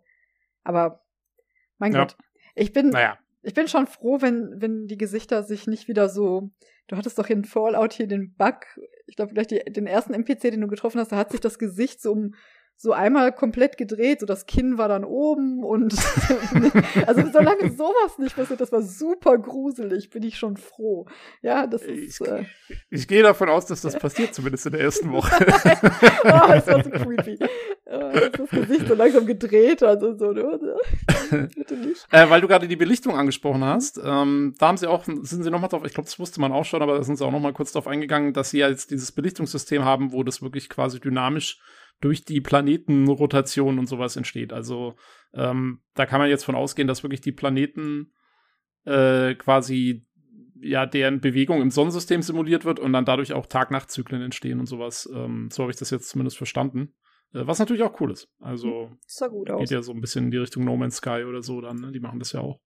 Ja, es hat ähm, mir übrigens auch ab und zu No Man's Sky Vibes gegeben, muss ich sagen. Mhm. Also ja. ähm, durch diese Pflanzen- und Tierwelt, die da auftaucht, äh, vielleicht nicht ganz so extrem bunt und natürlich sieht die Welt ein bisschen realistischer aus, aber zwischenzeitlich dachte ich schon so, äh, wenn er dann da steht mit seinem, mit seinem Strahler und da anfängt abzubauen, das ist so. Äh, ja, gut, ja. Ja, ich ja. meine, das ist, das ist No Man's Sky, das musst du aber, glaube ich, ich gehe davon aus, dass das ziemlich optional sein wird. Also ich meine, klar, wenn du deine eigene Basis bauen willst und so, brauchst du wahrscheinlich Ressourcen und die musst du dann abbauen und so. Aber wenn du jetzt wirklich eher Story und, und Quests und sowas machen willst, kannst du das wahrscheinlich auch, nehme ich mal stark an. Ähm, ich fand eigentlich, also, ich meine, ich fand, es, es sieht schon, klar, es hat diese No Man's Sky Vibes, ich meine, tausend Planeten und so, ne, das ist natürlich alles so ein bisschen ähm, prozedural generiert und so weiter und so fort. Aber ich finde, qualitativ, das sieht schon noch mal, das ist schon noch mal ein anderes Level, was wir hier sehen. Also, äh, auch so, wenn man sich die Viecher anschaut, die man so sieht, da ist sehr viel Variabilität dabei, aber es sieht nicht so zusammengestöpselt aus wie bei, wie bei No Man's Sky. Also da haben sie auch gesagt, ich glaube, die Viecher haben sie alle von Hand designt, soweit ich das verstanden habe, und haben halt dann geguckt, welche sie auf welchen Planeten aussetzen, so ungefähr. Ähm, also das, das, das finde ich hat schon noch, das hat eine andere Qualität. Ähm, mhm. Zumindest jetzt hier in den Trailern. Man muss dann gucken, wie es im Spiel ist. Ähm, jo, ach ja, äh, wichtige Info. Äh, sie haben, genau, so kann das ein bisschen äh, einleiten. Die haben ja ähm, auch beim Charaktererstellungssystem sind sie auch ziemlich drauf eingegangen, was man alles einstellen kann. Klar, Äußerlichkeiten und so weiter, die ganze, wie groß du bist, wie du aussiehst und so weiter. Ähm, und dann wählt man ja, das wusste man ja auch schon, wählt man diesen Background aus und, und verschiedene Traits, also verschiedene Spezialmerkmale, bis zu drei Stück, die dein Charakter hat. Und man hat jetzt ein bisschen mehr gesehen zu diesen Traits. Zum Beispiel, wir haben ja schon, es wurde ja schon geteased vorher mal, äh, dass man diesen Trade haben kann, dass man Eltern hat irgendwo in der Welt und denen dann äh, irgendwie halt 10% von seinem Geld schicken muss oder 5% oder was weiß ich. Äh, und dafür hast du, kannst du dann aber diese Eltern besuchen.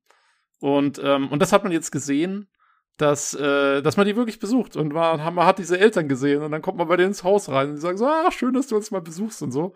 Also, äh, ähm, das haben sie schon voll implementiert. Aber Moment, du musst denen vorher Geld überweisen, damit du sie besuchen kannst? Äh, nee, also wenn du diesen Trade auswählst, dann wird automatisch werden irgendwie ein paar Prozent von deinem, von dem Geld, was du so lootest und so, wird dir abgezogen. Also es passiert automatisch okay. die ganze Zeit. Und dafür kannst du die dann aber halt besuchen. Okay, also sprich, wenn du den Trade nicht hast, dann hast du auch keine Eltern. Genau, hast keine Eltern, aber kriegst 5% aber mehr. Credits. mehr, mehr, mehr Credits, genau, kannst das du aussuchen. Ist ja was. So. Ja. Schick uns und Geld. Sohn, Tochter, sonst hm. kannst du uns gestohlen bleiben. Genau, genau, genau. Das brauchst du hier gar nicht mehr ankommen. ja. Ähm, ja, ich bin nochmal gespannt. Sie haben ja gesagt, man kann dann sozusagen mit diesen Background-Trades kann man dann auch, also die können Quests verursachen, beziehungsweise man kann dann damit ähm, spielen. Also ich nehme an, dass man, wahrscheinlich kannst du deine Eltern auch umbringen, wenn du Bock hast. und dann musst du halt nichts mehr bezahlen. Ähm, und so, also Ui. die sollen, ja, ja, die sollen, die sollen quasi, es soll Möglichkeiten geben, diese Trades zu verändern im Spiel. Ja. Sie haben das, was sie dann gezeigt haben, du kannst auch einen Trade aussuchen, dass du einen Adoring Fan hast. Und da Ach, haben sie halt ja den Charakter den, aus Skyrim wieder rein, ja. reingetan. Der sieht genauso aus, der hat die gleiche Frisur mit diesem blonden, hochgedingsten Haaren und er hat den gleichen Sprecher. Und ähm, ja, der findet dich dann irgendwann und begleitet dich. Ähm, und die sagen halt, naja, der, ähm, keine Ahnung, macht dir immer mal wieder Geschenke wohl, aber du musst dich halt mit seinen Kommentaren abfinden. Und dann haben, und dann haben sie halt gesagt, ja, man kann diese Trades eben auch im Spiel verändern. Und dann war halt die Szene, die sie gezeigt haben, war, quasi wie, wie der Hauptcharakter seine Pistole auf den Hinterkopf des ne? Fans richtet und dann war Schnitt. Kannst du, den wohl, kannst du den wohl zu deinen Eltern mitnehmen? genau, da abstellen. das, sowas mag ich übrigens immer, sowas mag ich sehr gerne. Ich mag das sehr gerne, wenn solche Kleinigkeiten dein Spiel ähm, verändern. Einfach. Ja. Ja, da bin ich auch mal gespannt. Also, äh, also da scheint es einiges zu geben, was man da auswählen kann. Hm. ähm, Jo, dann das Skillsystem äh, haben sie nochmal gezeigt. Das wusste man aber eigentlich auch schon alles. Also man, man wird halt quasi im Gameplay, wird man Challenges äh, erfüllen, äh, je nachdem, welche Skills man anwendet. Also ich nehme an, zum Beispiel für die Waffen dann, dass du so und so viele Gegner damit umbringst oder was weiß ich. Ähm, und wenn du diese Challenges geschafft hast, dann schaltest du eben diese Perks frei, die du dir dann auswählen kannst im Skillsystem und dann mit jedem Level up kriegst du halt einen Skillpunkt und den kannst du dann auf diese Perks verteilen, die du freigeschalten hast mit den Challenges. Also es ist so ein bisschen so ein Hybridsystem aus Skillpunkten und dem alten Bethesda Credo benutze es, dann hast du den Skill so. Ähm, und da, ja, gibt's halt Vari Variabilität. Ich weiß nicht, also, wie gesagt, ich, das meiste, glaube ich, kannte man auch hier wieder schon von natürlich den einzelnen Waffengattungen. Äh, dann Booster Pack kannst du verbessern, dein, dein Jetpack sozusagen. Äh, dann gibt's äh, Kochskills, dass du irgendwie halt Dinge zubereiten kannst. Wahrscheinlich so ein bisschen so eine Art Alchemiesystem, könnte ich mir vorstellen, so ungefähr. Und ähm, äh, und ein, ein cooles haben sie noch gezeigt, Exobiologie, da kannst du dann zum Beispiel kurze Zeit irgendwelche Aliens mind controllen oder so, wie auch immer das dann genau funktioniert. Ähm, ich finde es ich find's gut, wenn sie diese Kochsache wirklich schön ausbauen, weil die, sie hatten ein paar Sandwiches. in, dem, ja, die, ja, die eine hat. Ich finde es so schön, wenn sie wirklich schön ausgearbeitete Speisen dann hätten. Nicht einfach. Ist das nicht auch so ein Final Fantasy Ding? Ja, kochst, oder was war das? Schlimmstes Foodporn, wo du da vor dem Bildschirm sitzt und denkst, oh mein Gott, ich hab hier noch ein Brötchen mit Käse und in-game meine Charaktere essen hier vom Allerfeinsten von Schiefertellern mhm. edlem Silberbesteck. Nein, ich mag sowas. Ich mag Essen in Spielen. Ja, mal gucken, vielleicht kannst du auch einen Koch anstellen dann. Also, ja. weil äh, du kannst auch deine Crew quasi dir zusammenstellen aus NPCs. Da bin ich mal gespannt, wie das genau funktioniert. Also, ja. äh, wie viele Auswahlmöglichkeiten es da gibt und so. ja, das habe ich auch noch nicht so richtig gecheckt mit der Crew, weil ja. da steht ja in, steht ja dieser Roboter vor dem Schiff und die meinten, ja, der, der stand jetzt hier und war da quasi abgestellt zur Bewachung oder was auch immer. Und ich frage mich, kannst du dann die Begleiter mitnehmen oder, oder sind die halt nur auf dem Schiff zuständig? Weil es gab ja, in Fallout konnte man auch einen Begleiter mitnehmen, oder? Wie war das? Ich meine auch, Hund? Ja. Ja, ja, ja. Oder und auch Skyrim in Skyrim. Auch. Ja, Lydia. Ach, stimmt. Genau. Ja, stimmt. Wie konnte ich das vergessen? Ja. Ja, also da gehe ich auch von aus, dass wahrscheinlich einen kannst du mitnehmen, der Rest ist dann halt am Schiff oder so. Und sie haben auch, also äh, irgendwie der Roboter, der da am Schiff rumstand, dann als, als hier Todd zurückkam zum Schiff, sagte er ja, äh, willkommen zurück, Captain Howard. Und dann sagte Todd so, ja, er kann deinen Namen aussprechen. Da bin ich mal gespannt, ob sie da irgendwie, da wenn sie irgendwas gemacht haben mit Text-to-Speech oder so. Ähm, mal gucken. Das, das werden wir oh. mal austesten, wie gut das funktioniert, ja. ja. Das wäre cool. Ich bin jetzt davon ausgegangen, dass das, wie man das halt auch so in anderen Spielen kennt, dass das halt so eine Liste ist. Und wenn du halt in der Liste mit den 300 Namen dabei bist, hast du Glück und ansonsten geht's halt nicht. Also das fände ich jetzt enttäuschend nach, nach Todds großen, großen Versprechungen hier. Und wir wissen, wenn Todd was verspricht, dann stimmt das auch. ähm, ähm, es gab ja auch noch äh, Kampf-Gameplay zu sehen. Und ich muss sagen, äh, ich stimme dir erstmal zu, dass natürlich vieles schon mehr oder weniger bekannt war. Aber insgesamt hat mir gut gefallen, dass man von allem mehr gesehen hat und einen besseren Eindruck bekommt. Mhm. Ähm, und ich fand, die Kämpfe sahen überraschend gut und flüssig aus. Und ich habe mich schon gefragt, ob It Software da vielleicht ein bisschen mitgeholfen hat. Aber Haben tatsächlich. Äh, ja, ah, okay. Haben Kannst Sie was erzählen? Äh, hm. Hat, äh, ja, hat, äh, wurde Todd dann in einem Interview danach noch gefragt von einem Typen. Und da meinte er, ja, sie haben von It Software ein bisschen Hilfestellung gekriegt fürs, fürs Kampf-Gameplay. Fürs Shooter-Gameplay. Ah, sehr gut, okay. Ja.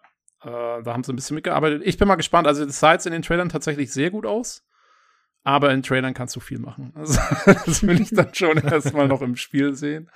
Aber ja, so weit, so gut. Ich meine, ähm, ist schon, ist schon cool. Also, sie haben auch gesagt, zum Beispiel, es gibt ja dann so lustige Sachen, auch, äh, wie, es gibt ja Kämpfe in der Schwerelosigkeit und sie haben dann gesagt, ähm, ballistische Waffen werden dann zum Beispiel durch den Rückstoß dich wirklich auch in der, wenn du in der Schwerelosigkeit schießt, wirst du dann zurückgestoßen halt äh, während zum Beispiel Energiewaffen dann keinen, keinen Rückstoß haben und so.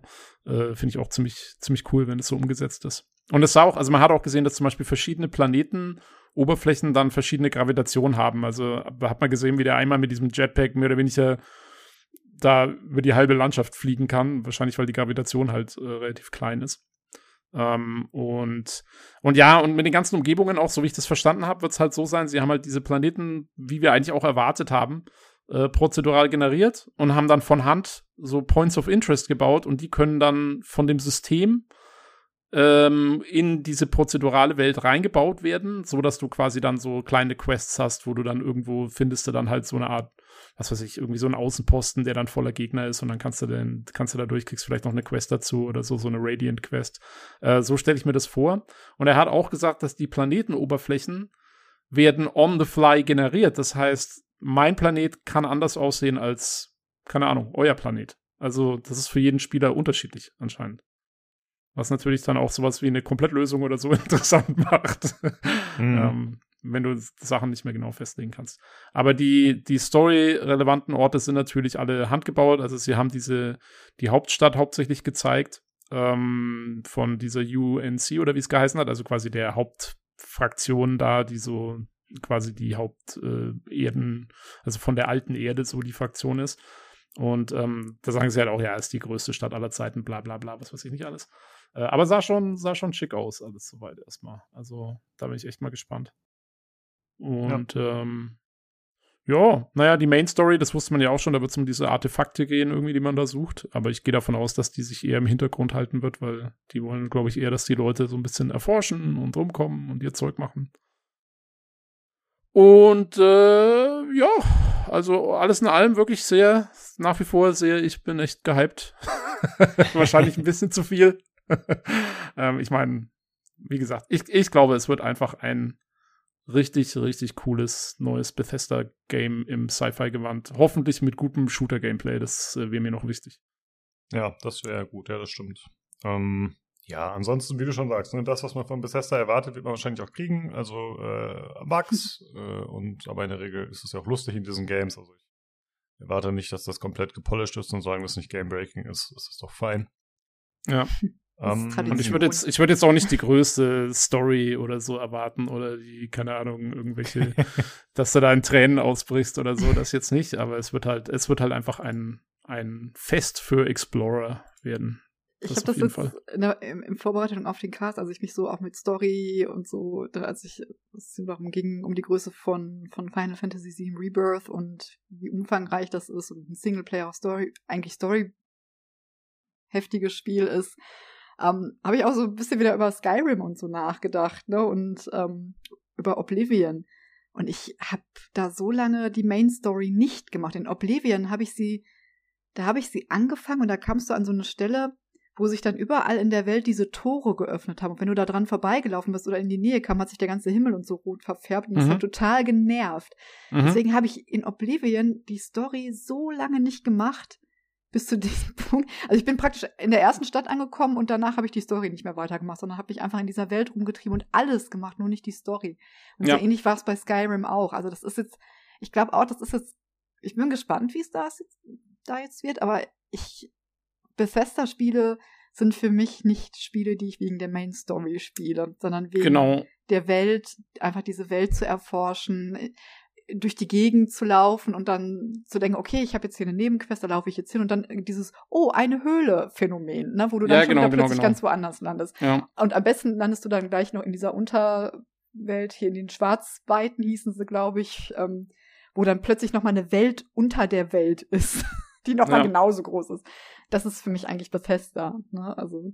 Ja, was, also was, was ich halt auch, was ich wichtiger finde als die Main Story eigentlich ist, ähm, sind diese Nebenquests. Mhm. Also die waren eigentlich immer schon cool in Bethesda Games. Also ich kann mich noch, ich weiß noch, auch diese Fraktionsquests, also in Oblivion, klar, die Hauptstory war irgendwie völlig so, ach ja, macht man halt, weil man es muss. Macht die Tore zu. Aber die, aber die Fraktionsquest zum Beispiel für die, für diese Meuchelmörder-Gilde, die, die war super cool. Ja. ja. die war richtig die war cool richtig und auch cool. Oder, oder keine Ahnung, in Skyrim, ich fand diese, diese Bürgerkriegsstory, die war eigentlich auch ganz cool gemacht und so. Also, solange sie da schöne Sachen einbauen und da, das können sie eigentlich so kleine Quests, so dass du hier was findest, da was findest und so.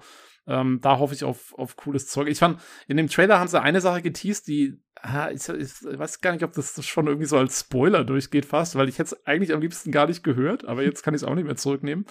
Äh, fand ich sehr schön, dass da kam mal eine kurze Szene, wo so eine, ein NPC zu dir sagt so, oh, ähm, ich dachte, so, so, so, sie sagt irgendwie sowas wie, ah, ich dachte, die Leute von der Erde sind alle ausgestorben. Ich dachte, euch gibt's alle gar nicht mehr. Also man scheint Mhm. quasi so verlorene, eine verlorene Kolonie oder sowas mal zu finden, von welchen die irgendwie abgeschnitten waren und so und solche Sachen halt. Das, äh, da freue ich mich drauf. Ich hoffe mal, dass da coole Sachen drin sind. Ja, einfach so Zufallsbegegnungen, ne? wie hier die ähm, Nachtschwärmer in Skyrim, die man dann plötzlich traf. Boah, was war das wieder?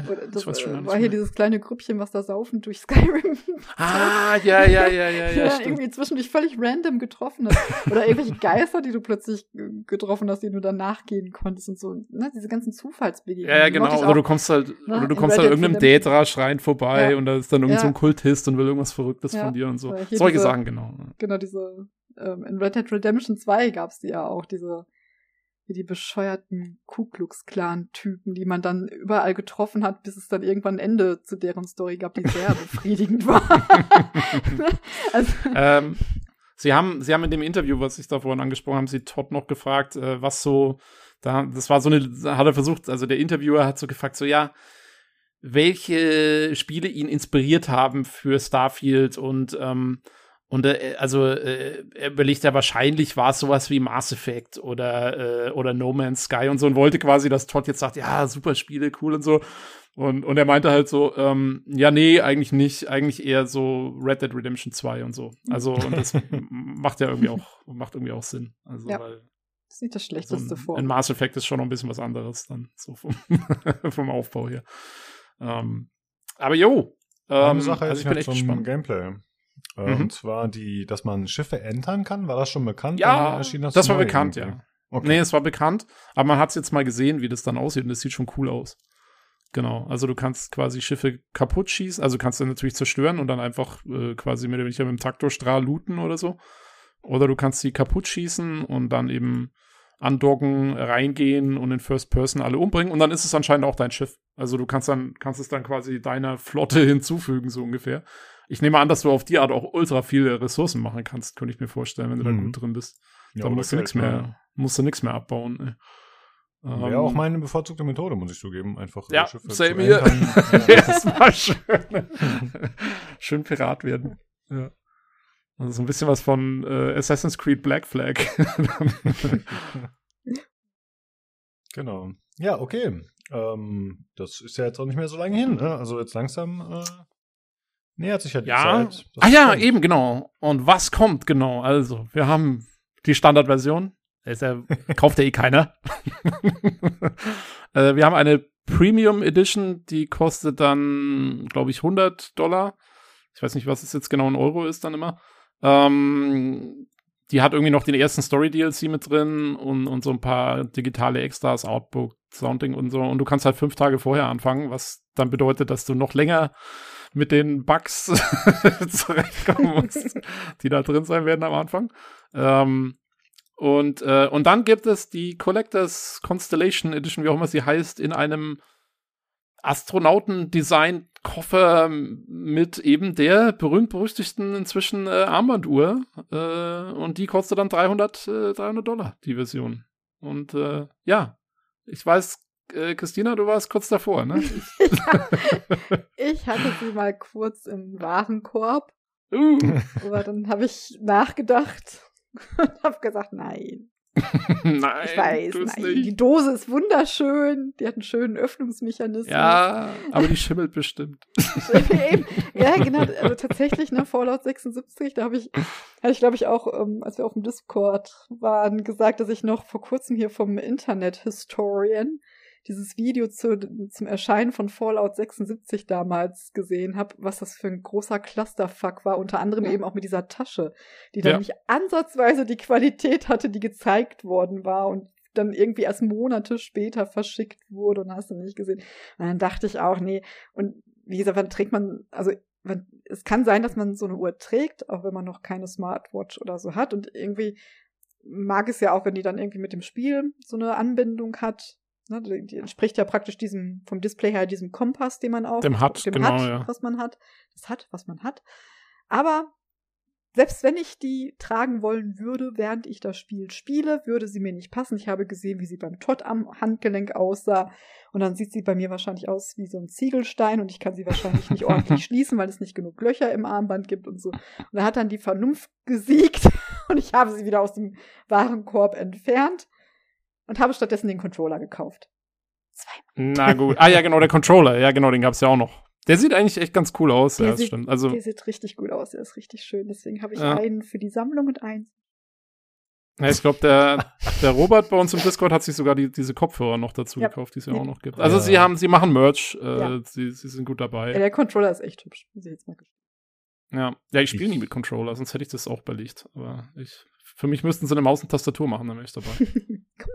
Dabei. Ich finde die auch ganz schick, aber ich denke mir so, ja, das ist irgendwie halt auch spezifisch auf das eine Spiel dann bezogen und dann, weiß ich nicht, fahre ich das nicht so sehr, wenn ich ein anderes Spiel damit spiele.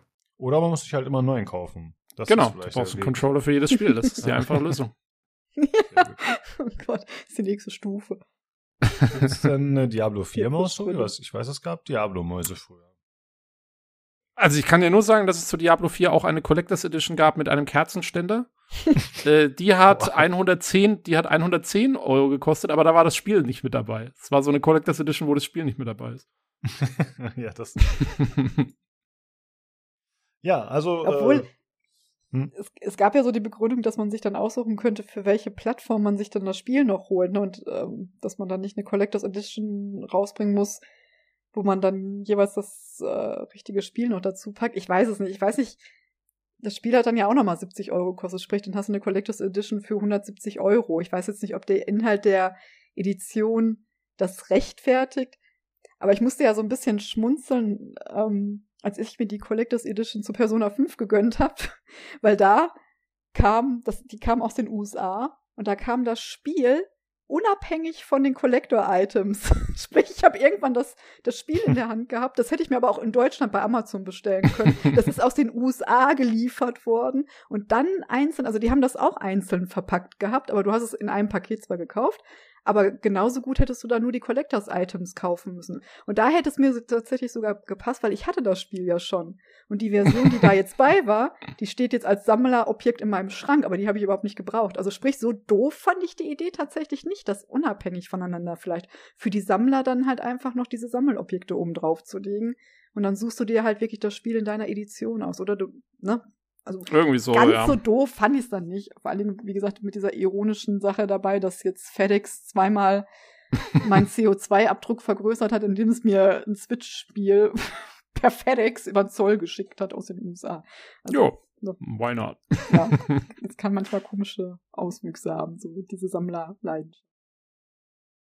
Jo. Jo, also ich bin auf jeden Fall gespannt. Äh, Ich bin auch mal gespannt, ich werde ein Auge auf den Bethesda Store halten, was jetzt noch so alles an Merch rauskommt über die nächsten Monate. mal gucken, wie sie das Ding noch melken.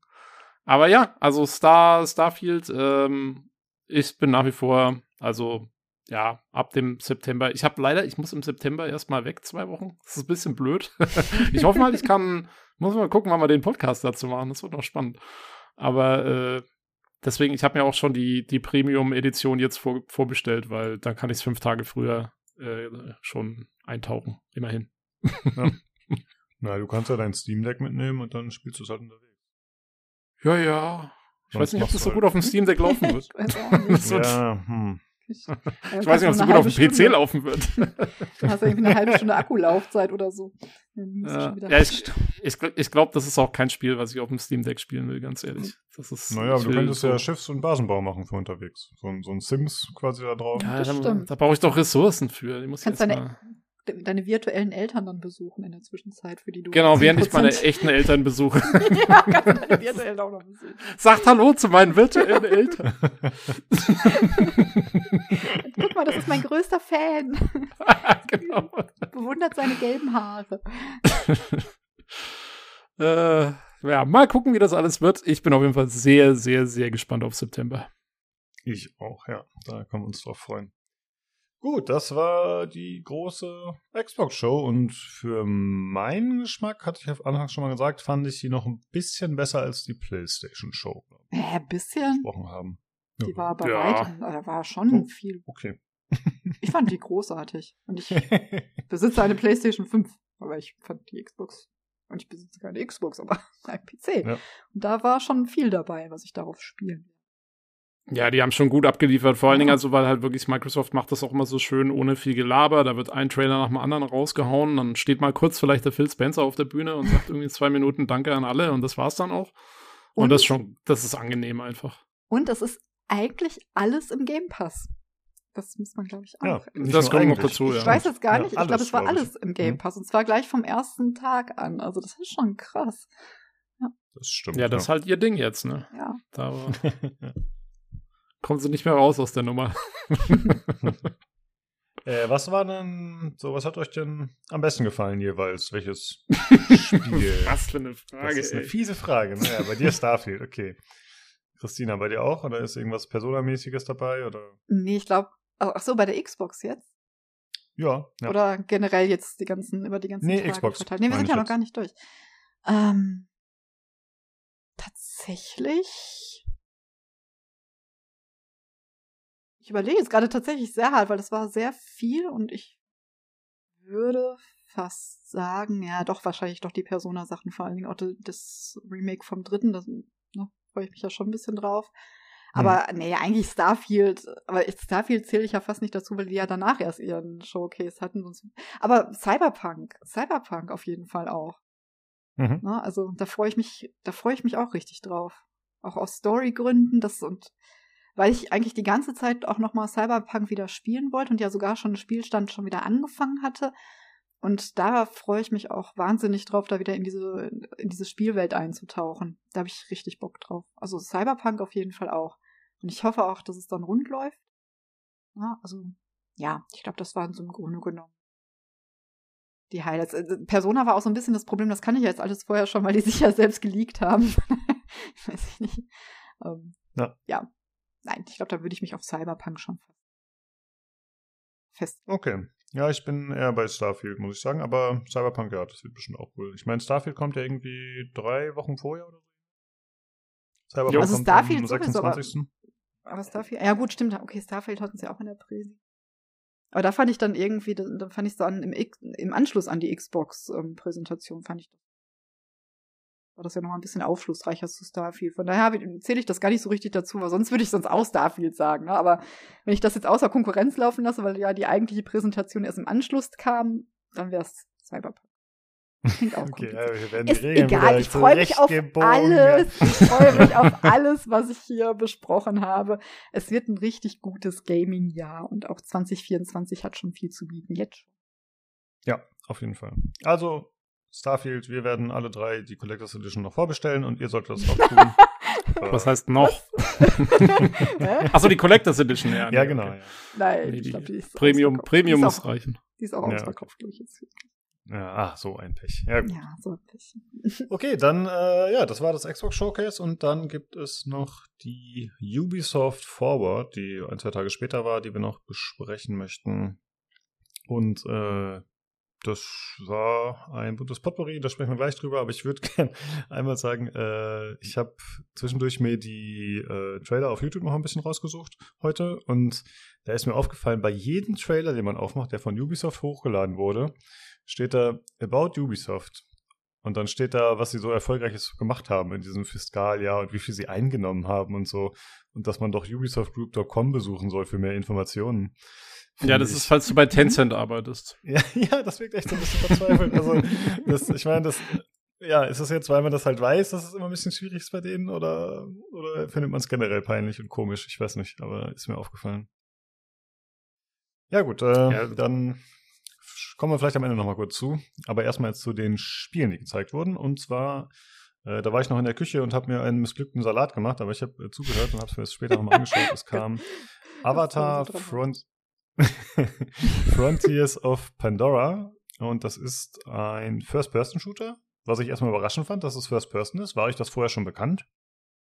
Äh, jein. Ähm, ich glaube, sie haben es schon mal gesagt in dieser ersten Präsentation vor einem Jahr oder vor zwei Jahren, oder wann sie es zum ersten Mal da irgendwie angeteasert haben. Da hieß es schon, es wird First Person, was uns schon damals alle gewundert hat. Ähm, Hm. Also insofern war es bekannt. Ich bin mir jetzt aber auch nicht ganz sicher. Also wird es komplett First Person, weil ich meine, wenn, wenn man auf diesem Vogel reitet und so, in diesen Passagen, ist es dann nicht, hat, hat man da nicht so Third-Person-artiges Gameplay gesehen? Da Ja, genau. dann um, dachte ich.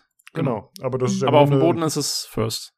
Genau, ist ja wie in Far Cry auch, ne? Wenn du ins Auto einsteigst, dann kannst du Third Person sehen, glaube ich. Da musst du ja nicht First Person fahren. Und so wird das hier wohl auch sein. Und ja, es ist im Grunde auch ein Far Cry. Also, es, äh, ja, Far Cry in Space habe ich hier aufgeschrieben. Äh, das ist halt die typische Avatar-Welt. Also schöne Flora und Fauna mit äh, vielen Farben, lumineszent, mit irgendwie außergewöhnlichen Tieren. Und dann auf der anderen Seite halt diese böse Industrie, die da die Umwelt zerstört. Und man selbst kann dann eben dagegen vorgehen und diese, ja, diese Industrie zerstören und eben den Wald wieder zurückerobern und die Natur wieder aufkeimen lassen. Und das scheint so ein bisschen das Konzept zu sein. Und man hat halt die Möglichkeiten, entweder mit äh, Pfeil und Bogen reinzugehen, also als Navi, oder man macht das in der menschlichen Form oder zumindest mit den menschlichen, mit den Menschenwaffen und äh, spielt Ja, das so also- eher als Shooter so. Hm? Also die Story ist ja, dass du bist ja ein Navi, der anscheinend, wo die Menschen das erste Mal da waren, also ich glaube, das ist dann der erste Avatar-Film, nehme ich an, keine Ahnung. Da gab es wohl so ein Projekt von den Militärs dort, die, dass die quasi junge Navi gefangen genommen haben und dann quasi als Soldaten an menschlicher Technologie ausgebildet haben und so gebrainwashed haben, mehr oder weniger, dass die dann für die Menschen kämpfen sollten. Das war die Idee. Und äh, da warst du quasi einer davon und dann sollten die nach dem, nachdem ja in, im ersten Avatar-Film die zurückgeschlagen wurden, die Menschen, äh, und dann evakuieren mussten, ähm, dann äh, so, sollten diese ganzen jungen Navi wohl irgendwie alle umgebracht werden. Äh, aber ein, dein Mentor äh, quasi hat dich dann, oder hat, glaube ich, deine Leute dann irgendwie in, in Tiefkühlschlaf versetzt stattdessen und dann wachst du halt quasi was weiß ich, 15 Jahre später wieder auf oder irgendwas und, ähm, und entdeckst dann quasi deine eigene Welt so erstmal zum ersten Mal und dann kommen halt die Menschen zurück und du musst jetzt dann äh, quasi auf Seiten der Navi den Laden verteidigen so und, und weil du halt aber ja ursprünglich auch an menschlicher Technologie ausgebildet wurdest, kannst du halt Du bist quasi der einzige Navi so ungefähr, der halt diese ganzen Maschinengewehre und Raketenwerfer und was weiß ich nicht alles auch benutzen kann. Ähm, und das machst du dann halt auch, um alles kurz und klein zu häckseln. Sehr gut. Das Genau. ist die Story. Ja, danke. Ja. Und äh, ja, ansonsten das Typische, was man halt kennt, ne? Also Far Cry halt. Also die Stealth vorgehen, es gibt Skills, man hat Crafting, es gibt äh, Fahrzeuge, aka Reittiere, zwei Spieler Koop. Also alles mehr oder weniger bekannt, muss man sagen. Ne? Da ist jetzt nichts, was einen komplett von den Socken haut. Oder war da irgendwas dabei, wo ihr gesagt habt, ach, sowas habe ich ja von Ubisoft noch nicht gesehen. Also von der Gameplay-Seite her nein. Allerdings muss ich sagen, also ich bin jetzt kein Fan von Avatar. Ich habe auch den neuen Film noch nicht gesehen. Das interessiert mich schon noch nicht so. Aber man muss zugeben, dieses Setting gibt schon ordentlich was her, ne? rein visuell so. Also, äh, keine Ahnung, diese Welt und so, das hat schon was. Ähm, und insofern finde ich, ja, klar, es ist im Prinzip so ein bisschen Far Cry äh, im Avatar-Universum, aber ich finde trotzdem, es wirkt anders genug durch diese Pandora-Thematik und diese ganzen Visuals und die, dass du jetzt halt dann auf so einem Vogel da fliegst und, und keine Ahnung, gegen diese Mechs kämpfst und so. Das, ich finde, es wirkt schon ein bisschen anders jetzt. Meinst du nicht? Hm, ja. Ja, vielleicht. Wow. Mhm. Also, okay. weiß ich nicht. Also es gab ja Far Cry Primal zum Beispiel. Keine Ahnung, gut, da gab es natürlich keine Fantasy-Tiere in dem Ausmaß. Ja, ich weiß nicht. Ich, ich bin. Ich bin noch nicht so Okay. überzeugt. Mal gucken. Dir reicht's mit Far Cry. ja, Ahnung. Vielleicht- ist ja richtig cool. Kann ja sein. Also rumschießen, warum nicht? Ne? Kann man ja mal machen. Ein bisschen rumballern.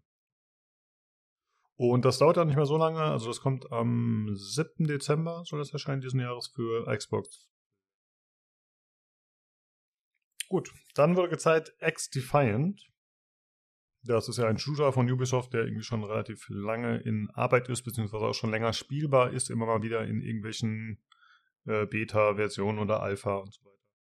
Und in diese Richtung geht ja auch der Trailer, weil das ist so ein Trailer, der so ein bisschen die Reaktion der Streamer und Content Creator zeigt, eben auf dieses Spiel und wie toll das angeblich ist. Also ist so ein Hype, der da aufgebaut wird, so ein bisschen. Äh, ich muss aber sagen, dass ich das vom reinen Gameplay her gar nicht mehr so schlecht finde. Also es ist halt recht schnell alles, äh, erinnert mich so ein bisschen an die alten Call of Duty-Teile. Ähm, das wirkt recht flüssig und snappy, so was man da sieht in dem Gameplay. Ich muss sagen, ich bin nicht so ein Fan von den Overlays, die zu sehen sind. Das ist alles ein bisschen äh, too much für meinen Geschmack, aber okay. Und es heißt, es soll vom 21. bis 23. Juli eine Open Session. Also, dass man anscheinend mal reinspielen kann. Ich hoffe, dass der Podcast bis dahin draußen ist, sodass, falls jemand Interesse hat, da äh, reinschauen kann. Hast Ja. du mal eine von den Betas gespielt gehabt? Hm, nö. Ich fand, das sah vorher noch alles ein bisschen anders aus. Da sah es noch ein bisschen langweiliger aus als die ersten Male Trailer und sogar. Äh, Sag mal, ist das das Spiel? Weil ich habe irgendwann habe ich mal eine von den Closed Betas, gespie ge Betas gespielt Hm? und da war das aber noch ich meine, da war das noch irgendwie so mit so, wo sie so diese ganzen Marken zusammengemixt haben, so von Assassin's Creed und Splinter Cell und so und du dann irgendwie so an diese Franchises angelehnte Klassen Hm. gespielt hast oder so. War Okay, das das? Das weiß ich gar nicht. Also irgendwie mir wundert mich gerade. Aber davon war jetzt nichts mehr zu sehen, ne? Das war jetzt äh, einfach nur irgendwie. Hm, Ja, man hat da schon mal so eine grüne Ansicht zum Beispiel. Das könnte jetzt zum Beispiel die Sam Fisher Brille sein. Ich weiß nicht. Also ich habe es jetzt daraus Hm. nicht erkannt, muss ich zugeben. Aber vielleicht gibt es da Sachen, die daraus auftauchen. Ja, aber sie haben auch nichts mehr dazu gesagt oder so. Also vielleicht haben sie das Hm. über Bord geworfen. Hm, Machen jetzt doch ihr eigenes Ding. Ja. Naja. Also Online-Shooter halt. Ja, könnte, glaube ich, ganz cool werden, aber äh, ja, ist halt Free-to-Play, glaube ich, ne? Das heißt, man kann dann einfach mal reinschauen. Dann sieht man's. Dann als nächstes wurde gezeigt, und das war auch eine Neuvorstellung, soweit ich weiß, äh, Prince of Persia, The Lost Crown. Ähm, das ist so ein ja, 2,5D-Plattformer, also quasi eigentlich 3D, aber wird in 2D dargestellt, zumindest größtenteils. Ich weiß nicht, ob irgendwann die Kamera sich auch mal ändert. Und man spielt den Charakter Sargon, der ist Teil der Unsterblichen. Das ist irgendwie diese persische Leibgarde sozusagen, kennt man auch aus 300 zum Beispiel im Film. Und äh, man ist dann auf der Suche nach dem Prinzen. Also man spielt nicht den Prinzen selbst, sondern jemanden, der ihn finden soll. Und das Ganze bietet Zeitmanipulation, also wie man es aus den älteren, nee, was heißt älteren Teilen, wie aus Sense of Time zum Beispiel kennt, so rum. Und mich erinnert das irgendwie an God of War, muss ich sagen, an die älteren Teile auch. Also God of War 2 zum Beispiel. Äh, Finde ich, sieht eigentlich ganz cool aus. Also halt actionreich mit äh, ganz guten äh, Aussichten, also so wie das, wie die Hintergründe und so zu sehen sind. Ich finde, es äh, macht einen ganz guten Eindruck irgendwie. Also mich macht's neugierig. Ich fand's Was auch nicht ihr? schlecht. Ich fand's Hm? überraschend gut. Also ich hab, ich glaube, sie hatten vorher schon irgendwann einen Trailer gezeigt. Ja, ich weiß, ich versuche auch gerade zu überlegen, Ja, wo, aber und ich da hab's war auch ich- vergessen. Unglaublich desinteressiert. Und dann Ja, ich kann dir aber, sagen, wieso. Ich kann dir sagen, wieso, weil die Musik von diesem ersten Trailer war so schlimm. Oder weil so. das war so, das war irgend so ein Rap-Song oder sowas, der da drüber gelegt war. Ja, das hat überhaupt nicht gepasst. Ich habe das relativ schnell ausgeblendet, aber als sie da jetzt das Gameplay gezeigt haben, das fand ich, das sah gut aus. Das sah Ja. so aus, als wenn das Spaß machen kann. Und das optisch und so. Auch, aber ja. Fand ich auch. Also wie gesagt, so ein bisschen God of War, halt nicht ganz so brutal, ne, schon äh, alles ein bisschen runtergedreht. ähm, aber irgendwie scheinen die Leute online scheinen jetzt nicht Freunde davon zu sein. Also es ist ziemlich schlecht bewertet. Äh, mehr negative Votes als positive. Kann natürlich mit diesem initialen Trailer zu tun haben, den Tobi gerade erwähnt hat mit der Rapmusik. Das war vielleicht ein bisschen ungünstige Wahl. Aber also Ja, ich könnte mir auch vorstellen, dass die alten, so diese Prince of Persia-Fans, die so Sands of Time und sowas äh, gefeiert haben, vielleicht nicht so happy sind, dass sie jetzt so ein 2D-Ding bekommen. Kann das Möglich, vielleicht auch ja. sein? kann sein, ne? Ja. Ich bilde mir aber ein, dass auch die letzten Teile schon bei den Fans nicht gut ankamen, weil die dann so düster waren und der Metal Prince und hast du nicht gesehen. Also ich, das, da gab es auch schon Kritik. Ich glaube, da wird immer relativ schnell kritisiert, wenn sich da was ändert. Also Ja, es gab ja Sense of Time, dann, dann gab es Warriors In, das fand ich ziemlich cool, das war der Metal Prince. ich mochte das auch. Ja. Und dann Aber- kam ja Two Thrones, das war das mit diesem, wo man dann irgendwie die Charakter, den Charakter ändern konnte mit Wut oder so. Dann hatte man auf einmal so eine, war man halt so düster und hatte so eine Peitsche oder sowas mit so Ketten. Und dann war der. Der Sadomaso-Print. ja. Und dann gab es noch den einen Teil, wo man dann äh, mit diesem Mädel zusammen gespielt hat, dieser Anime-Look. Da weiß ich gerade den Namen nicht. Das war der letzte War das Teil. glaub ich, der- Forgotten, Forgotten Sands? Kann sein. Das war, glaube ich, der letzte Teil, der erschienen war. Ja. Und der kam damals auch überhaupt nicht gut an. Hm. Ich glaube, das hat einfach war der, wo man-. Das war der, wo man nicht sterben konnte, glaube ich, oder? Möglich. ich weiß nicht mehr. Äh, ich weiß es auch nicht mehr so genau. Naja, und dieser Teil ist jetzt halt mal wieder ein anderer Ansatz. Mal gucken, wie es damit so wird. Und das kommt am 18. Januar 2024 für Xbox One und Series, PlayStation 4 und 5. Dann wurde gezeigt äh, Captain Laserhawk, äh, Dr Blood Dragon Remix. und äh, ich glaube, Nino hat sich im ersten Moment gefreut wegen Blood Dragon. Hm? Aber es ist kein Spiel, sondern es ist eine Netflix-Show, äh, animierte Netflix-Show. Und äh, da scheinen auch andere Marken drin verwurstet zu werden. Also man sieht zum Beispiel äh, irgendwie so ein Frosch oder so eine Kröte, Salamander, was auch immer mit einem äh, Assassinen-Outfit oder man sieht welche von den Rabbits, die durch so ein Dimensionstor kommen. Also es ist alles ein bisschen wild, sag ich mal, durcheinander gemischt. Äh, und es hat generell hat's eher so ein 80er-Vibe, wie eben Blood Dragon auch, so von der Musik her, Synthi-Sounds und generell Neonfarben und so.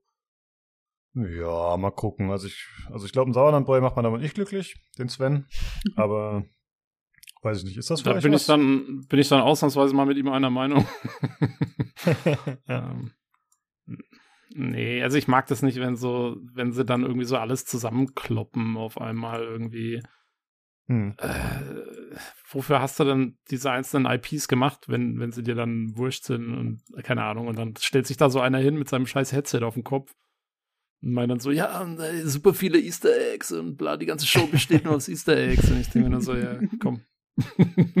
Ja, wo du das erwähnst, man kann auch durchaus im Format der Show rumhaten, weil eigentlich kam vor jedem Trailer jemand auf die Bühne und hat einem erstmal ein Ohr abgekaut. Also das war wirklich nicht gut. ja, es war viel Gelaber. Ja, das war echt nicht gut gemacht. Äh, ja, und diese Netflix-Show soll Herbst 2023 kommen. Äh, dann wurde gezeigt The Division Resurgence, Mobile Game, deswegen gehen wir da drüber. Dann Skull and Bones, da, also das war wirklich richtig bescheuert, weil da kommen einfach vier Leute auf die Bühne und singen so ein Shanty und gehen dann wieder. Also da war kein Gameplay, nix. Ich meine, gut, wir alle wissen, wie Skull and Bones aussieht, muss man ja auch nicht nochmal sehen, aber warum überhaupt unterbringen so? Komisch. Ich möchte Fall. den, ich möchte den Kommentar von, von Jan während dem Stream hier wiederholen, der gesagt hat, ähm, ob die wissen, dass die da nie Kohle für kriegen, weil das Spiel nie rauskommt. Das hat mir schon ein bisschen leid. Die haben sich wirklich verausgabt. ja, der Song hat schon gepasst, fand Genau. ich. Fand ich auch. Ja, ja, genau. Nein, der Hass bei uns tat mir ein bisschen, auch wenn ich ja, selbst ein bisschen gefrönt habe, aber ja. äh, dann wurde gezeigt ein Cinematic-Trailer zu Mario, Mario vs. Rabbit Sparks of Hope, dem Rayman DLC, keine Ahnung. Äh, und ja, da sieht man halt, dass Rayman an den Start kommen wird. Und wann das sein wird, ist aber noch vollkommen unklar. Was das genau bieten wird, ist auch noch unklar, weil es eben nur ein Cinematic war. Also, äh, ja, man weiß nur, es kommt für die Switch. Zumindest ist davon auszugehen. Dann wurde gezeigt The Crew Motorfest. Äh, ja, das ist der dritte Teil oder ein Ableger wahrscheinlich eher, weil der Name jetzt anders ist äh, von The Crew. Und es ist äh, ein bisschen runtergeschraubt worden, in dem Sinne, dass es nur noch Autos gibt. Vorher war The Crew ja auch mit äh, Flug- und Wasserfahrzeugen und so. Das war alles ein bisschen umfangreicher. Und äh, im Grunde haben alle im Discord, die da waren und auch überall, wo ich sonst was davon gesehen habe, alle sagen, das ist einfach nur ein Forza Horizon 5 Klon. Also es sei äh, frech davon geklaut irgendwie. Und das soll am 14. September auch schon kommen. Also es war jetzt die Erstankündigung und es kommt dann auch bald schon, was ich eigentlich immer ganz positiv finde. Aber man kann natürlich auch denken, äh, ist das ein gutes Zeichen? Mal gucken. Äh, ja. Also alle haben so mehr oder weniger gesagt, ich habe nochmal die hier von unserer Forza Crew gefragt, die hier immer zusammen spielen, irgendwie einmal die Woche. Und die meinten, die sind ja kein Grund, das Forza vorzuziehen. Äh, warum man das spielen soll. Und kommt für Xbox, PlayStation 4 und 5 und PC. So, jetzt kommen wir hier ins Assassin's Creed Segment. Ja gut, die übernehme ich noch eben. Äh, genau, Assassin's Creed Nexus VR wurde gezeigt. Äh, ich fand, das sah überraschend cool aus. Das war logischerweise First Person und dann springt man da über irgendwelche äh, Balken und so drüber. Und ich dachte mir, ja, das ist äh, ziemlich nice. Gut, gut, gut. Und dann habe ich heute nochmal reingeschaut und da habe ich gesehen, okay, da steht dann einfach Pre-Rendered Only, not actual Gameplay. Äh, äh, ja, dann sieht es wahrscheinlich doch nicht so gut aus. Und das scheint exklusiv für MetaQuest 2 und MetaQuest 3 zu erscheinen. Zumindest habe ich so verstanden anhand der Werbung. Ich habe da jetzt noch Juhu. mal groß recherchiert. Naja, die war ja im, im Trailer auch inkludiert. Also ich glaube, das ist extra für die entwickelt. Ja, das kann Ja. schon sein. Dann wurde gezeigt Assassin's Creed Codename Jade. Das ist ja das, was in Japan spielt und eben für Mobile erscheint. Äh, Und- warte mal, ist das nicht das, was in China spielt? Oh, äh, ja, das kann gut sein, sorry. Dafür. Weil da muss man aufpassen, weil es gibt ja auch noch Codename Red, das allerdings Mhm. nicht gezeigt wurde jetzt und das spielt in Japan und das wird das nächste, soweit wir wissen bis jetzt zumindest, wird das das nächste große Assassin's Creed. Also quasi so der Valhalla-Nachfolger und dieses Mhm. jetzt hier Jade, das ist eben in China und das ist der, genau, der Mobile-Ableger. ah ja, okay. sozusagen. My bad, ja. Und das sah überraschend gut aus, fand ich. Dafür, dass es ein Mobile-Game ist. Also, äh, ja, sowohl vom Gameplay als auch von der Optik. Also, das hat mich doch ein bisschen positiv überrascht. Ja, Aber, ja, ja, aber es ist halt trotzdem Mobile. genau. richtig, ja. schwierig, schwierig. Ja, genau. Ja, äh, das waren so die Sachen, die, die kleineren. Und dann wurde gezeigt, Tobi, weiter Assassin's Creed Mirage. Mirage, ja, wir haben einen Trailer gesehen, der jetzt auch mal, weil ich glaube, das hatte man vorher, wenn er nur in aller Kürze mal gesehen, und jetzt haben wir wirklich ausgiebig mal Gameplay gesehen zu Mirage. Und ähm, es sieht wirklich erstaunlich nach Assassin's Creed 1 aus. Was meinst du, Christina? Ist Total. Das ist richtig Nostalgie. Also, Schon, ne? Ja. Also, ich meine, es, es spielt ja auch, es, es ist eine andere Zeit, aber es ist halt vom, na, von der Umgebung her ist es ja auch eigentlich immer noch sehr ähnlich wie damals, als man es im ersten Teil gespielt hat, so von den Örtlichkeiten her. Ähm, aber ja, es ist auch, auch die Rüstungen, das ist ja, glaube ich, aber ich bin immer noch ein bisschen verwirrt von der Timing, aber es spielt, glaube ich, vor Altair. Äh, Weil es genau, also ich glaube. Es sind noch nicht Ja. die Assassinen, es sind immer noch die Hidden Ones. Na, ich bin mal, ich finde es interessant. also ich meine, also ich, wenn ich mich richtig erinnere, dann spielt ja Assassin's Creed spielt ziemlich genau ums Jahr 1000 herum. Äh, Assassin's Creed 1. Und das hier spielt ja quasi, man spielt ja die Vorgeschichte von Basim, bevor man ihn in Valhalla trifft. Und das ist ja dann so um 850, also ungefähr 100, 150 Jahre vorher, würde ich schätzen. ja, Müsste das sein? das wird ja auch und dafür halt in Bagdad. Genau, das wird ja auch ausdrücklich davon gesprochen, dass es die Hidden Ones sind, mit denen er zusammenarbeitet und Genau. Von denen er Teil ist. Ne? Das finde ich immer noch ganz interessant, dass jetzt trotzdem, äh, also auch die Fans der alten Teile, jetzt wieder so ein bisschen mit im Boot sind von, von ihrer Freude über Back to the Roots, weil es wird sich immer so ein bisschen beschwert, auch bei Origins, das sind keine Assassinen, die heißen gar nicht Assassinen, ne, die heißen anders. äh, Ja, aber das sind immer noch die gleichen wie in Origins. So, das ist immer noch der Orden, nicht der, der er dann später wurde. Also dann, ne, so wie wir ihn dann im ersten Teil schon kennenlernen.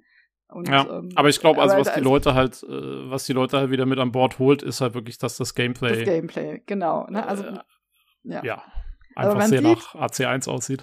Es sind immer noch keine Assassinen, aber jetzt kann man es besser verschmerzen, weil das Gameplay wieder so ist wie mit dem allerersten Assassin, den man steuern durfte. Und äh, so ein bisschen habe ich Wehmut in mir, weil ich liebe immer noch den ersten Teil und ich, äh, ich bin immer noch großer Altair-Fan. Das ist immer noch ähm, mein Lieblingsprotagonist aus der Reihe. Es ist nicht Ezio. Ganz im Gegenteil, als damals Assassin's Creed 2 rauskam und es war klar, es ist ein anderer Protagonist, da war ich ziemlich angepisst. Gedacht, warum? Fängt doch gerade erst an mit der Story und so. Da warst du der Sauerlandboy. Ich war der Sauerlandboy. Und ich war so, ey, dieses Rüschenhemd und so, nicht diese schöne, schlichte Robe von Altair, äh, sondern dieses Rüschenhemd, was er da getragen hat. Ich hab mich da gar nicht mit anfreunden können erstmal. Und dann kam das so nach und nach, dass er mir natürlich auch ans Herz gewachsen ist. Aber deswegen, ich war dann froh, als ähm, Revelations kam und Altairs Geschichte noch mal ein bisschen weitergeführt wurde, weil ich die tatsächlich über die Portable-Version auch noch ein bisschen verfolgt hatte.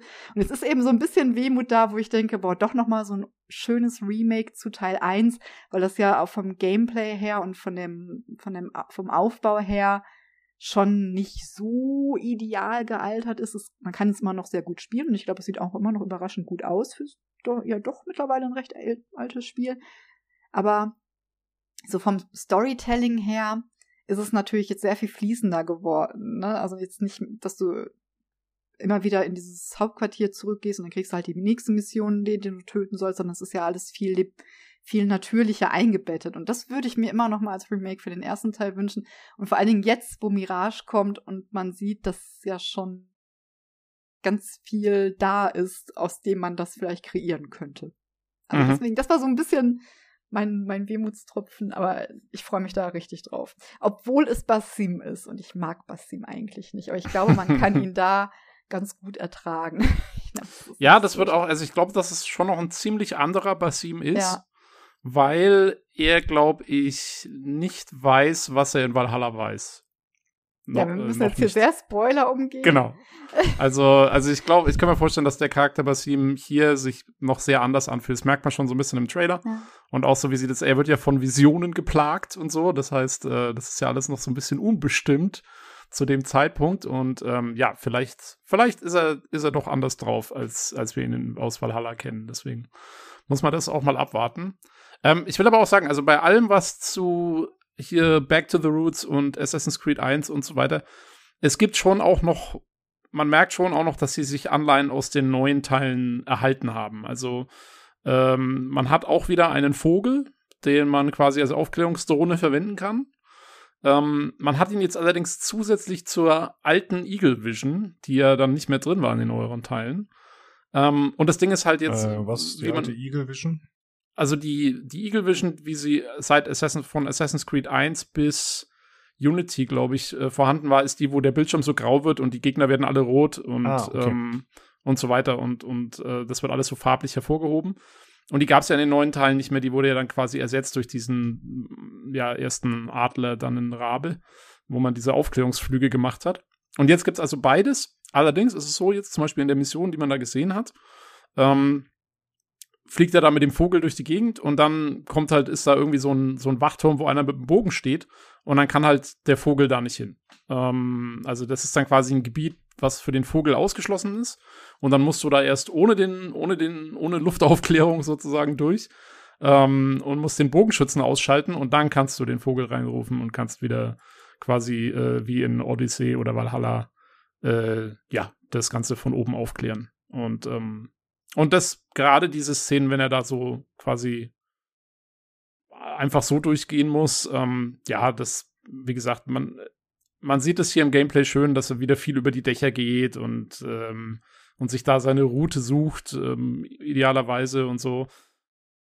Man muss mal, ich möchte trotzdem erst noch mal abwarten, wie das genau im Spiel ist. Also, weil du kannst halt solche, solche Szenen jetzt, das kannst du halt auch in so einer Demo gut aufeinander abstimmen, dass das alles so aussieht. Und ich bin schon mal gespannt, wie viel trotzdem noch drin ist von, ähm, sagen wir mal, einem Odyssey oder so.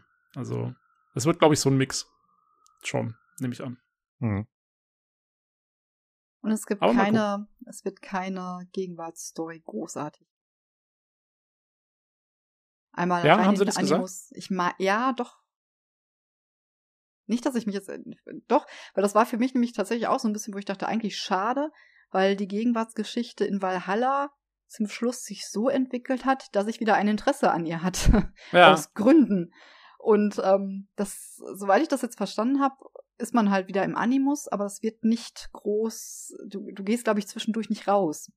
Okay. Also die, mhm. Ich meine, sie wollten das wirklich äh, rein auf diese Erfahrung vom Basim, die Geschichte von Basim sich konzentrieren, in dieser Zeitepoche, eben ohne dass da jetzt Störfaktoren von außen zu kommen. Ich meine, ich, ich glaube, ich habe das irgendwo in einem Interview gelesen. Tut mir leid, wenn okay. ich jetzt hier gerade mal wieder falsche Informationen drauf habe. Ich wollte gemacht, weil es ist sehr warm hier in diesem Zimmer. Konzentration ja, nee, ich, leidet. Aber ich, kann, glaube, ich, ich, habe das gelesen. Also ich also kann mir das schon gut vorstellen. Ich kann mir das schon gut vorstellen, dass sie jetzt sagen, okay, sie machen jetzt wirklich nur erstmal das. Und dann werden sie ja die Gegenwartsstory wahrscheinlich im nächsten großen Teil, wahrscheinlich dem Red, dem japanischen oder so, dann da äh, vielleicht fortführen. Sowas könnte ich mir schon vorstellen. Jo, aber wie gesagt, soweit so gut. Ähm, es sah, sah wirklich sehr schön back to the roots, oldschoolig erstmal aus. Wie es dann genau im Spiel wird, muss man abwarten. Aber Jo, hat was, ne? Ich ja. werde es wahrscheinlich leider nicht direkt zu Release spielen, muss ich zugeben, weil ich bin da wahrscheinlich noch mit Starfield beschäftigt und das wird für mich eher ein 2024-Spiel, glaube ich. Ich habe okay, die Collectors weil, Edition vorbestellt. Irgendwann mal.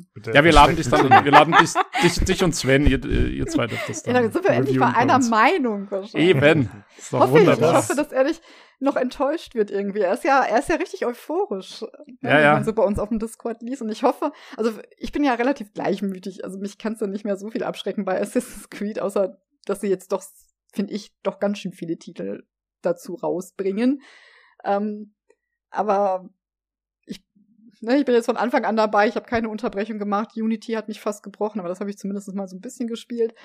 Und deswegen hoffe ich, dass er da nicht enttäuscht wird, dass es dann doch noch ein Reinfall vielleicht doch wird oder falsche Erwartungen geschürt wurden. Weil es macht jetzt, ich glaube, es bringt gerade wirklich wieder Spieler zurück, die gesagt haben, die letzten drei Spiele waren nichts für uns. Und ich hoffe, dass die nicht enttäuscht werden, sondern dass dieser Eindruck sich dann auch in der Vollversion, in der endgültigen Version bestätigt.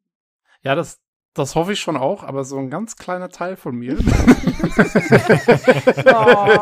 will den Shitstorm schon sehen. Was? Skandal. Nudel. Ja, ein bisschen Drama. Ja, sehr gut. Ich muss ja, weiß ich nicht, dann guck doch hier zu Prince of Persia die irgendwann an. Ja, ich hatte jetzt erst Gollum. Das ist ja schon mal. Das tut mir auch noch. Ja, mal schauen, wie das klappt. Ja, schade, Tobi, dass du sagst, du willst nicht direkt spielen, weil ich hatte mir auch den, ähm, die, quasi die Podcast-Reunion von euch dreien gewünscht, also Sven, Christina und dir. Äh, weil ja eben Ja, damals, ihr habt ja den großen Assassin's Creed Podcast gemacht, wo dann eben Sven nicht mehr so begeistert war. Deswegen würde mich das schon sehr interessieren, wie ihr drei da jetzt wieder zusammen trefft. Das ist ja richtig. Mal schauen. Mal schauen, wie es alles ausgeht zeitlich. Ja, das war Assassin's Creed Mirage und dann Tobi. Haben wir eigentlich nochmal gesagt, wann es kommt überhaupt? War, glaube ich, Ich schon bekannt, ne? Haben sie Ja, ja, war schon bekannt, aber äh, halt Anfang Mhm. Oktober, ne? Wann war ich, welcher genau? 12. Das kann- Oktober, glaube ich, habe ich 12. schon gesehen. Gut. Jo, und dann äh, gab es ja noch was anderes, das gezeigt wurde. War eigentlich keine Überraschung in dem Sinne, weil es schon vorher in an, bei Xbox gezeigt wurde, aber trotzdem, Tobi, erzähl mal. Genau, wir haben bei der Xbox, äh, beim Xbox Showcase haben wir eine Sache unterschlagen, die bei mir eventuell auch ganz oben dabei gewesen wäre, als ähm, quasi, was war das Beste der Show, abgesehen von Starfield.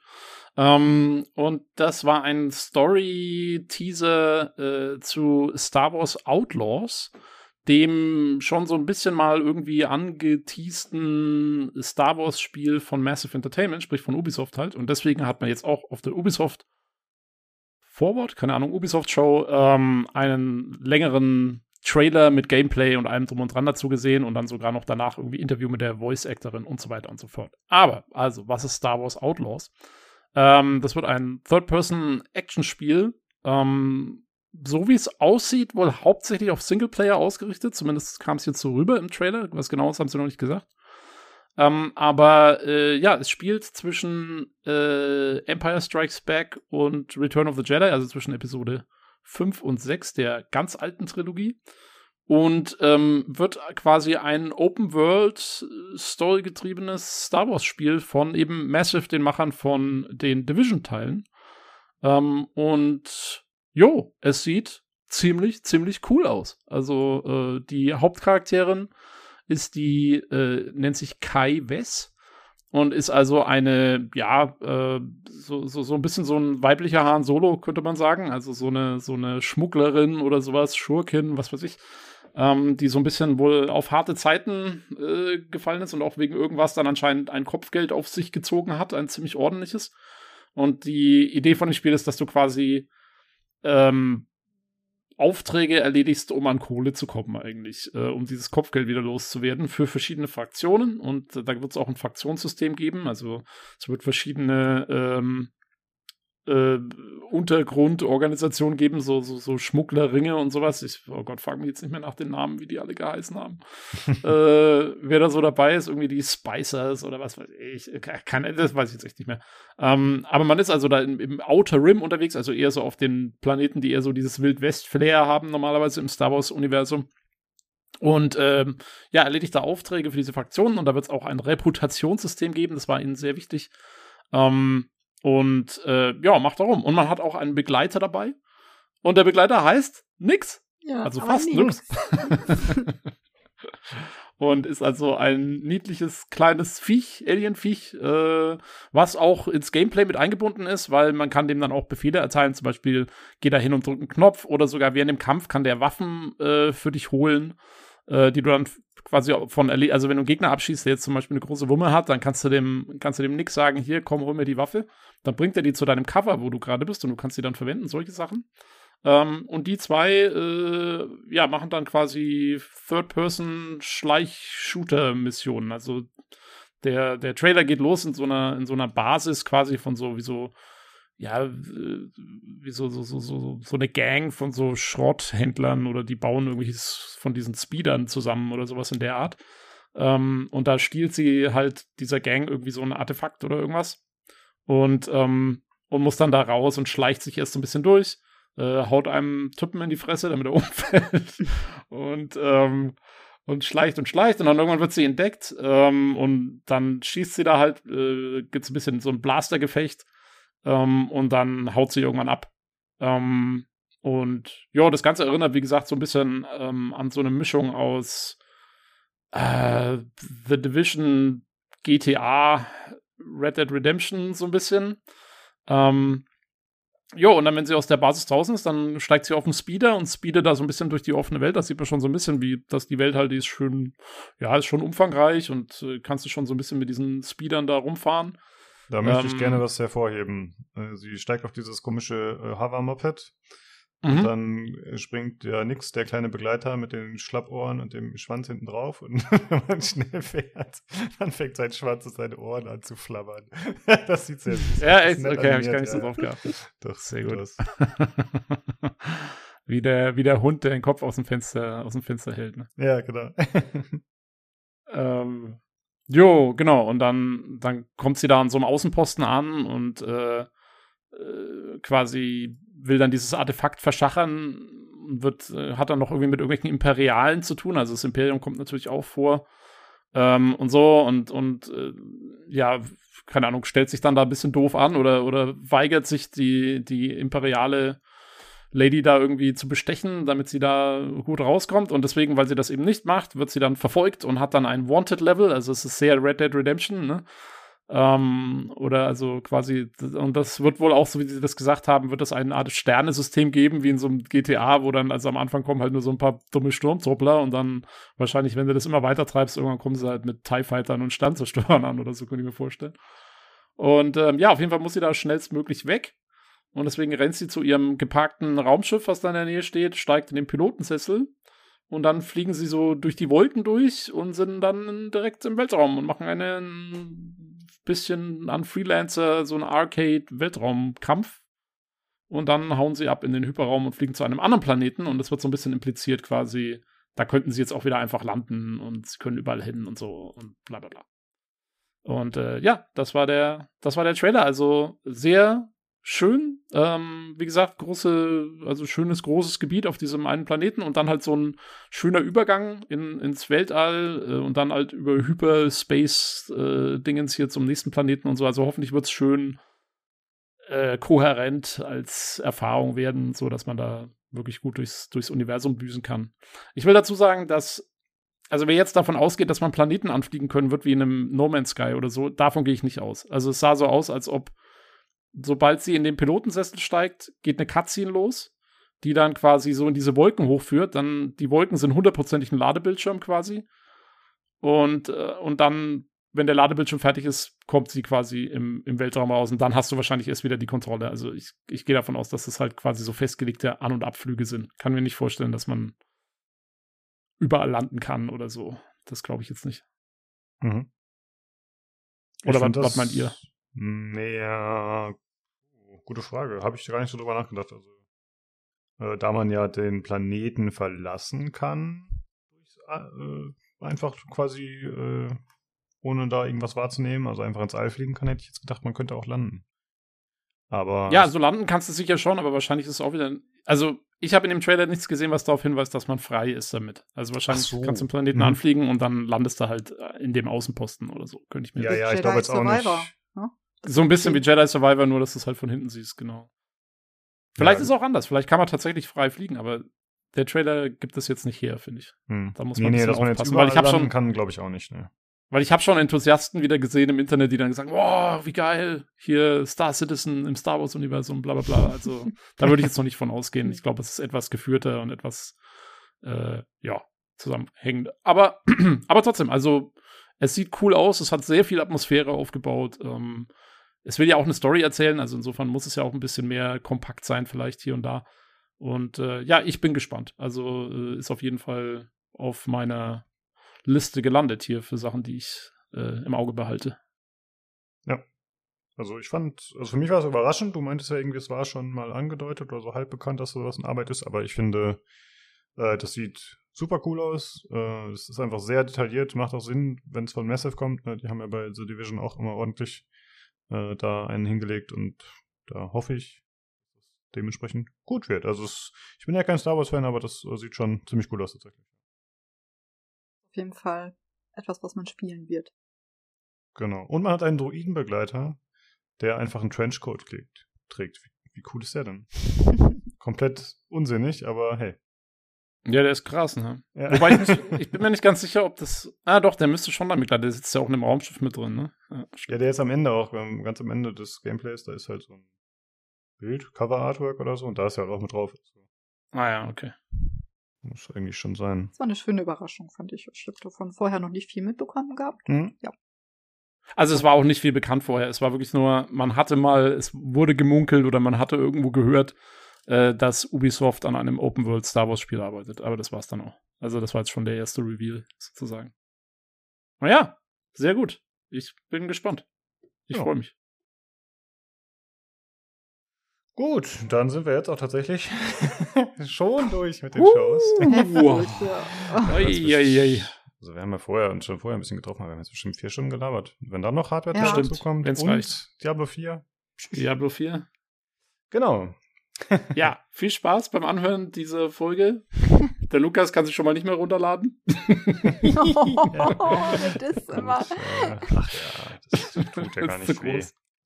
Ich war ja dabei.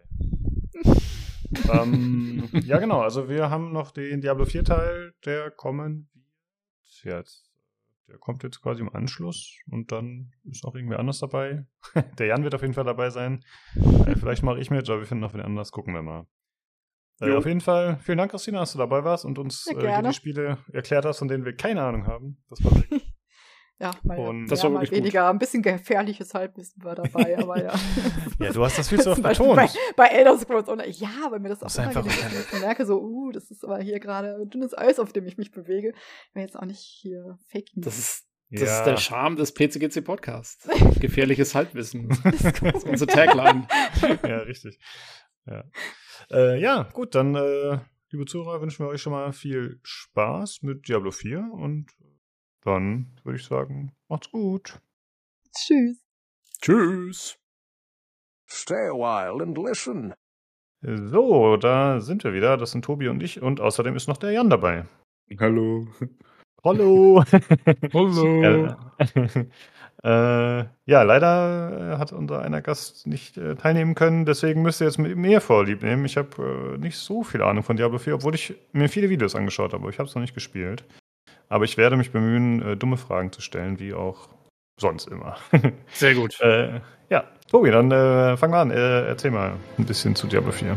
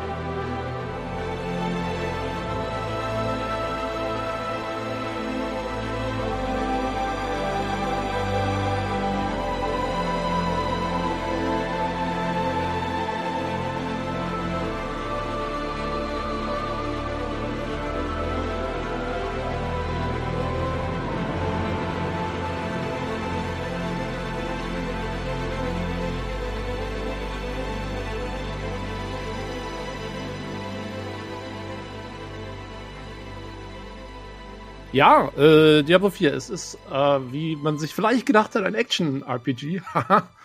ähm, was ja jetzt rauskam für, ich glaube, es kommt für alles raus, ne? PS5, Xbox, PC. Ähm, und äh, ich, ich labe hier mal kurz hier so ein bisschen, was wir hier so haben. Also die, die Story äh, braucht ungefähr 40 Stunden, würde ich mal schätzen. Also ich habe, glaube ich, so um die 40 Stunden gebraucht.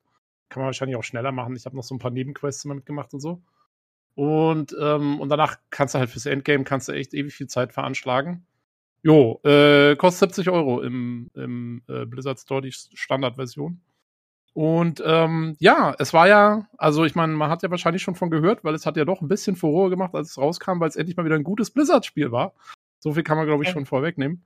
Ähm, und ja, worum, worum geht's? Ähm, es ist ja so, also Diablo 1, äh, um ein bisschen die Geschichte von vorne aufzurollen, Diablo 1 war ja, sagen wir mal, so dieses ähm, erste große Action-RPG in den 90ern und so, äh, was damals so viel Furore gemacht hat, aber es war ja im Vergleich zu dem, was dann später kam, noch ziemlich so äh, bare bones. Du bist ja diese Kathedrale da, bist du diese vier Dungeons da durchgelaufen und hast dann in Diablo umgehauen und fertig war's. Ähm, und dann Teil 2 war ja dann schon wesentlich weit weiter gefasst. Da bist du, hast du so eine Art Weltreise gemacht und bist da irgendwie durch die Lande gezogen und hast auf der Oberwelt viel gekämpft. Ähm, und dann ähm, wurde die Story auch viel weiter aufgerollt. Also da wurde die Lore wurde sehr viel ausgefeilter äh, auch dargestellt und so. Äh, der dritte Teil ist dann so ein bisschen, ja, der geht dann so ein bisschen in, in die Actionfilm-Richtung. Also äh, da haben sie es dann fast ein bisschen übertrieben. Ähm, ich glaube, ja, also der, den, den, den Spruch hört man immer wieder, äh, Michael Bay äh, in, im Diablo, der Diablo-Spiele sozusagen. Also da haben es dann richtig abgefahren. Und das Problem von Diablo 3 war ja auch, damals, als es rauskam, kam das ja nicht unbedingt so gut an, weil erstens, ja, es kam technisch nicht besonders äh, feingeschliffen auf den Markt, da gab es sehr viele Probleme. Und dann ähm, hatte es auch noch einen anderen Grafikstil, also Diablo 1 und 2 waren sehr düster, waren sehr äh, so, so dieses Gothic Fantasy und so, äh, wo alles ziemlich dunkel und, und fies war. Und dann kam Diablo 3, wo es schon immer noch so war, muss man eigentlich sagen. Aber es hatte so einen Comic-Stil dann. Also äh, sowohl die Figuren als auch so die Umgebungen waren so ein bisschen, ja, so ein bisschen unrealistisch comichaft gestaltet. Und die Story war halt äh, ziemlich over the top. Und äh, da setzt jetzt Diablo 4 an und nimmt diese ganzen Sachen wieder zurück. Also es geht eher wieder in Richtung Diablo 2. Ähm, vom Artstyle her, auch von der Story her. Die Story ist jetzt sehr gegroundet. Also sie ist nicht mehr, man, man ist nicht mehr sofort irgendwie mit irgendwelchen Engeln und in den Niederhöllen unterwegs oder so, sondern äh, es geht da wirklich eher um die Charaktere und es ist auch so ein bisschen so ein Neuanfang im Diablo-Universum. Also ich glaube, man kann jetzt auch sehr gut einsteigen in den Titel. Also im Prinzip geht es ja darum, äh, bei Diablo, es gibt ja diesen ewigen Konflikt zwischen Himmel und Hölle.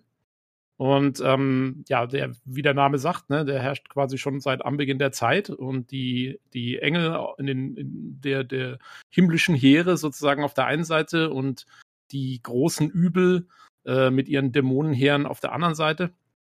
Und da gab es dann äh, in der Lore sozusagen, also schon lange vor Diablo 4 war das sozusagen festgelegt in der Diablo-Lore, dass ähm, ein, einer der Engel Inarius äh, gefangen genommen wurde von einer Dämonin namens Lilith. Lilith.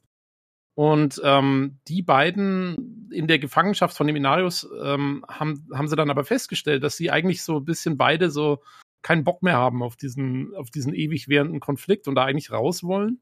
Und dann haben sie mit Hilfe eines Artefakts ähm, des Weltensteins haben sie quasi ja die Dimension erschaffen, äh, die, in der wir jetzt unterwegs sind, also quasi so die Welt erschaffen, äh, wie wir sie kennen. Und ähm, deswegen heißt diese Welt in Diablo auch Sanctuary, weil das quasi, oder Sanctuario, glaube ich, im Deutschen, äh, weil das quasi ein Zufluchtsort war, in dem sich Lilith und äh, Inarius vor dem äh, vor diesem ewigen Konflikt drücken konnten. Und ähm, und dann sind auch noch andere Engel und Dämonen, die auch keinen Bock mehr hatten. Das hat sich wohl dann irgendwie rumgesprochen und dann kamen da so ein paar da mit dazu. Ähm, und dann war es sogar so, dass quasi Engel und Dämonen miteinander äh, Kinder gezeugt haben. Und das waren dann quasi Wesen, die beide Mächte in sich vereint haben, also die des Guten und des Bösen, die sogenannten Nephalem.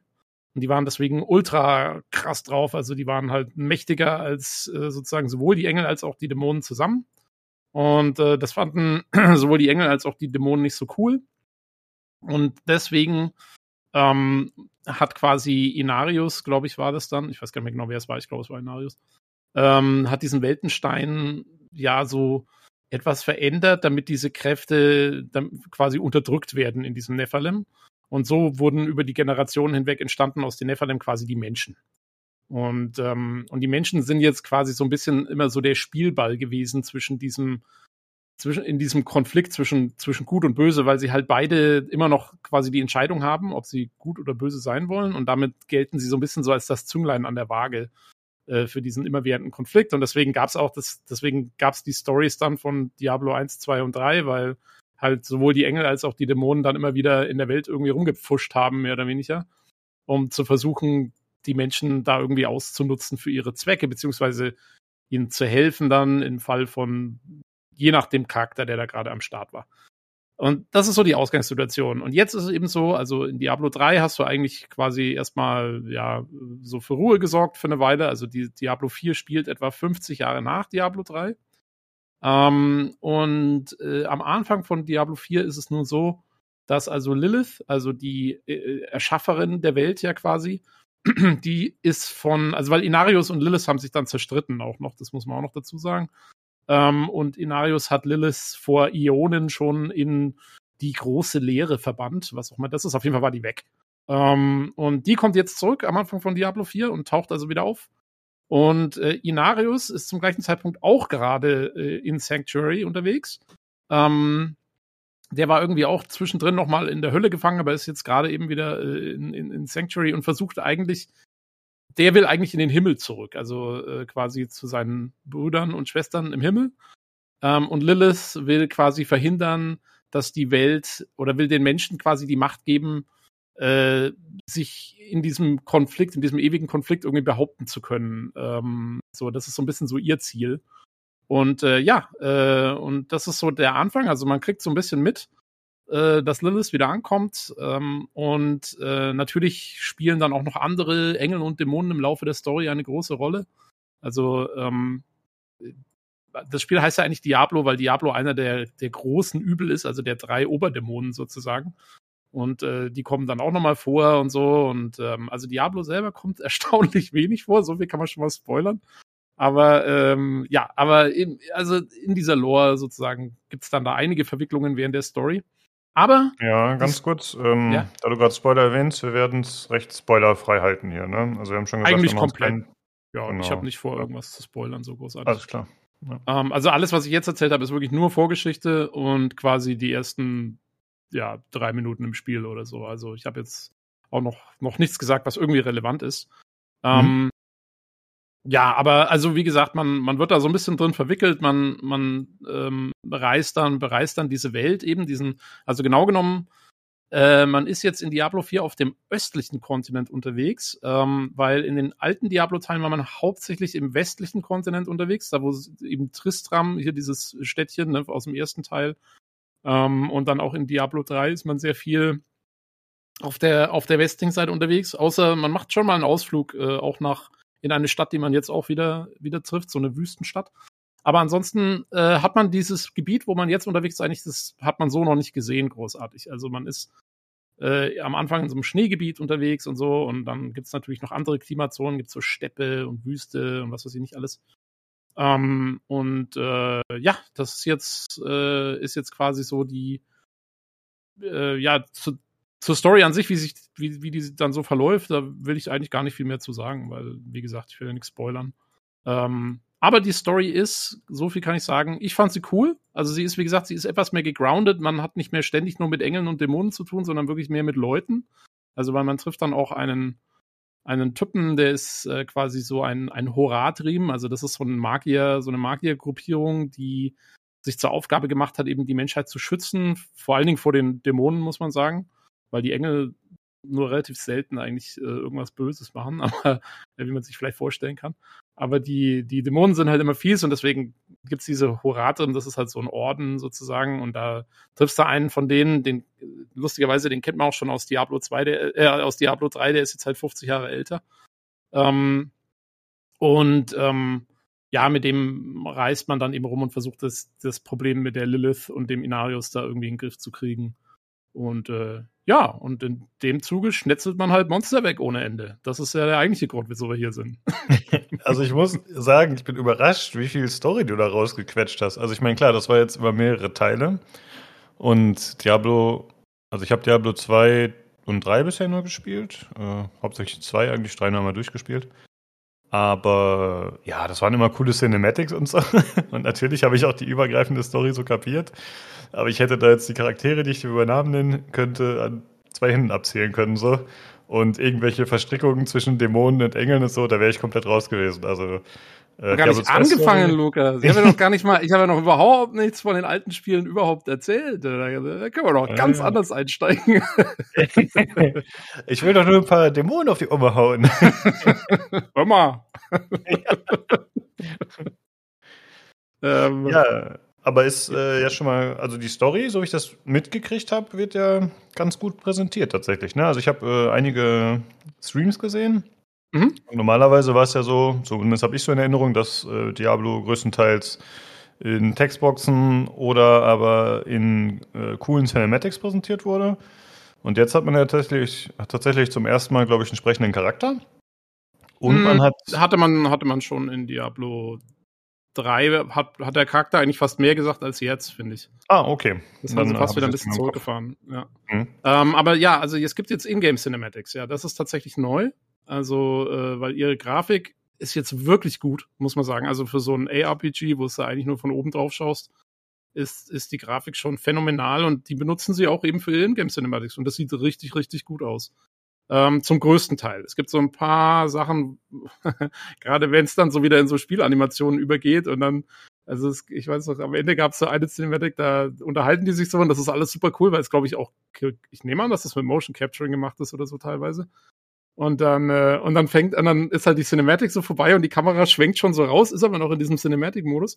Und dann läuft halt der eine Charakter weg und verwendet aber zum Laufen schon wieder die Spielanimation. Das sieht halt dann super stark sich aus, wenn er dann da anfängt, auf einmal so wieder wegzurennen. Aber nee, also zum größten Teil sind die äh, fantastisch. Also äh, das gefällt mir richtig gut. Und es gibt ja auch, ich glaube, es gibt schon viele, die Diablo hauptsächlich die Story spielen äh, weil die, die Lore ist schon cool. Also ich kenne auch kein anderes Szenario, was so, so dieses, ja, das ist schon Fantasy, aber es ist halt so, weißt du, mit diesem okkulten Touch und so. Das ist schon, das ist ja. ein bisschen einzigartig und äh, das ist schon cool. Ja. Also es gibt halt eine Opening Cutscene, die ist elendslang. Und dann gibt's quasi da, zum Ende hin nochmal eine, also so eine, so eine pre-gerenderte außerhalb der Spielgrafik, wie früher quasi. Äh, dann gibt es gegen Ende eine, die ist äh, fast schon mittlerweile berühmt, weil die halt so krass ist. Und dann äh, ist der, äh, ganz am Ende gibt's dann noch eine, die, wo es halt dann noch so weitergeht und ein bisschen geteasert wird, wie so, äh, äh, ja, wahrscheinlich irgendwie weitergehen sollte. Und äh, dazwischen diese ganzen anderen Sachen, immer wenn du irgendwie, weiß ich, in irgendeine Kirche gehst und dann passt irgendwas, dann gibt's so eine Kamerafahrt und dann die mit den Personen, das ist dann in der, in der Spielgrafik. Das ist auch mal, ich sag mal, gängig. Äh, oder es gibt auch ab und zu mal so Kameraschwenks oder so, wo die Kamera dann quasi auf Bodennähe geht und dann irgendwie dir ein Schloss zu zeigen oder sowas.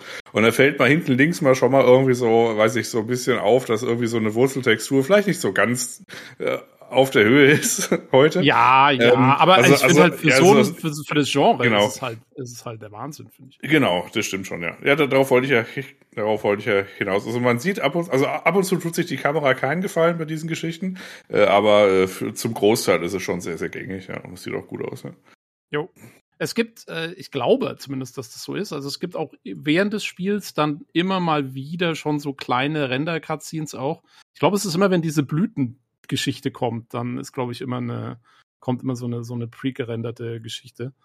Ähm, aber ja, es ist also, wie gesagt, wie der Jan sagt, das hauptsächliche Ding ist das Intro und dann am Ende, weil das Coole ist halt, also ich hatte so ein bisschen Angst während dem Spiel, weil man muss sagen, die Welt an sich, die du da bereist, die ist zwar schon cool und hat ihre Klimazonen und alles, aber sie ist äh, doch eher trist gestaltet, ja. Also da ist jetzt, sie haben halt wirklich versucht, diesen düsteren Stil der Vorgänger wieder zurückzubringen. Und ja, da ist halt alles eher mal so grau, braun. Äh, also irgendwie jetzt äh, brauchst du nicht von ausgehen, dass du, dass du jetzt da in irgendwelche schimmernden, super, keine Ahnung, abgefahrenen Level-Designs kommst oder so. Und da hatte ich schon so ein bisschen Angst, so, ah, naja, okay, also wie machen sie das jetzt am Ende? Aber ich kann voll Freude berichten, dass wirklich am Ende nochmal richtig was aufgefahren wird. Also sie haben sich tatsächlich noch Spektakel dann für den Schluss aufgehoben, was ich, äh, was ich sehr, sehr cool fand dann. Also ja. da braucht man sich keine Sorgen machen.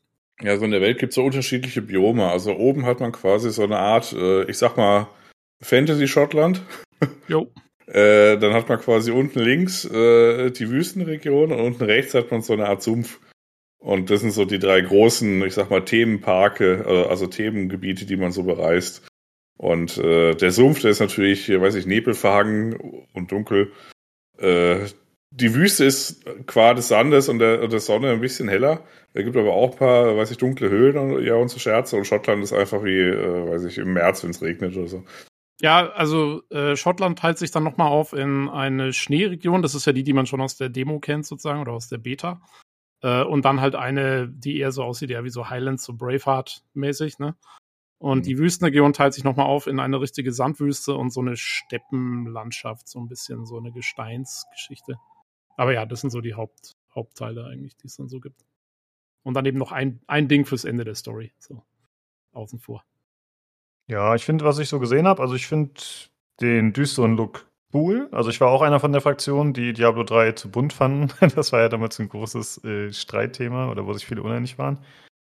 Und ich finde es cool, dass sie jetzt wieder zu diesem echt düsteren, abgefuckten und schon sehr harten Look zurückgegangen sind. Also und auch thematisch eben das Ganze dementsprechend präsentieren. Finde ich sehr, sehr gut. Ja, nee, also finde ich auch gut. Ähm, ich möchte, also, weil das war echt, ich habe den PC Games Podcast dazu angehört zu Diablo 3 und äh, mein Lieblingssatz von Felix Schütz war tatsächlich, ähm, ja, wenn du das Spiel mal zehn Stunden gespielt hast, dann musst du schon erstmal eine Tüte Gummibärchen aufmachen. also es ist schon, äh, es zieht einen äh, so ein bisschen runter. Es ist jetzt nicht gerade so, dass das, äh, ja, ja. Äh, ja, vor allem, wenn man äh, während der Haupt, also das passiert ja in einem in Endgame ja nicht mehr, da macht man irgendwie einen Podcast an oder irgendwie ein Video an und äh, haut einfach Dämonen kaputt. Aber äh, gerade in der Story, wenn man die Hauptstory macht, dann äh, streut man immer noch so ein paar Nebensachen ein. Und äh, diese Nebenquests sind einfach so, äh, weiß ich, du gehst irgendwo hin, dann schaltest du den, den Schnellreisepunkt frei, idealerweise. Oder du vergisst es, du musst halt nochmal wie ein Bauer dahin laufen. ist mir auch ein paar Mal passiert. Und äh, dann ist dann irgendwie so ein Typ mit so einem blauen Fragezeichen, und blauen Fragezeichen, äh, blauen äh, Ausrufezeichen. Und äh, oder du, du findest, äh, weiß ich, du drehst irgendwie einen Stein um und dann kommt irgendwie ein Tagebuch raus oder so. Und so startet äh, bei äh, Diablo 4 halt so eine Nebenquest. Und ähm, die sind unterschiedlicher Couleur. Also es gibt zum Beispiel welche, die sind halt einfach so, ja, was weiß ich, ich habe ich Kopfschmerzen, hol mir Schlangengift, hol's ihm Schlangengift, Quest vorbei. Was auch immer. Irgend so Fetch-Sachen. Äh, es gibt aber teilweise auch so richtige Questreihen. Also alles ist voll vertont. Also dir erzählt äh, jeder erstmal so in drei Sätzen, was so passiert ist. Also nicht so wie in Lost Ark, wo der erste Satz vertont ist und dann klickt man sich eh durch, sondern man kann sich das tatsächlich anhören. Äh, die Qualität ist nur unterschiedlich. Also es gibt äh, teilweise so Nebenquests äh, und die, die besonders gut sind, das sind ganze Reihen. Also das heißt, äh, du machst dann irgendwie was, was fertig und dann passiert erstmal nichts und dann kommst du aber irgendwann wieder oder kriegst einen Brief oder äh, irgendwas und dann äh, geht halt diese Questreihe weiter. Oder du hast, äh, weiß ich, in den, in den, in den schottischen Highlands da, äh, da im Norden, da gibt's dann auch so eine Reihe, wo man dann irgendwie, weiß nicht, so ein äh, weiß ich, ein Bär heilt und dann geht es nochmal so und gibt nochmal so einen anderen Twist. Also erstmal denkst du, okay, das ist einfach nur so eine komische Fetch-Quest und dann äh, hat es dann nochmal so, hui, hui, okay. Oder Die du, Quest, äh, Darf ich dich kurz unterbrechen? Die ja. Quest fand ich sehr geil, weil das ist so eine Druidin oder so und deren Bär ist verletzt worden und dann will sie halt quasi die Wilderer zur Strecke bringen, die den Bär verletzt haben. Und dann gehst du mit ihr da so durch und auf der auf dem Weg zu diesen Wilderern habe ich halt zusammen mit ihr, die ist da mitgelaufen, habe ich zusammen mit ihr ungefähr 20 Bären umgebracht, um überhaupt zu den Wilderern zu kommen. Ich habe auch so gedacht so, okay, also das ist jetzt kein Problem damit, alles klar. Ja, ja gut, aber, aber die Bären haben ja angefangen, oder? Ja, die Bären naja, haben also angefangen. ich, na, ich spiele einen Zauberer, der teleportiert sich da direkt hin und haut erstmal drauf. Also eigentlich habe ich angefangen. okay. Die armen ja, Bären. Ich, ja. Ich spiele einen Druiden, da ist mittlerweile das äh, Gameplay so, dass ich einfach äh, so einen kompletten Bildschirm explodieren lasse. Und es kann mal sein, dass da ein Bär dazwischen ist. Vielleicht auch mal außerhalb des Sichtbereichs. Dabei bist du doch selber ein Bär, Mann. ich bin auch dauerhaft ein Bär, das ist korrekt, ja. Gut, ja. Äh, auf äh, was ich hinaus wollte, also es gibt halt ganz, ganz viele Quests. Also, weiß ich, die komplette Welt ist voll. Wie viele äh, Schnellreisepunkte gibt's denn? Irgendwie 30 oder so? Ja. Ähm, und in jedem stehen irgendwie erstmal mindestens äh, vier oder fünf Sachen. Und dann findet man noch irgendwie weiß ich, 5, äh, 50 oder so Gegenstände, die irgendwo durch halt so random Drops oder so und die machen dann wieder eine Quest-Reihe. Äh, also ich bin äh, dann teilweise schon an das Limit gestoßen, weil das lässt, äh, das Spiel lässt einen nur äh, 20 äh, Nebenquests annehmen. Und äh, die Güte ist halt unterschiedlich. Ähm, also sprich, äh, es gibt aber, und darauf wollte ich jetzt eigentlich hinaus, äh, wegen, den, wegen der Tüte Gummibärchen, es gibt dann teilweise aber auch so Szenen, die sich dann abspielen. Wenn man zum Beispiel irgendwie, weiß ich, hinter so einer, ja, so einem Haus geht, äh, dann äh, kniet sich gerade einer äh, so hin und spricht mit dem Hund, äh, so nach dem Motto, ja, ich muss dich jetzt essen, weil ich bin hungrig. und so, und dann geht, oh Gott. ja, und, und so weiter und so fort. Also das ist dann halt schon äh, schon arg finster. Und äh, da gibt's auch so, auch so Questreihen, die halt also ein bisschen leichtherziger sind, aber im Grunde ist es schon eine verdammt abgefuckte, fiese Welt. Jo. Jo, jo. Also man kennt vielleicht aus der Beta, da gab's diese eine Quest schon, wo du, das ist auch so eine Nebenquest, wo, wo irgendwie so eine, so eine Frau dich anspricht, so ja, mein Mann, der ist irgendwie, äh, der ist irgendwie weg seit gestern Nacht und so und eigentlich, äh, ich wundere mich jetzt, der wollte eigentlich in der Früh wieder da sein, aber der kommt nicht zurück und dann gehst du mit ihr den suchen und dann findest du den, der ist halt von so einer Art Sadomaso-Dämon irgendwie verführt worden und äh, hängt jetzt in so einer Art Riesen an so Ketten. Äh, und dem haben sie halt mal komplett die Haut abgezogen und er ist so, ah, das war so geil alles. So ein Stil. Also, ähm, ja, es ist ziemlich abgefuckt teilweise. Ja. Also ab und zu gibt's auch ein bisschen was, was witziger ist. Also es gibt zum Beispiel eine in der Wüstenregion, das ist, glaube ich, eine relativ lange Questreihe, äh, die hat dann so ein, so ein, ja, so eine Art Comedy-Ende, wo du quasi so, ja, so hochgerüstet so reingehst und dann so ein Ritual und da kommst, ah, hallo, du kommst und dann, dich werde ich jetzt opfern und das ist halt so ein normaler NPC und, und du one-itest ihn halt einfach und dann ist vorbei. so, okay, gut. So, die, äh, Tür, die, die, die Türwache Rick-Moment. Ja, ich habe die, eine habe ich gefunden, das war so wie so Spam-E-Mails oder so, so, so, so ein dämonischer Brief, wo du so deine, deine größten Desires draufschreiben sollst und dann an den nächsten weitergeben, halt so, weißt du, so, so Kettenbriefmäßig. Ähm, ja, so Sachen gibt's dann schon auch so ein bisschen mit Augenzwinkern. Aber im Großen und Ganzen nimmt sich's eigentlich doch eher ernst und ja, äh, ist eher, eher auf der düsteren Seite angesiedelt ja. auf jeden Fall. Äh, viel entscheiden darf man übrigens nicht. Also sprich, äh, der Charakter, also dein Charakter, in meinem Fall Druid, der sagt ab und zu mal irgendwie was. Irgendwie so, oh, ich hab dich enttäuscht. Quest zu Ende. Äh, ab und zu, also weiß ich, das kann man an einer Hand abzählen tatsächlich, äh, hat man mal Auswahlmöglichkeiten, äh, wie so eine Quest so zu Ende geht. Meistens irgendwie so die Kategorie, äh, sagst du dem, der dann, also weiß ich, irgendjemand schickt dich irgendwo hin, du findest was raus, äh, findest raus, okay, das war jetzt der, der dich hingeschickt hat, der hat vielleicht nicht äh, die äh, no nobelsten Motive und dann kannst du dann entweder sagen, ja, nee, hab nichts gesehen. oder du verpfeifst dann halt und dann geht's halt vielleicht weiter oder so. Ich habe dann in meinem Fall, wenn ich ihm halt nichts sage, dann ist wahrscheinlich die Questreihe zu Ende. Ich weiß jetzt nicht, ob es weitergegangen wäre, äh, wenn ich das andere gesagt hätte, aber ich, ich glaube fast nicht. Nee. Also das ist eher so eine Flavor-Geschichte, dass man am Ende halt irgendwie was sagen kann. Dann reitet man ja eh aus dem Dorf, dann hat man es ja schon wieder vergessen. Also ja, ich, ich finde sowieso, also was mich fast ein bisschen enttäuscht hat, war, ähm, es gibt praktisch keine klassenspezifischen Dialoge. Also dein, was dein Charakter sagt, ist nicht spezifisch auf die Klasse. Was sie in Diablo 3 noch gemacht haben, da, da, wenn du das Spiel mit einer Zauberin gespielt hast oder mit einem Necromancer, ähm, also die NPCs haben immer das Gleiche gesagt, aber was dein Charakter geantwortet hat, war immer anders äh, auf die Klasse bezogen. Und jetzt ist das nicht mehr so. Ich habe nochmal einen Barbaren angefangen dann. Ich spiele hauptsächlich eine Magierin.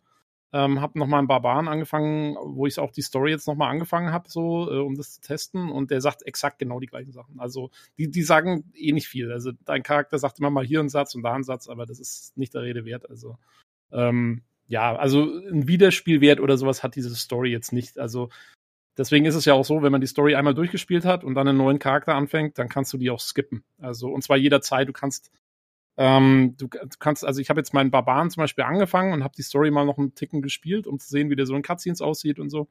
Ähm, und dann habe ich aber äh, quasi so nach, nach der Hälfte des ersten Akts, äh, kannst du da im Hauptmenü immer noch Skip, Skip Story klicken und dann bist du halt frei von dieser ganzen Geschichte.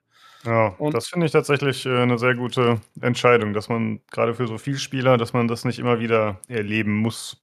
Ja, und die, die Story hat noch ein ganz anderes Problem. Und zwar gerade wenn du viele Sidequests machst, ähm, dann überlevelst du sehr schnell. Also ähm, ich habe in den ersten drei Akten habe ich die meisten Sidequests, an denen ich so vorbeigekommen bin, habe ich dann immer gemacht. Ähm, und dann war ich quasi am Ende von Akt 3 war ich, war ich Level 50. Und ähm, die, du kannst die Story nur auf den ersten beiden von vier Schwierigkeitsgraden spielen in dem Spiel. Und, ähm, und in diesen beiden Schwierigkeitsgraden leveln die Gegner nie über Level 50. Das heißt, die bleiben bei Level 50 stehen. Und wenn ich dann Level 55 bin und die umhaue, dann kriege ich halt kein Gear mehr, ich kriege kaum noch Erfahrungspunkte, es bringt mir praktisch gar nichts mehr, da zu spielen. Ähm, aber du musst halt die Story noch fertig machen, weil bis du die Story nicht fertig hast, kannst du nicht diesen einen Dungeon freischalten. Du musst einen Dungeon machen, den sogenannten Capstone Dungeon, und der erlaubt dir dann, die, die höheren Schwierigkeitsgrade sozusagen freizuschalten.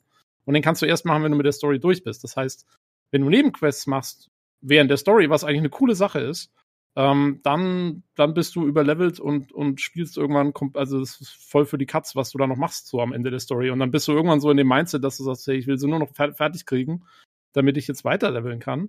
Und das ist so ein bisschen blöd. Ich verstehe auch nicht die, das Rational, dass man nicht während der Story die höheren Schwierigkeitsgrade einfach machen kann. Das, das sehe ich nicht ein, wieso das jetzt nicht geht. Mhm. Ähm, also da hoffe ich mal, dass da vielleicht noch mal irgendwann ein Patch kommt, der das erlaubt, weil dann könnte man die ein bisschen gechillter spielen. Äh, das hat Ja, mich ein bisschen aufgeregt. Gut. Also Ja, ich persönlich hatte das Problem jetzt nicht, weil ich habe halt verhältnismäßig viele Quests gemacht, aber ich habe halt immer nur so ein, zwei, drei gemacht oder so. Und dann bin Ja, ich halt also- weitergegangen. Und dann habe ich dann irgendwann, äh, weiß ich so, äh, ja so ein äh, Stream, äh, Streamer laufen gehabt. Und die haben dann so erzählt, äh, also das, äh, dass sie halt quasi die, weiß ich, die Hauptstory mit paar und 30 oder so beendet haben und es dann schon ordentlich, ordentlich knackig dann war. Und in dem Zeitpunkt war ich dann irgendwie, äh, ich glaube so 44 oder so. Und dann habe ich einfach tatsächlich nur die Hauptstory gemacht und kam dann auch relativ gut durch. Ja, Also aber ich hab weißt den du, quasi, ja. Es gibt halt viele, also ich hätte es auch lieber so gemacht, dass ich schon die Sidequests dann mitmache, weil nach der Story habe ich halt eigentlich auch keinen Bock mehr drauf. Dann denke ich mir auch so, ja, jetzt auch schon wurscht, jetzt mal das Endgame. Ich habe es Insofern, tatsächlich ein bisschen, nee. ich habe es tatsächlich ein bisschen gemacht, wo du brauchst die Sidequests ja auch, um, äh, also es gibt so in diesen unterschiedlichen Re Re Regionen, die wir gerade referenziert haben, also diese diese äh, drei Typen Hauptregionen, im Grunde sind es ja fünf, glaube ich, fünf oder sechs. Mhm. Und äh, da hat man ein, ein Rufsystem. Und das Problem in Anführungszeichen ist, äh, du musst quasi äh, die ganzen Dungeons machen. Du musst die Lilith-Statuen einsammeln. Du musst äh, die, äh, die Sidequests machen und alles gibt dir Ruf. Und du brauchst die größte Rufstufe, um die letzten vier Paragon-Punkte zu bekommen in den, Re in den Regionen. Genau. Also das heißt, da sind 20 Paragon-Punkte, die sind irgendwo versteckt quasi in der offenen Welt und da muss man halt ein bisschen vor sich hin questen. Und das habe ich tatsächlich dann auch äh, dann quasi so gemacht. Also ah, ich musste das halt eh noch machen und dann habe ich halt ein bisschen, weiß ich, mir noch Nebenquests angeschaut, auch mit Max-Level oder so. Das, also halt mit, äh, weiß ich, weit über 50 Story abgeschlossen, habe ich halt noch ein bisschen vor mich hingequestet, weil es auch coole Quests waren teilweise. Ja. ja, nee, na klar kannst du es machen, aber ich, also ich finde halt irgendwie, ich, ich sehe nicht ein, wieso man jetzt das so äh, einschränken musste für Leute, die die Story halt ausgiebig und mit allem drum und dran spielen wollen. Das, ich verstehe es einfach nicht. Es gab, finde ich, keinen Grund, das so zu machen. Ja, finde ich auch ein bisschen kurzsichtig. Also ich kann solche Sachen dann oft nicht so nachvollziehen, weil die Leute spielen ja auch selber. Und also ich meine, das muss doch irgendwie Sinn ergeben, dass man das auch so spielen kann. Naja, aber es ist jetzt kein Riesending, aber äh, ja, es hat mich ein bisschen genervt dann damals zwischenzeitlich. Ich habe eine Frage zur Hauptstory, Tobi, weil äh, ich war ja eher fertig und dann habe ich ja so geschrieben, ja, ich finde es teilweise, also ich bestimmte Sachen finde ich ein bisschen dumm. Äh, du, du fandest jetzt nicht. Äh, kam dir das nicht ein bisschen überhastet vor, wie es dann zu Ende ging? So mit, äh, weiß ich, äh, was so unterschiedlichen Charakteren so passiert ist? Äh, also ich hatte mich dann, äh, man kann, eins kann man sagen, ohne glaube ich zu spoilern, ist Akt 4, besteht nur aus fünf Dialogen und einem Endboss eigentlich. Also der ist super, der ist, der ist eigentlich, das ist sowieso ein Intermezzo. Ähm, und dann geht's halt auf dem Ende hin Schlag auf Schlag so, aber ähm, nee, ich fand's jetzt nicht irgendwie komplett überhastet. Ich fand's eigentlich okay, so wie es war. Also, Hm. Ich meine, klar, es wird dann jeder mal einmal so durch die Mangel gedreht. Ja, ja, das ist, äh, das ist so mein Punkt. Also ich hatte da irgendwie so dieses, äh, gut, wenn man das einmal, wenn das einem mal auffällt oder so, dann kann man es ja auch nicht wieder, äh, nicht wieder wegsehen. Ähm, ich hatte irgendwie so diesen Moment, wie, weiß ich, bei Herr der Ringe stehen sie da irgendwie vor Mordor, äh, Aragorn läuft los, drei Meter direkt Bärenfalle, Gandalf dreht sich um, haut sich, das, haut sich den eigenen Stab ins Gesicht äh, weiß ich, die zwei Hobbits stolpern auch übereinander oder so. also, wo ich mir gedacht, okay, Moment, Moment, Moment. Wir waren doch eigentlich gerade auf einem guten Setup. Was ist denn hier jetzt passiert in den letzten zehn Minuten? Ja. Das ist ein bisschen eskaliert, die ganze Angelegenheit. Ja, ähm, ja aber ich meine, also, keine Ahnung, ich fand's okay. Also, mich hat's jetzt, mir ist es nicht so aufgefallen, mich hat's nicht so gestört. Ähm, ich fand's, ich war voll auf zufrieden mit der Story, muss ich sagen.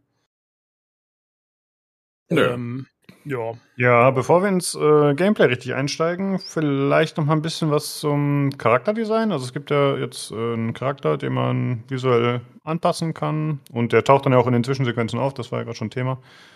Äh, was spielt ihr denn für Charaktere und äh, wie wart ihr so zufrieden mit dem äh, Charaktereditor? Jan, wie sieht's aus? Ich habe Nino nachgebaut und ich spiele Druiden. okay.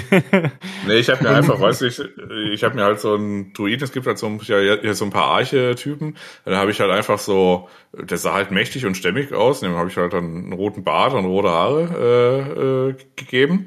Und ich habe ich hab mich da jetzt nicht zwei Stunden lang in dem Editor äh, halt herumgetrieben. Ich wollte einfach hier so einen, so einen nordischen Hüden haben.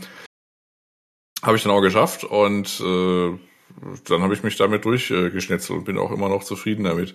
Äh, ich habe ja aktuell das andere, Pro, äh, also das ist ein Anführungszeichen anderes äh, Problem, dass ich aktuell noch eine Brust trage, die mich immer zum Bären. Also es gibt äh, bei den Druiden kann man sich verwandeln, entweder ein Wolf oder ein Bär, oder du zauberst halt einfach in, in entweder Erde oder Sturm.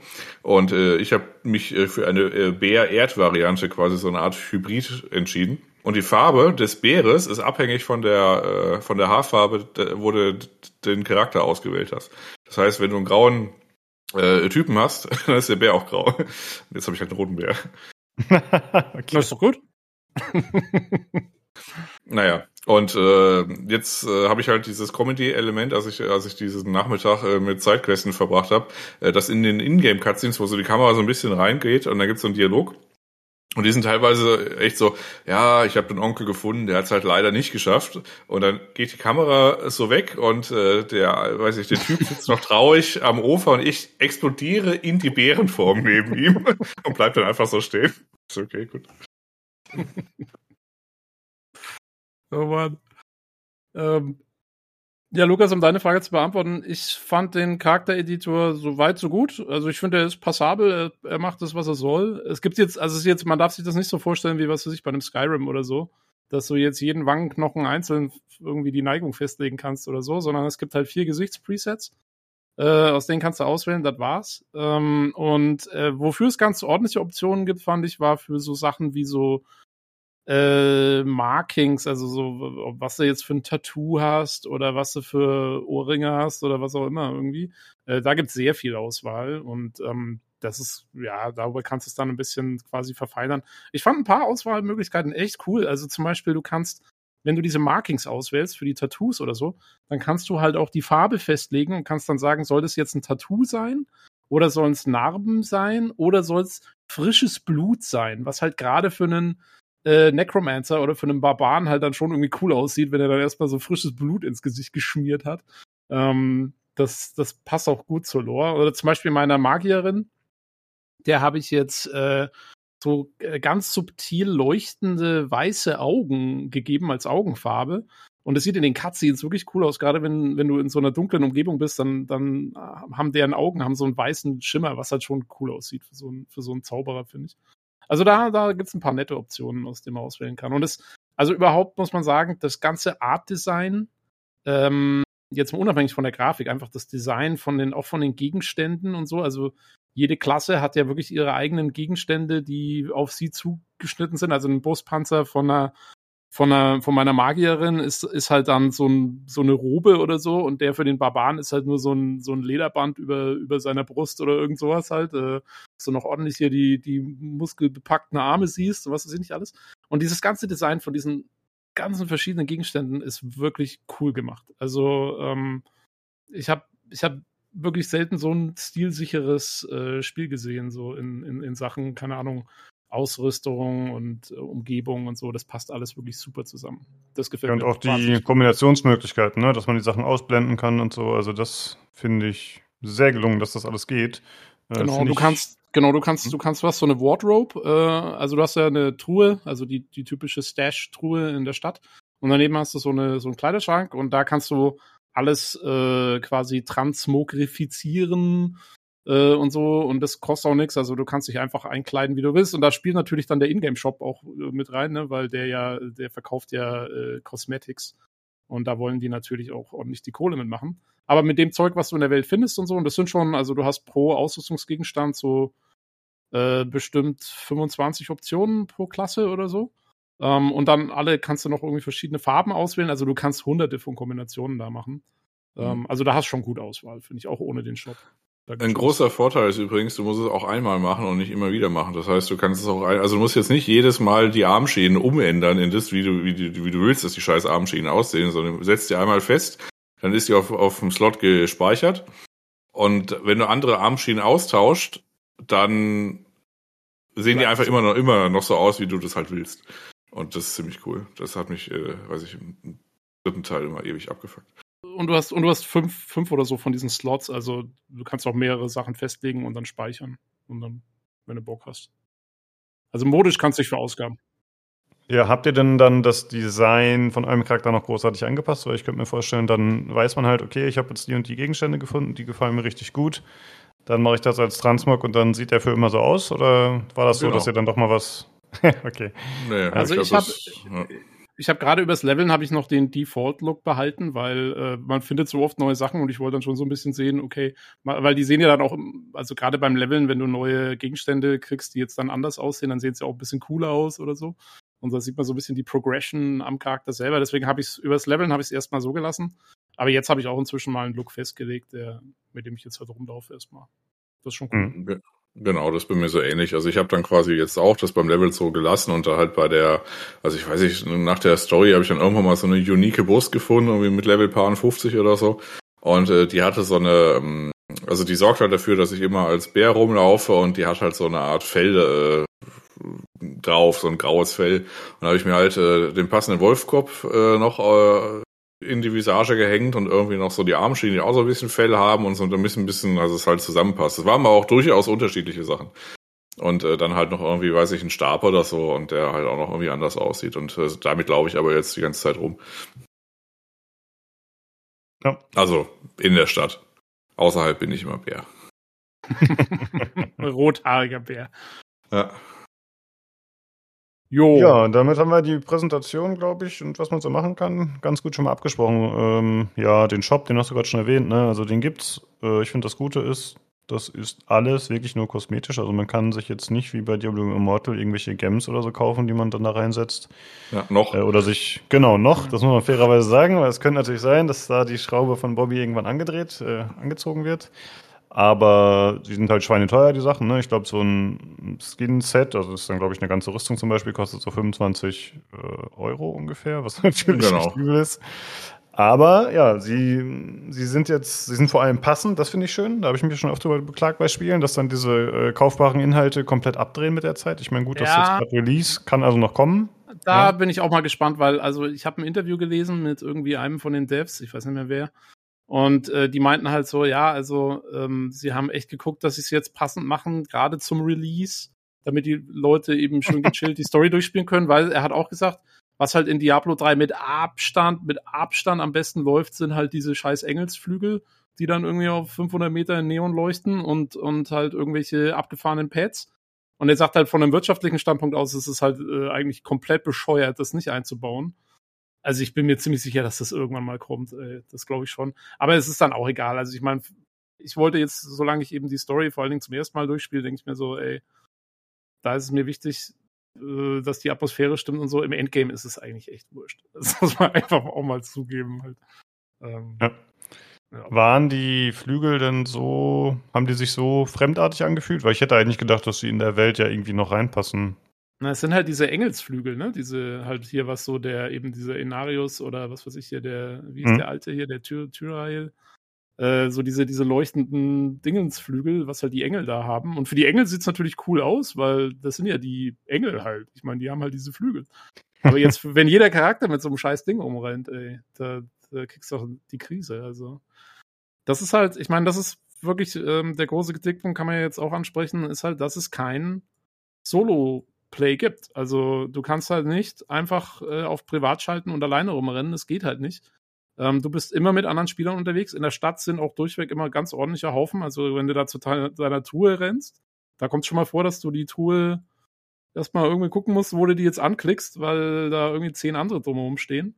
Ähm, und äh, da ist schon ordentlich was los. In der Welt selber geht's. Also zumindest habe ich bis jetzt die Erfahrung gemacht, ich glaube, sie instanzieren das auch ziemlich. Also, dass wirklich jetzt, du bist vielleicht mit, keine Ahnung, ein paar anderen in der Welt, aber jetzt nicht zu vielen. Also ich hatte jetzt noch nicht das Problem, dass das komplett überlaufen wäre oder so. Man läuft ab und an mal jemanden über den Weg, das ist aber meiner Meinung nach sogar okay. Ähm, also da war ich fast schon positiv überrascht, wie gut das funktioniert dann doch am Ende jetzt. Aber wie gesagt, wenn die alle dann mal mit Engelsflügeln rumlaufen, dann, dann ja, dann, dann wird's schon wieder Mhm. Es äh, knubbelt sich manchmal, es gibt in der Auf, also es gibt später im äh, quasi äh, im Anfang vom Endgame gibt's äh, sogenannter Helltide. Das ist so ein Event, ist immer eine Stunde dauert der und dann ist wieder Stunde 15 oder so was Pause und dann geht's wieder los. Und äh, da ist es dann so, dass man da häufiger mal Leute sieht, weil man sich dann auch so ein bisschen zusammenrottet und ein bisschen Genau. mal ein Event zusammen macht und so. Aber ich sag mal, in der normalen Welt, also als ich meine Quest oder so gemacht habe, ich weiß nicht, du siehst immer einmal jemanden rumstehen. Und wo sie äh, dann tatsächlich äh, zu sehen sind, das ist in der Stadt. Ähm, wenn man Cosplay ausschaltet, ist es äh, tatsächlich noch weniger. Oh, das könnte ich mal machen. Ja. Ähm, Äh, ist, ist übrigens auch äh, eine grundsätzlich äh, ein ganz guter Tipp, bevor man jetzt in seinen Netzwerkstellungen äh, Einstellungen irgendwie rummacht. Äh, also seit ich Cosplay aus hatte, also ich hatte teilweise irgendwie ein bisschen Rubberbanding oder sonst was und seit ich Cosplay aus habe, habe ich exakt gar nichts mehr. Oh ja, gut. Ähm, ja, also bei den Helltides, ähm, da hab, da sehe ich dann auch öfters mal andere Spieler. Ähm, da ist es allerdings ganz gut, weil wie Jan sagt, also da ist es von Vorteil, wenn mehrere Leute da sind, weil du musst so eine Ressource einsammeln, die du kriegst, wenn du Gegner tötest und du findest natürlich mehr von dem Zeug, wenn mehr Leute da sind und Gegner umhauen. Insofern, da stört's mich jetzt nicht. Da bin ich dann eher ganz froh, wenn ich sage, oh, guck mal, da ist noch einer, mit dem laufe ich jetzt mal mit. ähm, aber äh, ja, also das geht alles. Finde ich, finde ich alles okay. Ja, ein Kumpel von mir meinte auch irgendwie, ob er eine Gruppe für Helltide machen, machen soll. Und er war dann irgendwie deutlich unter mir. Ich so, ach, willst du wieder Steinchen aufheben? ich so, komm, lauf mal hinterher. Dann sammelt man das alles so ein. Ja. Ja, dem ja, gut, weiß ich. Ja, wir sind ja auch jetzt mehr oder weniger schon äh, mitten bei Gameplay. Also ich weiß jetzt nicht, wie das äh, bei dir bei der Story war, aber bei der Story ist es halt so, äh, du findest erstmal lange Zeit überhaupt keine Legendaries. Und ab und zu findest du dann, also was ist ab und zu, also wenn du, weiß ich so, ich glaube so mit 30 fängt es so langsam an, dass man Legendary findet. Wer findest und äh, die Legendaries sind einigermaßen wirkmächtig, weil äh, die ganzen Items haben so einen Aspekt und der Aspekt macht halt irgendwie, was weiß ich, äh, dass halt irgendwie zwei Ränke, äh, zwei Ränge bei äh, Fähigkeit XY sind oder ähm, weiß ich, 30 Prozent mehr Schaden von irgendwas. Und äh, da baut man sehr, sich dann im, im, im Level-System quasi, ich habe eine Bus gefunden, die irgendwas macht, oh, guck mal, dann baue ich doch mal eben so, dann äh, nehm, hole ich meinen äh, Level-Tree, also meinen äh, Skillbaum, der einigermaßen überschaubar ist und das Paragon-System gibt's ja beim Level noch gar nicht. Ähm, und baut man da irgendwie so ein paar Fertigkeiten um und probiert das mal aus. Und so spielt man in der Regel die Kampagne durch. Also man findet irgendwie random Kram und guckt halt irgendwie, dass man das irgendwie gängig macht und da irgendwie ein bisschen was rauszieht dabei. Genau, so ähnlich habe ich es auch genau. gemacht. Ich, also, wobei ich finde, dass die, die Legendary-Aspekte, also ähm, die sind oft mal, also es gibt ein paar, die sind wirklich mächtig, aber es gibt auch viele, die sind sehr speziell. Also ähm, es gibt viele, die so, weißt du, so, so, ähm, wenn der Gegner verwundet ist und noch irgendwie den Control-Effekt hat, dann kannst du für die nächsten dreieinhalb Sekunden plus 16% Schaden anrichten, wenn du eine Feuerwaffe hast. So, also sie sind teilweise sehr verschachtelt in ihren, in ihren Auswirkungen. Und da muss dann schon gucken, dass das irgendwie alles zusammenpasst. Ähm, und was jetzt gerade im Endgame dann, das ist jetzt während dem Leveln, also während dem Leveln habe ich es ehrlich gesagt einfach so gemacht, ich habe einfach immer den, wenn, also da gibt's so eine, so eine Übersicht quasi, es gibt, also die Items haben so ein Item, äh, Itemstärke. Sozusagen angegeben oben, die mal so ganz grob die, die Angabe gibt, so ist das jetzt ein gutes, also ist das jetzt besser als das, was du hast, so. Und während dem Leveln habe ich einfach immer das Bessere genommen und das andere weggeschmissen, so ungefähr. Also da habe ich jetzt nicht immer großartig drauf geguckt, was jetzt was ist. Ähm, außer halt, es war ein Legendary und hat dann irgendwie so einen Aspekt gehabt oder so. Und dann guckt man mal oder wenn man irgendwas kurz verglichen hat. Aber das ist dann halt auch, im Endgame wird es dann halt immer wichtiger, weil das Coole ist ja das. Also in Diablo 3. Das Diablo 3 hatte das große Problem, es war wahnsinnig abhängig von den Legendary Items, weil die Legendary Items extrem mächtig waren in Diablo 3. Die haben, die haben dir ja dann mal kurz hier 500% Schaden auf die Fähigkeit oder was weiß ich, irgendwie äh, das Ding um, ja, wirklich fünfmal, sechsmal, siebenmal, achtmal verbessert. Und wenn du dann ein paar von denen so kombiniert hast, dann hattest du ja äh, Schadenswerte, die quasi an die tausendmal besser waren als halt, äh, als halt das, was du normal machen würdest, von Set-Gegenständen noch ganz zu, zu schweigen. Und deswegen, das hat dann ja dazu geführt, dass du in Diablo 3 hast du quasi einen Bild gehabt, den hast du mit deinen Legendaries festgelegt.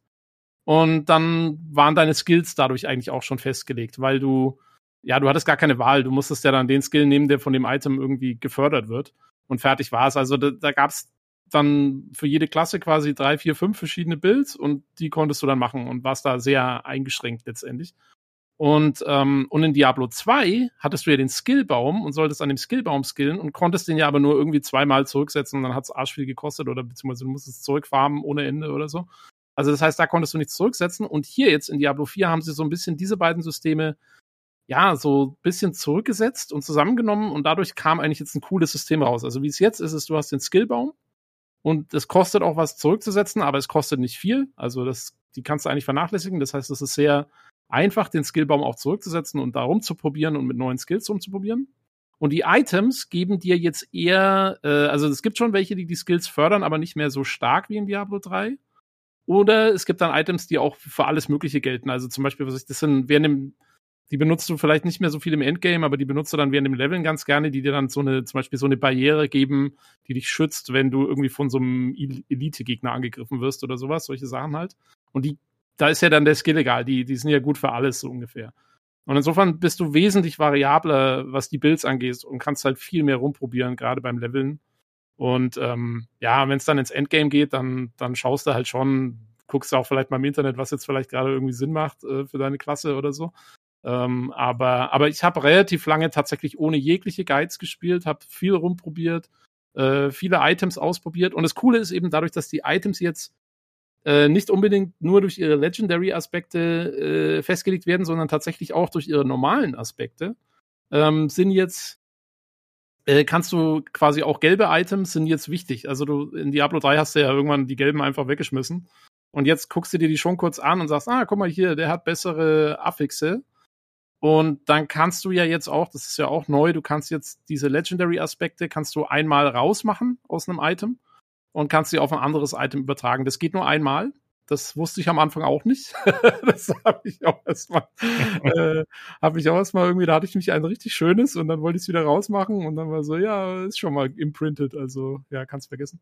Äh, aber einmal geht's und insofern kannst du halt eben auch äh, dann die auf irgendein gelbes Item drauf machen und kannst dann dadurch, also jedes Item, was du findest dadurch oder jedes gelbe Item, was du findest, hat dadurch wieder eine Relevanz. Und du willst wirklich gucken, was ist jetzt gut und was ist schlecht und das macht die Items so ein bisschen wichtiger, das Item-Management. Das finde ich schon cool. Also, ich habe auch schon Kritik gehört, Leute, die es nicht mögen, die sagen, dass dadurch werden die Items zu unwichtig und es spielt eh keine Rolle mehr, was was ist und bla bla bla. Der, der Robert, glaube ich, hat sich ziemlich bitterlich beschwert im Discord, wenn ich es richtig Ja, weil er keine Ahnung hat. sagen wir es, wie es ist. Ähm, aber also ich bin ganz, ganz positiv äh, gestellt zum neuen Itemsystem. Finde es ziemlich gut. Ja. Also das ist halt wie bei jedem, also ich habe es jetzt so spaßeshalber gesagt, aber im Grunde ist es so. Also sprich, du hast bei den Items, äh, wie Tobi gesagt hat, hast du quasi vier, vier Slots.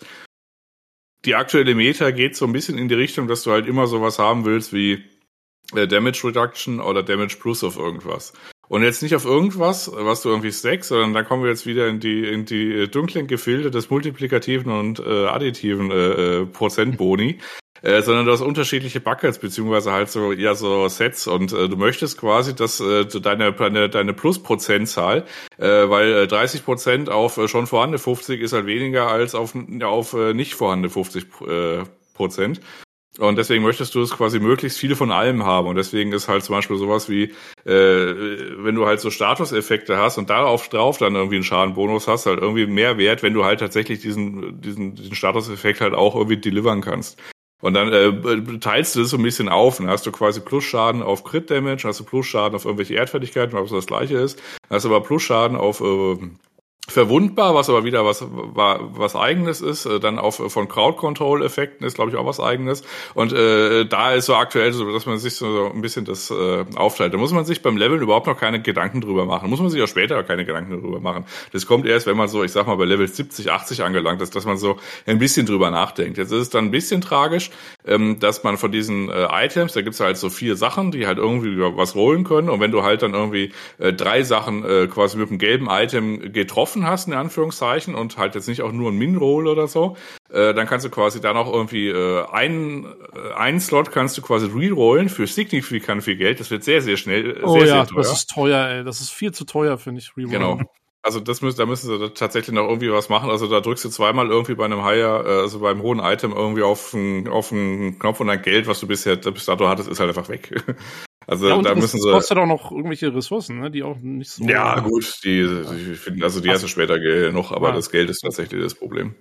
Ja gut, und dann hast du halt äh, so, so dein Item, das hast du quasi so dein gelbes Item, das hast du ein bisschen getuned und dann äh, tust du da einen, As äh, einen Aspekt drauf. Und einen Aspekt, wie Tobi gesagt hat, den kannst du entweder quasi aus einem vorhandenen Legendary ziehen, wo halt die anderen vier Items scheiße sind, äh, in der Hoffnung, dass quasi äh, da auch ein High Roll äh, äh, dabei ist. Und dann hast du diese Aspekte in deinem Inventar oder in der Truhe und die sind halt einfach, die so da. Das sind quasi so diese, die das Item zum Legendary machen. Das ist quasi so, das hast du da halt rausgezogen. Das kannst du dann auf das andere Item drüber machen, wie Tobi auch schon, aber auch schon sagte, aber auch nur einmal. Das heißt, du kriegst es dann nicht wieder aus diesem Item dann nicht mehr raus. Du kannst es überschreiben mit dem anderen, aber du kriegst das, was du einmal verwendet hast, nicht mehr aus dem Item raus. Du musst es dann neu finden. Und dann gibt's auch Aspekte, die einigermaßen selten sind, um nicht zu sagen arschselten. Und äh, ich habe äh, jetzt lange Zeit hatte ich quasi ein, äh, weiß ich, ein Amulett, was eigentlich besser war. Äh, Klammer auf, hat sich fest, also hat sich rausgestellt, war dann gar nicht besser, habe ich hier so das Alter an, an, angezogen, habe dann quasi da äh, so ein Ding drauf verschwendet, äh, weil, ich dumm war. Und äh, jetzt muss ich halt wiederfinden, quasi, ne? Das ist dann so ein bisschen, hm. äh, aber so grundsätzlich ist es so, also diese vier Slots, also wenn es jetzt sechs wären oder so, das, äh, dann hätte man eh irgendwie alles. Äh, mit diesen vier Slots muss man sich tatsächlich ein bisschen aussuchen, ob man irgendwas Prozentuales nimmt, ob man sowas nimmt wie zum Beispiel äh, eine Lucky Hit Chance. Also eine Lucky, also es gibt zum Beispiel jetzt nicht nur Crits, also wie, wie halt normal, du musst halt irgendwie gucken, ob du, äh, weiß ich, äh, 30, 40 Prozent Crit hast und dazu ordentlich Crit Damage, damit das auch irgendwie was bringt. Äh, das hat noch andere Sachen, zum Beispiel bei meinem Druiden gibt es so einen passiven Baum äh, am Ende. Wenn du, äh, du hast dann quasi einen Bonus auf äh, eine Lucky Hit äh, Chance, dass all deine, äh, dein Mana wiederhergestellt ist. Also beim Druiden heißt es Geisteskraft, aber ist ja, ist ja jetzt Rille. Und äh, das hat 5% Basiswert und nochmal 10% bei Crit. Und wenn du aber dann nochmal einen Bonus äh, bei den Items auf Lucky Hit äh, Chance von 25% hast, dann musst du eben nicht nur, weiß ich, 100 Gegner oder so einmal mit einem Pulverreis irgendwie niederstrecken, sondern da reicht vielleicht auch mal, eine, auch, auch mal eine Gruppe von 10 und ein bisschen Glück und man hat wieder quasi volle Energie. Und das sind so Sachen, äh, das muss man sich mit dem Level irgendwie nicht so, ähm, äh, weiß ich, da, das muss man sich nicht mit beschäftigen, aber gerade im Endgame ist es so, äh, weiß ich, wenn man so auf äh, Max Roll GG oder so geht, da gibt's irgendwie, weiß ich, für einen Druiden allein irgendwie acht Bäume mit allen möglichen Sachen, die halt irgendwie so halb aufeinander aufbauen. Äh, das Paragon-System mal ganz, äh, weiß ich, würde ich jetzt irgendwie auf der Tonspur jetzt ungern irgendwie rezitieren wollen. Das hat aber auch mal eine unfassbare Auswirkung mit nochmal Ja. irgendwie, hier sind nochmal 80, 80, 80 Prozent Schaden, da hinten sind nochmal 70 Prozent Schaden. Also das heißt, wenn man irgendwie mit der Story rausgeht, dann macht man irgendwie, weiß ich, so 6 6000 Schaden oder so. Ich bin jetzt mittlerweile bei einer Million wieder angelangt. Es ist, ich habe auch schon Billionen und so weiter gesehen, das ist aber ein anderes Problem. Äh, also das heißt, äh, es skaliert dann schon am Ende äh, jetzt nicht bis ins Endlose, aber ich sag mal so nah dahin. Und du hast ganz viele Möglichkeiten was ich ganz cool finde. Und du kannst dann quasi auch noch so ein bisschen hin und her äh, bauen, äh, dass es dir halt irgendwie was bringt. Und du bist quasi ständig am Tweaken, dass du irgendwie was machen kannst. Du schmeißt jetzt auch bei deinen Paragon-Brettern, äh, jetzt auch nicht irgendwie komplette äh, Sachen einmal weg. Also du hast irgendwie, weiß ich, ich glaube 200 irgendwas plus Punkte ähm, und du skillst jetzt nicht einmal um und schmeißt alles weg, sondern du veränderst erstmal so ein paar Sachen. Also idealerweise guckt man sich irgendwie mal so ein Bild äh, im Internet an und baut den erstmal so ein bisschen nach. Und dann hat man so langsam dann Gefühl dafür, was es irgendwie so macht. So auf der ganz grünen Wiese würde ich vielleicht nicht starten. Das ist ein bisschen frustrierend, weil man dann relativ schnell irgendwie so in so ein, in so ein Power Spike, äh, gerade mit World Tier 3 oder 4 Gerät, wo es halt ein bisschen äh, frustrierend wird. Äh, aber wenn man sich das erstmal so grob nachbaut, okay, ich, diese Fertigkeit, äh, die mag ich jetzt, gibt es vielleicht ein Bild dafür und worauf muss ich denn achten? Und das wäre so mein Endgame-Tipp, da so ein bisschen, ein bisschen mal dran zu, entlang zu hangeln, bis man dieses ganze Konzept versteht, was man so an Möglichkeiten hat. Genau, weil das, das Coole am Reskill, an den Reskill-Kosten ist halt, die steigen halt äh, je nachdem, wie viel mehr du jetzt gerade wieder zurücksetzen willst. Und das macht's halt auch witzig, weil also es ist, wie gesagt, man muss schon gucken, dass man sich jetzt nicht komplett bescheuert verhält weil dann wird es schon irgendwie teuer, wenn du dann alles immer wieder zurücksetzen willst. Aber wenn du halt mal, äh, gerade wenn du eben, solange du noch nicht so weit oben bist, also jetzt auch bei dem Paragon-System, äh, du kriegst da vier Punkte pro Level, das heißt, du kriegst dann irgendwann hast du schon richtig viele Punkte. Äh, und dann wird's halt teuer. Aber solange du halt noch irgendwie so Level 60 bist, wie ich jetzt gerade oder so, äh, da kostet es halt noch nichts. Und da kannst du halt, da sagst du halt, okay, wie ist denn jetzt hier? Okay, dann mache ich jetzt mal hier. Das macht dann auch noch nicht so viel aus, muss man sagen. Das sind noch relativ geringe Werte am Anfang. Ähm, aber mir gefällt es, dass man, dass man da wirklich viel hin und her rumprobieren kann. Also das haben schon, ist gut durchdacht. Äh, das muss man einfach sagen. Also ich finde bezeichnend, dass ihr komplett in den Deep Dive gegangen seid und schon mit Legendaries und Aspekte und da, da, da. Also man merkt, ihr habt schon äh, einige Stunden gespielt. Wie ist denn das eigentliche Gameplay? Ist es gut? Macht Spaß? Sind die Klassen gut gelungen? Wie ist das so? Also ich würde sagen, der Gameplay-Flow als solcher, auch jetzt während der Leveling-Phase und so, äh, erinnert stark an Diablo 3, was für mich ein großes Kompliment ist. Ich liebe den, den Flow von Diablo 3. Also das Inventar ist gut, gut, gut groß gemacht. So, du musst jetzt nicht ständig, also so ein Dungeon kriegst du locker durch, bevor du wieder zu, zur Stadt zurück musst oder so. Ähm, das ist alles sehr cool. Auch Monster, so Trefferfeedback und so, das können sie einfach. Also da habe ich keine großartigen äh, Complaints oder so. Es gibt mhm. so ein paar Komfortfunktionen, wo ich sage, hier und da taugt's mir nicht so. Also zum Beispiel, ich finde die Städte, die sind zwar sehr cool gestaltet, auch so von der Atmosphäre und der Story her und so. Wenn du aber dann mal mit der Story durch bist und da wirklich nur noch hingehst, um deinen ganzen Krempel da irgendwie zu verwalten, dann sind die einzelnen Stationen, wo du so hin musst, sind oft mal ein bisschen weit auseinander, finde ich. Also äh, bist du da vom Schmied zum, zur Truhe und dann zum Edelstein-Heini und was weiß ich noch, wohin irgendwie gelatscht bist. Das ist so ein bisschen, äh, also es zieht sich dann so ein bisschen. Das fand ich halt im, im Dreier noch besser. Da, wenn du gerade, deswegen war mein Hauptding im Dreier war immer der erste Akt. Da sind die alle irgendwie so fünf Zentimeter auseinander und dann, dann bist du da mal gleich. Und hier, weiß ich nicht, äh, habe ich halt keinen Bock mehr, da noch irgendwie rumzulaufen. Ja, ich habe da auch eher so ein äh, Diablo Immortal Approach erwartet. Also, dass quasi fünf Händler auf zwei Quadratmeter stehen. Aber das. Ja. Äh leider irgendwie nicht so. Also, ja, aber also sagst du so, ich habe äh, als Default, ich bin jetzt eigentlich immer in Kyowa-Stadt, oder wie auch immer, diese erste Stadt da. Und da weiß ich zumindest, wo alles ist. Und da ist alles irgendwie, äh, also gut, der, der, äh, hier, der Gamble-Typ, der ist irgendwie ein bisschen in der Seitengasse, aber ansonsten ist alles äh, einfach quasi alles durch gerade Auslaufen zu erreichen. Deswegen ist es einfach meine Default-Stadt. Ich benutze auch quasi diese Taste T gar nicht mehr, um irgendwie hinzugehen, weil ich kenne mich da eh nicht aus. Ich renne dann immer automatisch in so eine dusselige falsche Richtung, obwohl ich irgendwo anders hin will. Deswegen gehe ich einfach immer in die eine Stadt. Ja. Das wäre das wäre mal eine gute Komfortfunktion, dass man festlegen könnte, dass das Town Portal einen immer in die, in die Stadt bringt, die man festlegt. Das wäre auch nochmal schön. Ich habe da ähm, die Tage schon mal drüber nachgedacht. Was würdet ihr denn davon halten, wenn es nur noch einen Händler für alles geben würde? Würdet ihr so so ein One fits all. Ja, genau. Oder so ein Fahrer ja, dahinter, der dir hinterher fährt und du schmeißt deine Sachen nur nach hinten auf die Karre drauf, so ungefähr. Das wäre das wär an sich nicht schlecht für gerade dann, für, also den könntest du halt irgendwie freischalten später oder so, ne? So, so mit mhm. so einem Dungeon oder sowas. Das wäre eigentlich ganz nett, ja. Finde ich schon gut, weil also das nervt mich teilweise tatsächlich ein bisschen da immer, äh, weil ich hasse Downtype in Diablo einfach, weil du hast, weißt du, du hast halt, äh, wie, wie Jan sagt, ne, du hast dann deinen Podcast an oder so und dann willst du ja einfach nur noch da irgendwie deine Monster totklicken und hast eigentlich keinen Bock, ja. jetzt da irgendwas anderes zu machen. Und ja, das nervt mich immer, wenn irgendwas anderes ist. Und hier kommt auch für mich das größte Problem im Moment, was ich, was ich habe und wieso ich Diablo 4 jetzt gerade im Moment auch etwas wieder ad acta gelegt habe, fast schon. Weil, ähm, also wir haben, wie gesagt, Leveling, Story, alles perfekt, wirklich, ich hab's, also ich hab's auf, ich muss auch sagen, ich habe das letzte Woche, also ich habe ja Anfang letzter Woche angefangen und ich habe das letzte Woche ich habe, glaube ich, noch nie so viele Stunden in der Woche gespielt wie letzte Woche. Ey. Das war wirklich, also vielleicht liegt es auch daran. Ich habe es, glaube ich, einfach zu übermäßig irgendwie äh, für meine Verhältnisse äh, gespielt. Aber jetzt im Moment, ich bin halt jetzt so Level, Anfang Level 60 irgendwo. Und also in diesem frühen Endgame, bin noch nicht so weit äh, fortgeschritten da.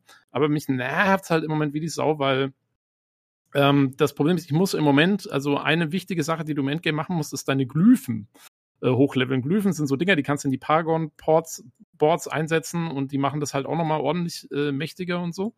Und, ähm, und diese, die musst du leveln. Und ähm, das machst du, indem du sogenannte Nightmare Dungeons läufst. Für die kriegst du so Siegel. Und dann kannst du quasi einen normalen Dungeon in einen Nightmare Dungeon umwandeln. Der hat dann nochmal so ein paar Spezialeffekte und so.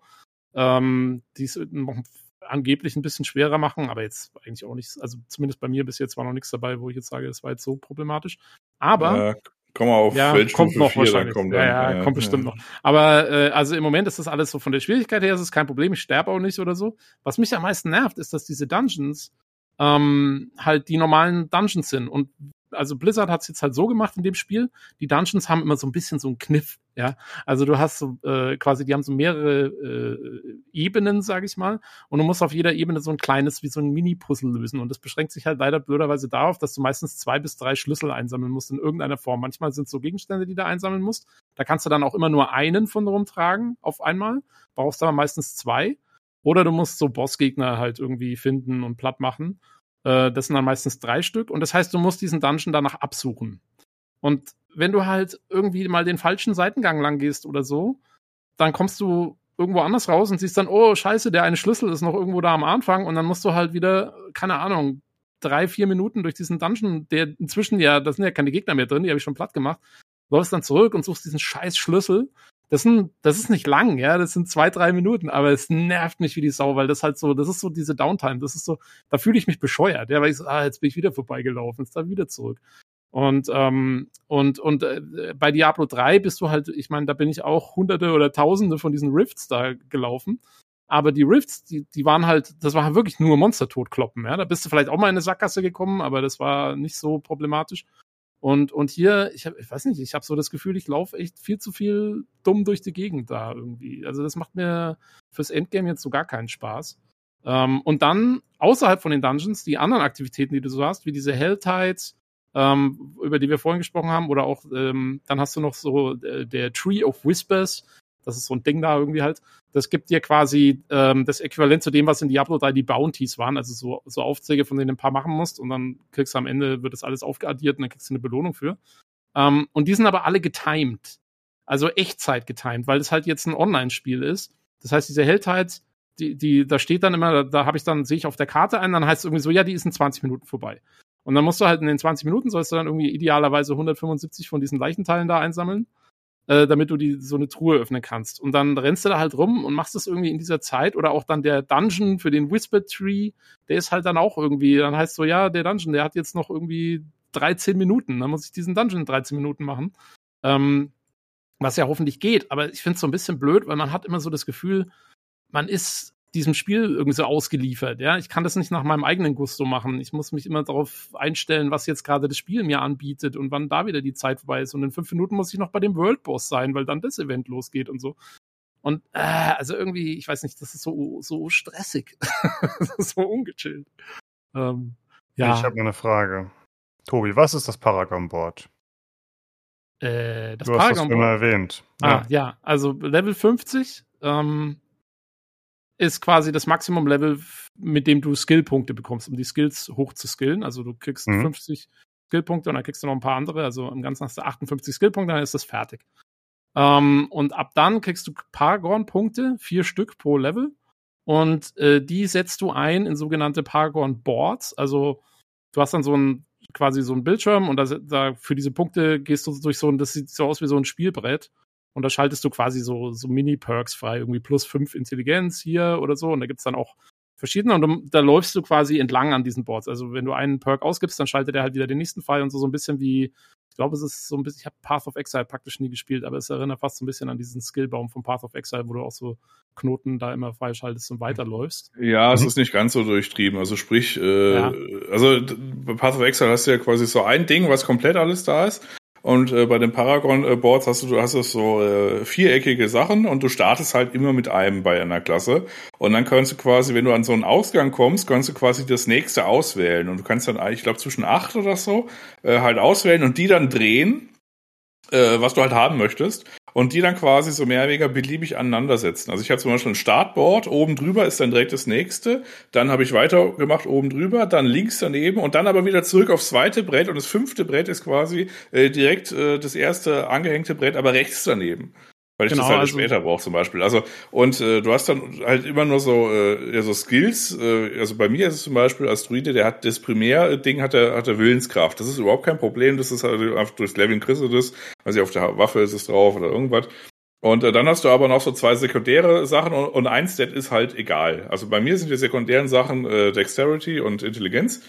Also äh, was ist das? Äh, Intelligence? Gewandtheit. Achso, Dexterity ist Geschick Geschicklichkeit. Äh, Geschicklichkeit, genau. Und äh, da ist es so, äh, du hast unterschiedliche äh, Rare Nodes, die irgendeinen Effekt haben und die haben noch so ein Zusatzding, wenn man dann quasi die äh, Freischaltung hat, also sprich, wenn man halt genug Intelligenz hat. Also vielleicht, also ein Beispiel, ich habe zum Beispiel einen Rare Node, der macht irgendwie, das ist ein schlechtes Beispiel hier, der macht Core Skill Damage und äh, da brauche ich aber dann irgendwie noch äh, 270 Intelligenz, um das irgendwie das nächste Ding noch freizuschalten. Bla bla bla. Und äh, dann gibt's halt immer in, in jedem Brett noch so einen äh, so einen äh, uniken oder halt so einen Legendary Node, der macht halt irgendwie was komplett Wildes dann. Und äh, ansonsten kann man halt, wie Tobi schon sagte, sich so Glyphen äh, freischalten, die halt zum Beispiel äh, eine macht irgendwie mehr mehr Schaden, wenn ich halt fortified bin. Also die Statuseffekte ist auch nochmal was ganz anderes. Äh, oder es gibt dann einen, äh, der macht zum Beispiel, dass die Gegner verwundbar sind. Und äh, wenn man da freischaltet, beziehungsweise äh, die haben so Reichweiten und in diesen Reichweiten muss man quasi Punkte belegen, die dieser Knotenpunkt, also die Glyphe haben will. Wenn man das geschafft hat, äh, dann machen all meine Attacken zum Beispiel die Gegner verwundbar. Ja. Also du Es siehst schon, ist- es, es sind sehr, das ist komplex. es ist komplex, es sind sehr viele Mechaniken, die da ineinander greifen. Das klingt jetzt alles, wenn man es beschreibt, viel problematischer als es ist. Das checkt man schon, wenn man es macht. Also das ist alles super. Ähm, wie gesagt, also für mich ist das Problem eher dann der Flow im Spiel selber beim Endgame, der, der mir nicht so taugt. Die, die Mechaniken, die dahinter stecken, sind alle wirklich cool und gut durchdacht und, und gut gemacht. Ähm, Hm. Ich habe ich hab nur keinen Bock, eben dann 100 von diesen Dungeons zu laufen, um diese scheiß Glyphen aufzuleveln. Wenn ich das, weil du siehst es halt am Anfang schon, ja, du siehst halt so, oh, ich brauche zwei, zwei Dungeons muss ich laufen, um von Level 1 auf Level 2 hochzuleveln. Und dann steht schon am Anfang da, ab Level 15 macht dieser Glyph wieder das und das. Und ich denke mir so, scheiße, bis ich mal da bin, äh, ist es irgendwie, keine Ahnung, 2027 oder so. Und Ja, das, äh, Also das haben sie, so, das haben sie, glaube ich, so ein bisschen aus der Endgame-Perspektive. Also ich habe mich da auch äh, bitterlich drüber beschwert. Äh, mittlerweile laufe ich ja irgendwie so, weiß ich, 40er äh, Nightmare Dungeons und da kriegt man irgendwie, was weiß ich, schon irgendwie die, weiß ich, vierfache Anzahl von den Punkten, wo man halt anfängt. Und dann kriegt man halt im ersten äh, Run halt irgendwie schon die Grü- Glyphe irgendwie, weiß ich, auf vier oder fünf oder so. Also das ist dann so ein bisschen besser. Ja. Aber es ist trotzdem irgendwie so, dass es, also gerade wenn man anfängt, das ist einfach frustrierend lang. Also, Ja.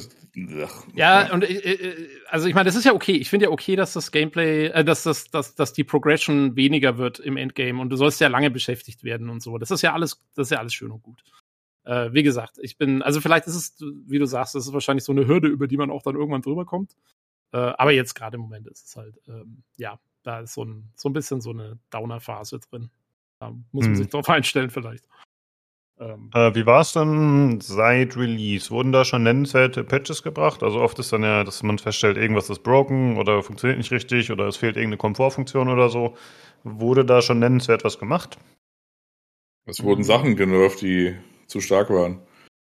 Ein Mhm. bisschen was gebufft wurde auch, also weiß ich, der arme Totenbeschwörer, der, also die, die, die armen Leute, die den Totenbeschwörer äh, machen wollten und sich dann einen Minion-Totenbeschwörer bauen wollten, die haben so ein bisschen in die Röhre, die gu- gucken aktuell immer noch ein bisschen in die Röhre.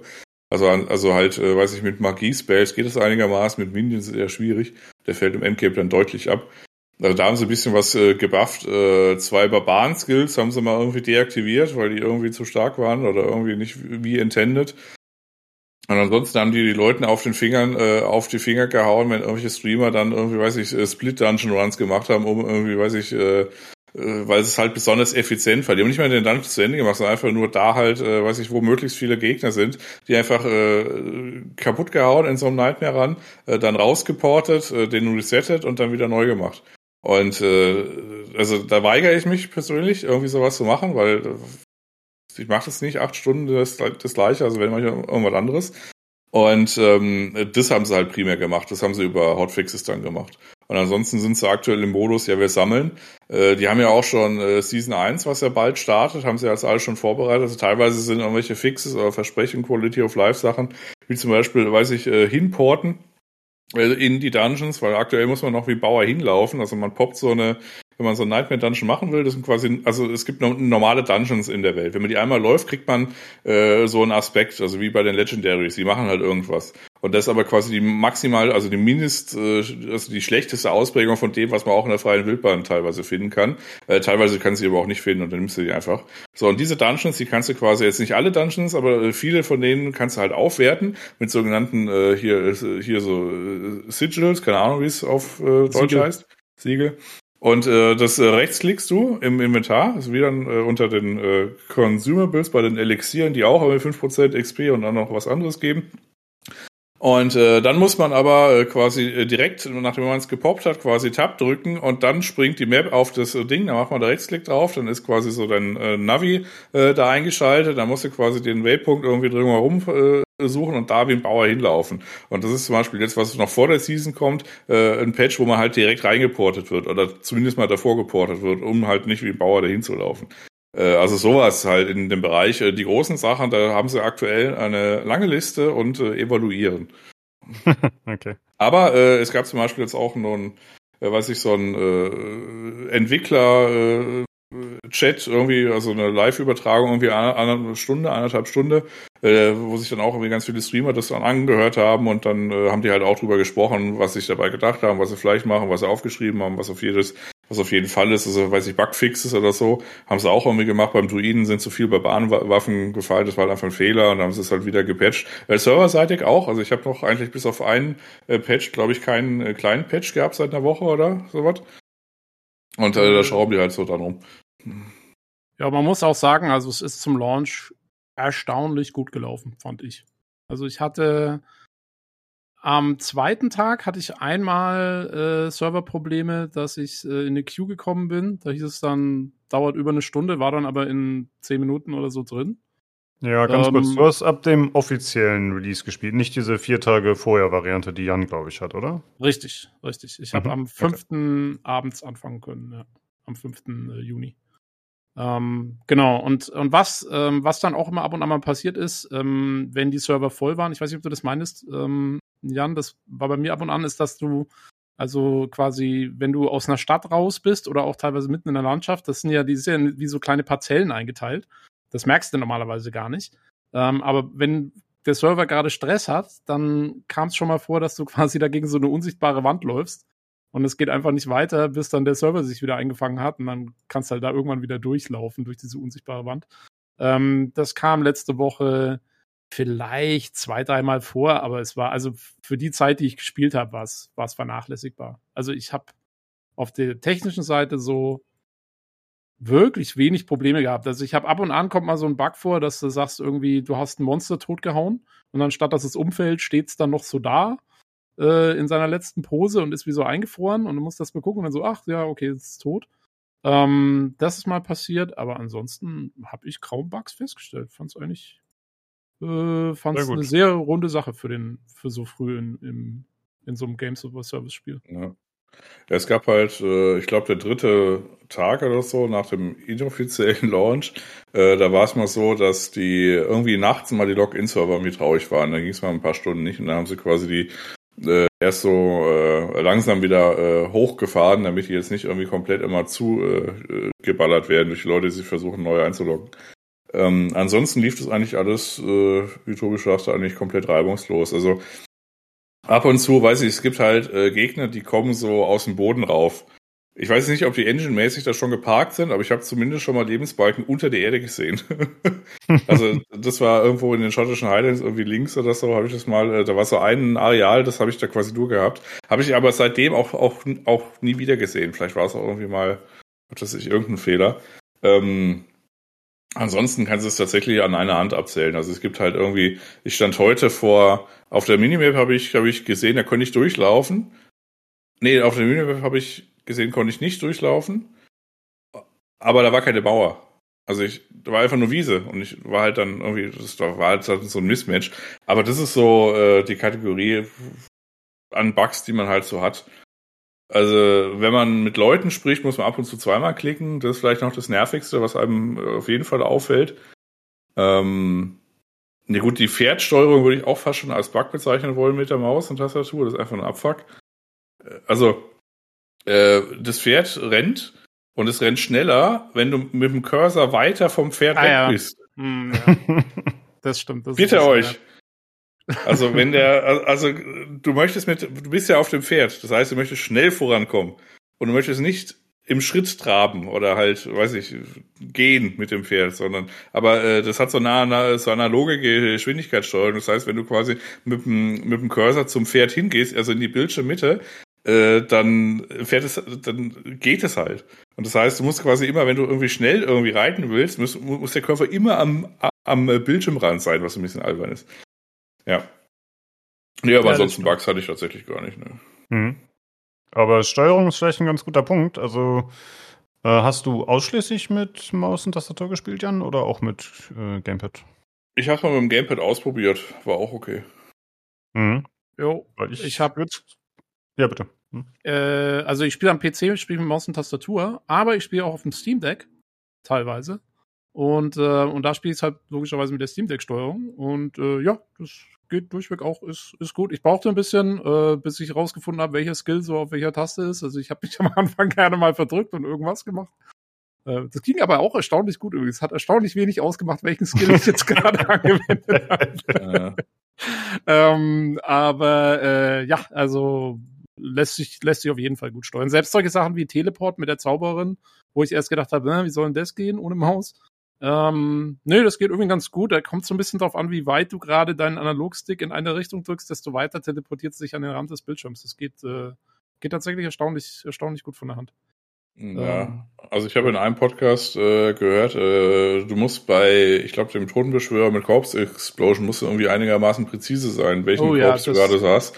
Und äh, das macht halt bei einer Gamepad-Steuerung halt der PC für dich. Also du musst ja gar Ja, gut, nicht also klar, Ja. was die, was die Gamepad-Steuerung halt macht, äh, sowieso, ist, sie visiert ja quasi so den sinnvollsten Gegner an, wie sie jetzt gerade denkt. Und das passt meistens relativ gut.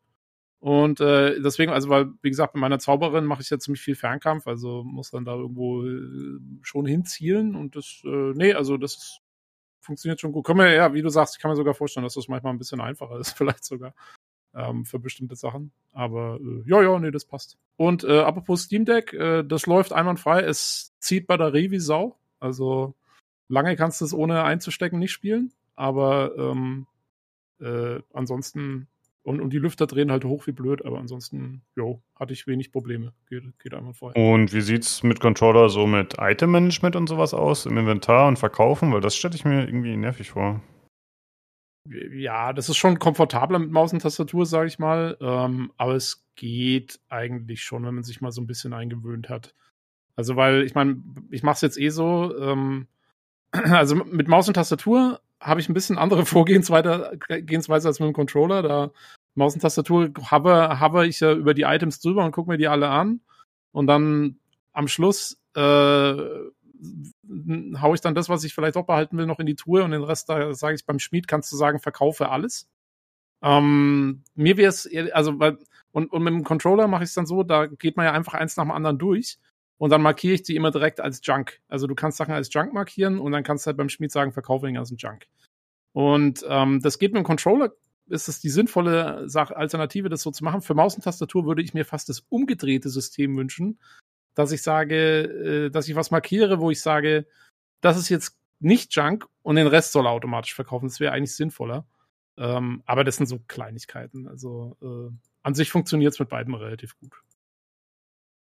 Ja, denn ich würde es, wenn ich es demnächst mal spielen sollte, dann würde ich es, glaube ich, mit dem Controller probieren, weil ich da ja eigentlich bei Diablo 3 oft Gutes drüber gehört habe und ich stelle es mir eigentlich ganz cool vor. Soll er sich so ein bisschen dynamischer spielen. Dieses dumpfe Geklicke finde ich auch mal ein bisschen lame auf Dauer. Probier's mal aus. Also Mhm. äh, kann man auf jeden Fall machen. Jo.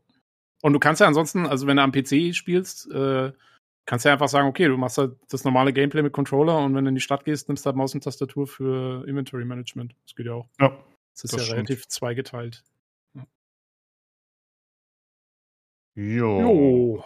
Gut. Oho. Äh, ach so, genau. Ich wollte noch fragen ähm, wegen Gegnern und so. Also ich habe ja, wie gesagt, mir ein bisschen was angeschaut und ich habe äh, zum Beispiel die guten alten Stachelratten wieder gesehen und diese komischen Ja. Moon-Clans und diese Rakanishu-Typen. Äh, es scheint schon sehr, sehr viel. genau.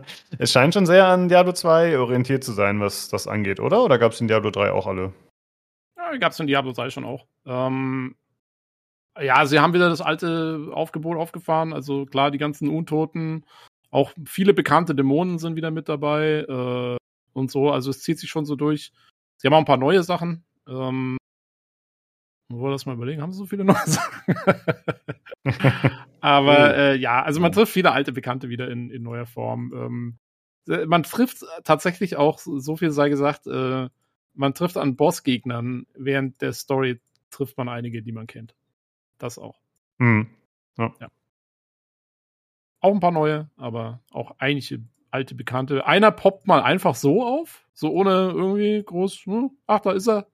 Da habe ich schon gedacht, ach, hallo. Lang nicht Ja, mehr gesehen. Der Albtraum der Hardcore-Spieler. Ja, genau der. Ja.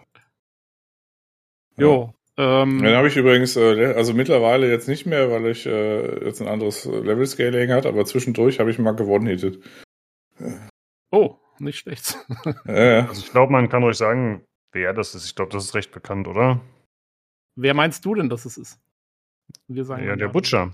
Nein, der ist nicht. Ah, okay. Ah, okay, okay. Dann ist gut. Ich dachte, der wäre der Albtraum. Also der kommt, der kommt auch vor, ja, und den, den kennt man ja auch schon aus der Beta und so, ne? Weil ja, der ist Mhm. auch ein Albtraum für alle Hardcore-Spieler. Ähm, Ich meinte ehrlich gesagt auch den Butcher, welch, wen Achso, du meinst auch den Butcher. Achso, äh, ja, das sage ich dir nach der Aufnahme. Okay, alles klar. ähm, ja, stimmt, der Butcher, ja, äh, ja, den kennt man ja aus der Beta. Der kommt, ich glaube, der kommt ja zufallsbasiert, äh, wird der einfach mal so in so einen Dungeon reingespawnt Mhm. und dann geht er dir aber richtig auf den Sack. Ja, der haut relativ schnell zu, ja. ja. Während der Leveling-Phase. Im, also ich habe ihn jetzt inzwischen, habe ich mit ihm jetzt auch wenig ein Problem, aber äh, am Anfang ja. Also einmal hat er mich schon gekillt, auf jeden Fall. Jo. Hm. Ähm, ich hätte noch eine Frage bezüglich kommender Seasons und so. Also, ich glaube, es gibt ja noch keine Set-Gegenstände, die sollen noch kommen, habe ich gehört, ne? Runen sind nicht geplant, oder? Also, äh, bei Runen bin ich mal gespannt, weil ursprünglich hatte Blizzard wohl ein Runensystem geplant für Diablo 4, was dann aber äh, ihnen nicht so doll gelungen ist oder sie hatten da jetzt irgendwie, keine Ahnung, sie waren nicht zufrieden damit und dann haben sie es rausgelassen und deswegen gibt es jetzt nur Edelsteine. Und das Edelsteinsystem, dem merkt man an, dass es so ein bisschen, ja, äh, jetzt erstmal so pro forma dabei ist. Also ich kann mir gut vorstellen, dass das Edelsteinsystem und das ganze Sockelsystem und so noch ordentlich überarbeitet wird mit der Zeit und ich könnte mir vorstellen, dass Runen früher oder später kommen. Ähm, ich weiß nicht, ob ich schon irgendwas weiß, was in den Seasons genau kommen soll oder nicht. Ähm, ob schon was bekannt ist, was jetzt in der ersten Season eventuell kommt. Also Seasons Nö, kommen auf jeden Fall. Nicht, dass ich ne? wüsste. Ja. Ja. Also das Einzige, was bekannt ist, ist halt, dass es eine gibt. Genau, sie werden, die erste Season, glaube ich, geht Ende Juli los, soweit ich weiß. Ähm, sie werden auch, sie haben vor, also sie, sie haben gesagt, sie machen Seasons halt, äh, so auf so einer halbjährlichen Basis wahrscheinlich. Und gleichzeitig äh, wird es dann immer mal wieder eventuell auch eben äh, zu bezahlende Add-ons geben, die dann eben Story hinzufügen, Klassen eventuell hinzufügen und solche Sachen halt. Also das Mhm. wird es beides wohl geben. Ähm, Finde ich auch okay. Das ist ja im Prinzip dann so wie in Diablo 3 auch. Ähm, ja, und bei den Seasons bin ich mal gespannt, was sie noch alles so an, anbringen an Zeug. Was war das andere, was du gesagt hattest, wo du überlegst, ob das kommt? Ähm, ach so, ja, ich hatte mich gefragt, ob äh, eventuell, ob man die ganzen alten Charaktere, also aus den Vorgängern, äh, Diablo 2, Diablo 3, was auch immer, die noch fehlen und die reinpassen würden, ob man die nicht einfach alle nach und nach integrieren könnte, weil ich meine, es soll ja schon ein Spiel auf lange Zeit werden, Games as a Service und so. Jo. Und dass man die vielleicht, ja, dann nach und nach reinbringt. Aber ich frage mich ein bisschen, wenn die für einen Skin schon 25 Euro haben wollen, was verlangen die dann dafür eine neue Klasse einzubauen? Äh, deswegen weiß ich nicht, wie das monetarisiert werden würde. Naja, gut. 40 Euro würde ich vermuten für so ein Add-on, 40, 50, irgendwie sowas. Mhm. Ja, ich könnte mir schon vorstellen, genauso, wenn das sowas wie Reaper of Souls wird oder so, dann wenn die schon 40 Euro für haben wollen, auf jeden Fall. Also Blizzard, da lasst du nicht lumpen. Aber äh, ich kann mir auf jeden Fall vorstellen, also ich, ich meine, bei, bei Diablo 3 war es ja auch so, dass der Kreuzritter mit Reaper of Souls kam. Und ganz ehrlich, die, die Klasse, die ich als erstes auch vermuten würde, wäre tatsächlich wieder sowas. Ein Paladin, ein Kreuzritter, irgend sowas. Mhm. Äh, der fehlt noch so ein bisschen im Raster. So ein, so ein tanky äh, Schildträger, Ja. äh, sowas in der Art. Ja, ja, wir haben ja irgendwie, weiß nicht, äh, zwei Stunden äh, drin, äh, auch gar nicht erwähnt, was es überhaupt für Klassen gibt, glaube ich. Also es gibt Druiden. Äh, der hat quasi äh, zwei Werk, äh, zwei Nahkampfformen und zwei Casterformen. Der ist so ein bisschen ein Hybrid tatsächlich. Ähm, den Totenbeschwörer gibt's, äh, der kann man den kann man entweder mit Minions spielen oder halt mit irgendwelchen Cast-Sachen oder halt so Boneworks oder wie auch immer. Äh, dann gibt's halt noch eine Zauberin und einen Barbar. Habe ich jemanden vergessen? Der ah ja, Rogue- und den, und den Rogue, der aus irgendeinem Grund auf Deutsch Jäger heißt. Das ist so eine Mischklasse, der hat auch quasi so Doppeldolche und irgendwie einen Bogen. Also das heißt, den, äh, der, also weiß ich, den, äh, der spielt sich auch äh, ja halt wie so eine typische Rogue äh, das halt irgendein Target markiert, muss es umbringen, dann explodiert der Bildschirm und so weiter. Ähm, das sind so die Sachen, die man hat. Und äh, aber du hast halt quasi ähm, bis auf die Sorceress und vielleicht den Totenbeschwörer hast du halt quasi ansonsten immer nur alles, was äh, mehr oder weniger nahkampfmäßig drauf rumkloppt. Wenn jetzt noch der Paladin kommen würde, hättest du noch mal eine Nahkampfklasse. Ich habe irgendwie in der Podcast gehört, also was irgendwie ganz geil wäre, das wäre so ein Holy äh, Spellcaster quasi. Ja, habe ich mir auch schon gedacht, so ein Kleriker, ne? So ein Genau, heiler ja. Supporter, äh, Fernkämpfer, ja, könnten sie auch machen. Wäre auch was Neues, also weil ich glaube auch jetzt wieder einen Paladin zu machen, wäre irgendwie auch doof, ne? Ja, muss man mal gucken, bin gespannt. Ähm, ich muss sagen, meine, ich spiele meine, meine Zauberin auch gerade als Nahkampfklasse. also insofern geht das geht auch. Ähm, aber äh, was wollte ich sagen? Ach so, ja, ähm, was wir auch nicht erwähnt haben, ist, weil wir die Klassen ja auch nicht erwähnt haben, ist, dass jede Klasse jetzt so ein eigenes, eine eigene Spielmechanik hat letztendlich. Also der Barbar zum Beispiel, der ist ja der eigentliche Nahkämpfer so. Und der kann jetzt äh, sich auf verschiedene Waffentypen spezialisieren, die ihm dann noch Boni geben und kann auswählen, welche Waffen er für welche Skills verwendet. Der trägt quasi standardmäßig irgendwie so vier Waffen sowieso mit sich rum und dann, dann kannst du da auswählen, was du verwendest. Dann die, die Magierin, die kann zwei ihrer Skills in so eine Enchantment-Slots einsetzen, womit die so passive Boni nochmal kriegen, die teilweise sehr stark sind. Äh, das ist ziemlich cool. Ähm, der Rogue weiß ich eben, dass man den, der hat so eine Shadow Realm Fähigkeit, wo der irgendwie in so eine Schattenwelt kann und dann kannst du ihn auch, glaube ich, ziemlich unterschiedlich anwenden, je nachdem, ob du mehr Nahkampf oder Fernkampf machst mit ihm. Ähm, was macht denn der Druide? Was hat denn der? Äh, was denn? Ach so, du meinst, äh, was äh, im Charakter-Screen in der Mitte ist, oder was? Ja, genau, so als Spezialding. Äh, das sind einfach nur Spirit Boons, das sind halt Boni auf irgendeinen Kram. Okay, also jetzt. Also du, du, in der Story äh, schaltest du das halt frei. Also du gehst halt dann zu deinem Druidenhain und dann kannst du dich quasi, weiß ich, mit dem Raben irgendwie besonders gut stellen. Und dann kannst du quasi nochmal so, äh, ja, so Boni freischalten. Genau, da So muss halt- man eine Quest für machen. Ne? Ja, genau. Und äh, das ist das, glaube ich, was du da meinst. Also das ist jetzt nicht so eh, nicht so el elaboriert. Also beim Druiden äh, spielt sich die Musik tatsächlich eher so im normalen Skillbaum und im Paragon-Brett wieder und nicht in dieser Spezialgeschichte. Das ist einfach nur noch mal, ja, hast halt nochmal drei Prozent Live und Hit oder so. Geh Ja. weg. Ja, also ich meine, bei der Zauberin ist es auch so, du wählst halt einfach zwei Skills aus, die da irgendwie gerade cool sind für dein Bild und dann haust du die da rein und fertig. Aber ich finde es ganz nett, dass sie jeder Klasse versucht haben, noch so ein bisschen so einen eigenen Touch zu geben. Und wie gesagt, du schaltest die mit so kleinen Klassenquests äh, frei. Das ist das Einzige, was die Klassen wirklich jeweils für sich haben. Also ich musste dann für so einen Magier so ein Buch organisieren. Natürlich lief alles schief und überall kamen Dämonen raus und so. Ähm, aber äh, ja, das ist ganz nett. Nochmal so obendrauf. Genau, haben wir die Klassen auch noch gemacht, siehst du? Ja, und das irgendwie von hinten aufgezahlt. Wir sind mit Legendaries Endgame Paragon Board eingestiegen und dann. Ja. Ach so, ja, du kannst auch Druiden nehmen. Cool. ja. Ja. Ja, ich kann da noch kurz äh, referieren äh, vom äh, von der technischen Seite her. Also du hast halt, äh, weiß ich, äh, DSL, äh, DSL, DLSS, FSR, äh, alles quasi an Rekonstruktionstechniken drin. Äh, ich persönlich spiele es halt auf dem 4K-Display, aber halt mit DLSS, weil das ist jetzt nicht so, also du hast halt einige, also du läufst halt mit dem Charakter nach rechts. Das ist jetzt nicht, so viel Zeit für Artefakte irgendwie da aufzubauen und dies, also äh, beide Implementationen sind tatsächlich hervorragend. Also ist halt dann äh, die Renderauflösung ist halt irgendwie WQ HD und der optische Effekt ist quasi nicht zu unterscheiden von nativ 4K und äh, die Grafikkarte verbraucht in meinem Fall aber irgendwie, weiß ich, 80 Watt weniger und das mache ich dann halt einfach. Ähm, es hat den, äh, den äh, absurden äh, Bug, wie so viele Spiele, äh, auch, auch Engine äh, unabhängig, äh, dass wenn man äh, ins äh, quasi ins Inventory, also wenn man das Inventory öffnet und sich einfach die Items anschaut, äh, äh dann verbraucht die Grafikkarte auf einmal 300 Watt aus irgendeinem Grund. Wenn man das Inventory wieder schließt, ist es wieder auf 180. Warum? Wer weiß? Kein FPS-Cap. Ja, also ich habe tatsächlich mir einen Button gemacht, äh, wenn ich lange über meine Aspekte nachdenke, äh, dann drücke ich in meinem Fall den Nummernblock 9 und dann wird's gecapped auf 30 äh, FPS, äh, während ich das anstarre, äh, weil ansonsten höre ich dann irgendwie nach einer Minute meine Grafikkarte links dann ich so, ja, ist ja gut. Ja. Also das ist das Einzige, was mir da aufgefallen ist. Ansonsten ist es technisch tatsächlich oder halt auch grafisch irgendwie äh, es gibt halt Optionen, äh, alles äh, unter Ultra, äh, muss man immer gucken, was man für eine Auflösung hat, wie viel Videospeicher man hat. Das ist tatsächlich ein Spiel, was äh, quasi bei meinen 24 Gigabyte VRAM 16 immer belegt. Also 15, 16 sind immer voll.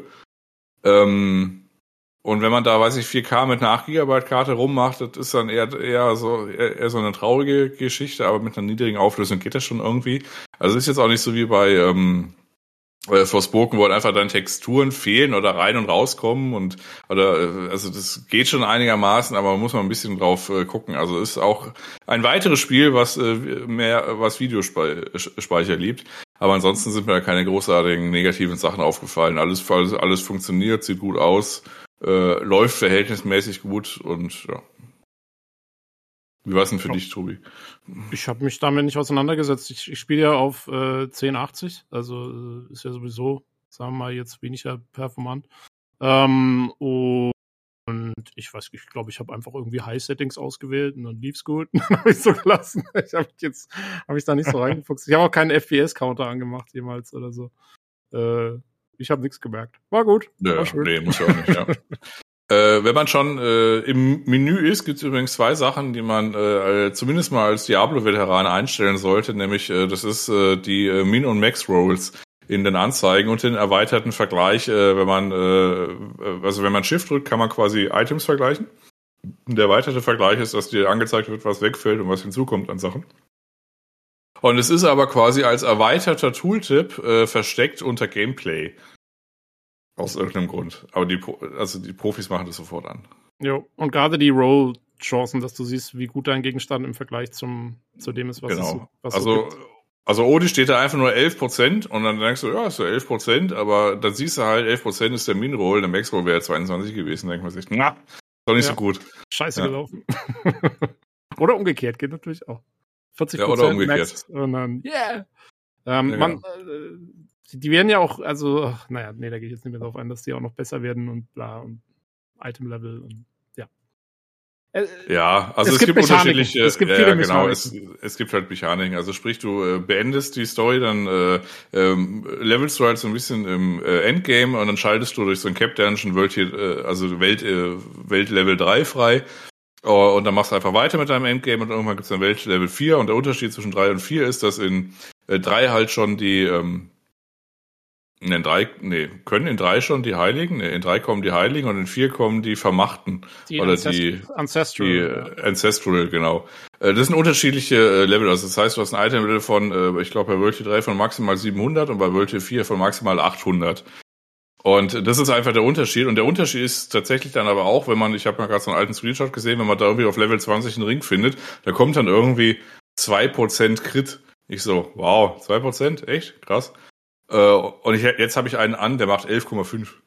Genau. Also, also das sind die Ranges, die sind dann mit äh, Weltebene 4 tatsächlich auf einem ganz anderen Niveau. Und dann kann man dann auch beim Speed auch noch was upgraden. Also das heißt, wenn man zum Beispiel irgendwie ähm, was hat, äh, was äh, 700 ist, man upgradet es äh, fünfmal, dann äh, hat es einen Breakpoint bei 725 und dann sind die äh, sind die Roll Ranges äh, äh, höher äh, und dann hat man dann quasi aus dem, äh, weiß ich, Crit 6 auf einmal einen Crit 9 gemacht.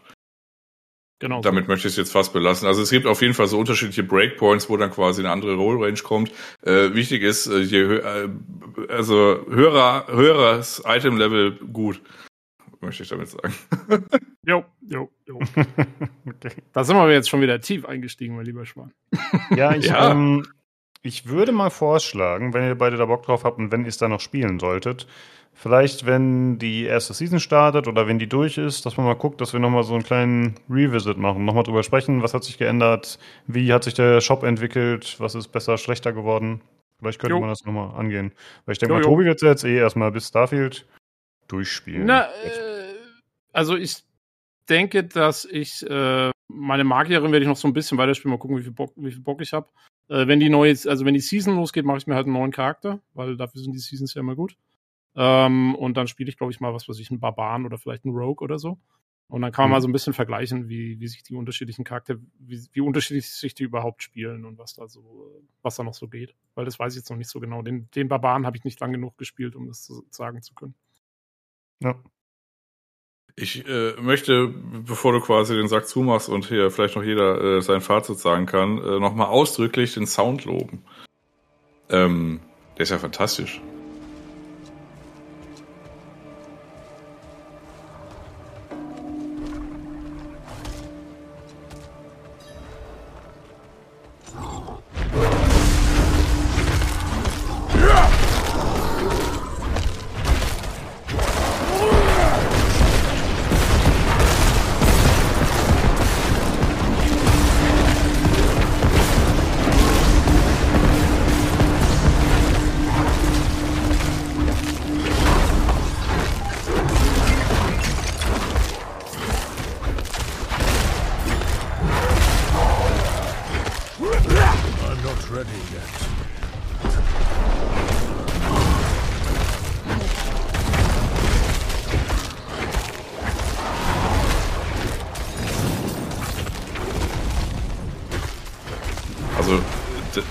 Knarrt so richtig satt und äh, weiß ich, wenn ich so als äh, als Bär da meine meine meine Schellen verteile. Also das Sounddesign, das hat äh, die Firma Blizzard schon durchgespielt meines Erachtens. Also alles alles.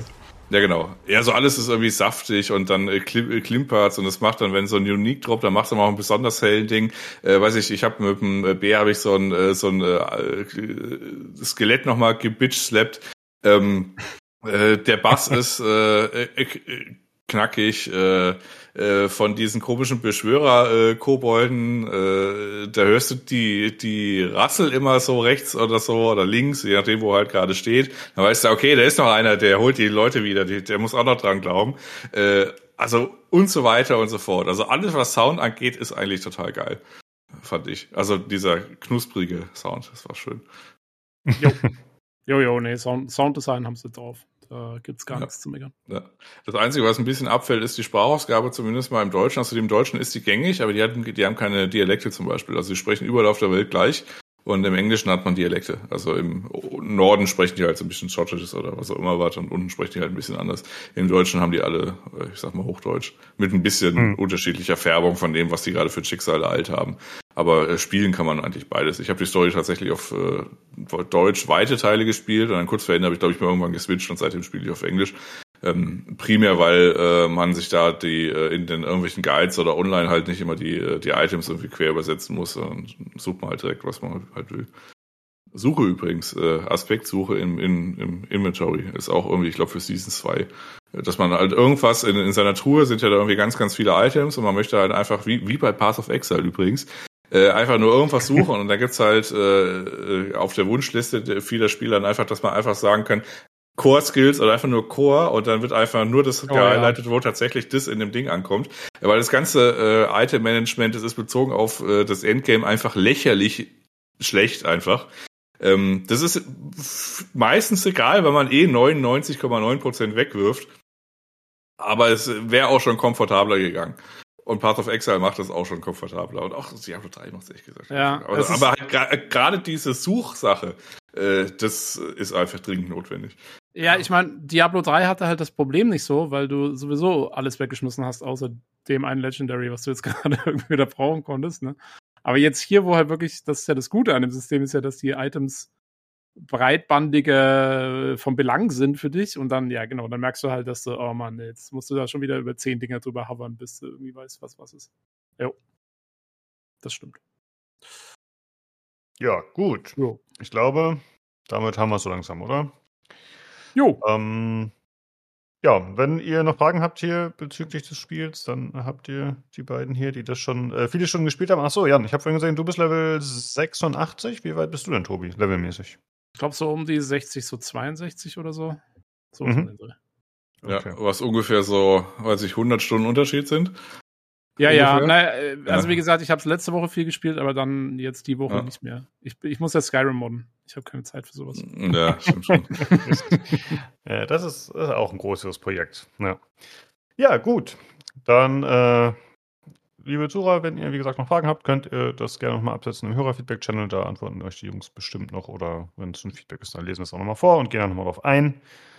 Äh, ansonsten könnt ihr natürlich wie immer auch so Feedback da lassen. Das wäre auf dem Discord, discord.gg slash pcgc im Feedback-Channel, alternativ über Twitter unter dem Handle @podcastpcgc oder ihr schreibt uns eine Oldschool-Mail. Ich habe da lecker nicht mehr reingeschaut. Äh, an pcgcpodcast.gmail.com. Ja, und dann äh, vielen Dank fürs Zuhören und danke, dass ihr am Start wart, Jungs. Und dann euch allen noch einen schönen Abend und wir hören uns demnächst. Jo, tschüssi. Mein Fazit ist übrigens, ich find's geil.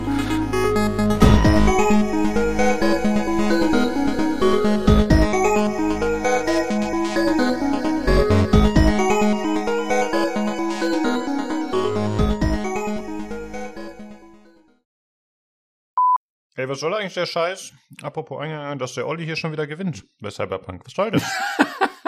Ey, der hat ja schon die Tasse gewonnen von Sterling. Da Ja, ich glaube, das sind die einzigen zwei Sachen, die er je gewonnen hat bei diesen Verlosungen. Das Schwein, wirklich. Mann, ey.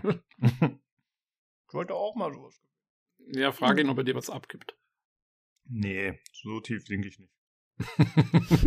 Verbreite einfach nur Hass. Ich kann dem, kann dem Olli nichts schuldig sein. Das geht nicht. ja, richtig. Wo soll das enden?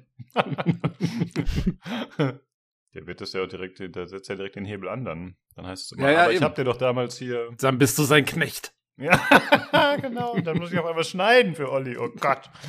Nein, Jeden Tag schicke ich dir einen Cyberpunk-Anhänger. Und irgendwann, du wirst Nein sagen. Zweimal, dreimal.